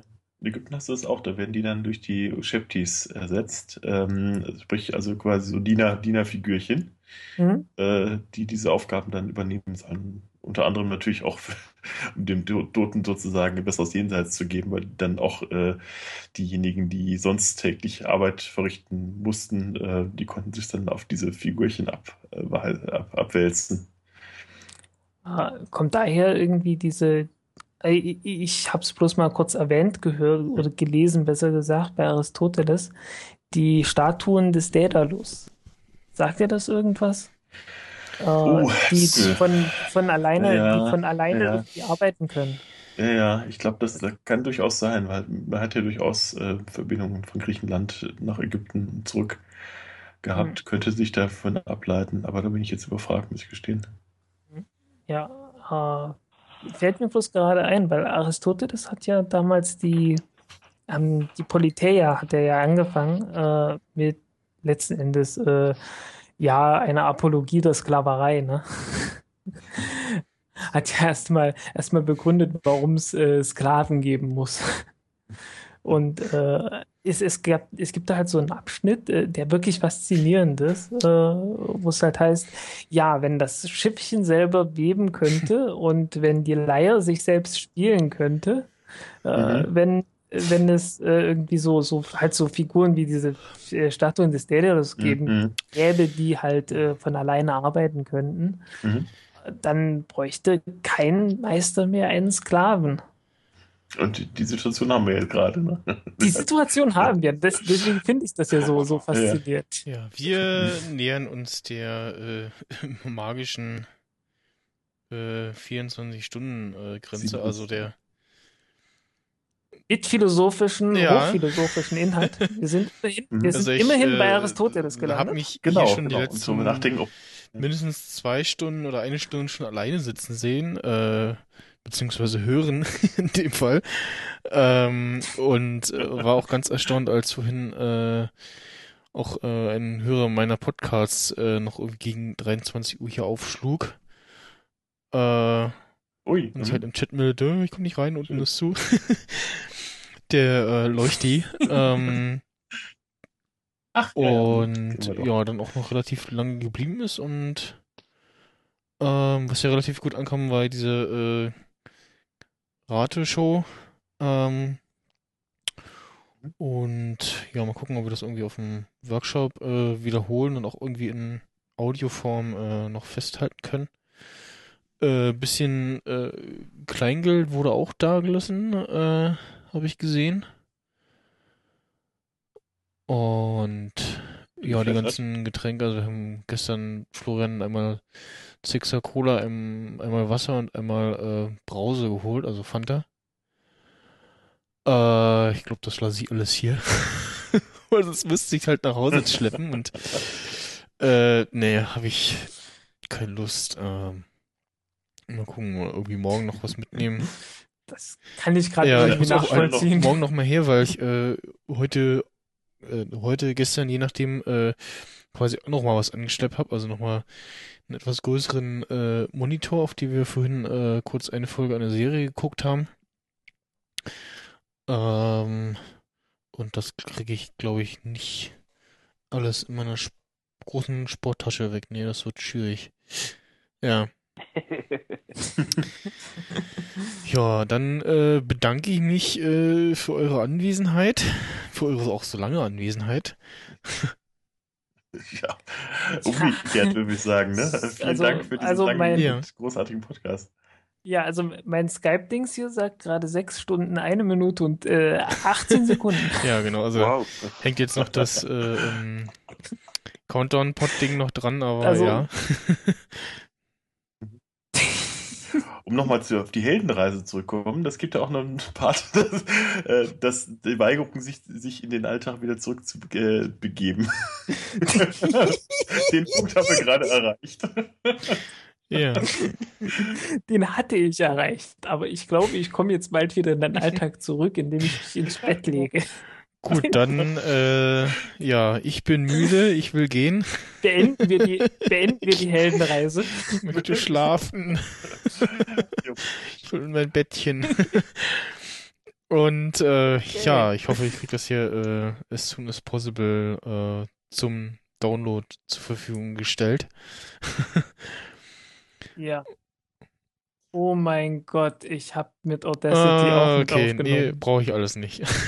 Auch. Das klang alles äh, ausreichend gut. Nee, dann müsste ich das hier auch irgendwie auseinanderklabustern und so. Und, Das ist die, also äh, es hat, es hat wacker mitgehalten. ja. Ja. Sechs Stunden. Na gut, dann äh, Na, Marco, sechs Stunden ja, Ausfahrt geht. äh, tschüss, ihr drei. Ja, Nächsten Abend, danke. Ja, mach's gut, ne? Jo, Ciao. ja, Ciao. besten Dank. Tschüss. Ihnen, meine Damen und Herren, wünschen wir noch einen angenehmen Abend und eine geruhsame Nacht. Und der Letzte macht jetzt das Licht aus.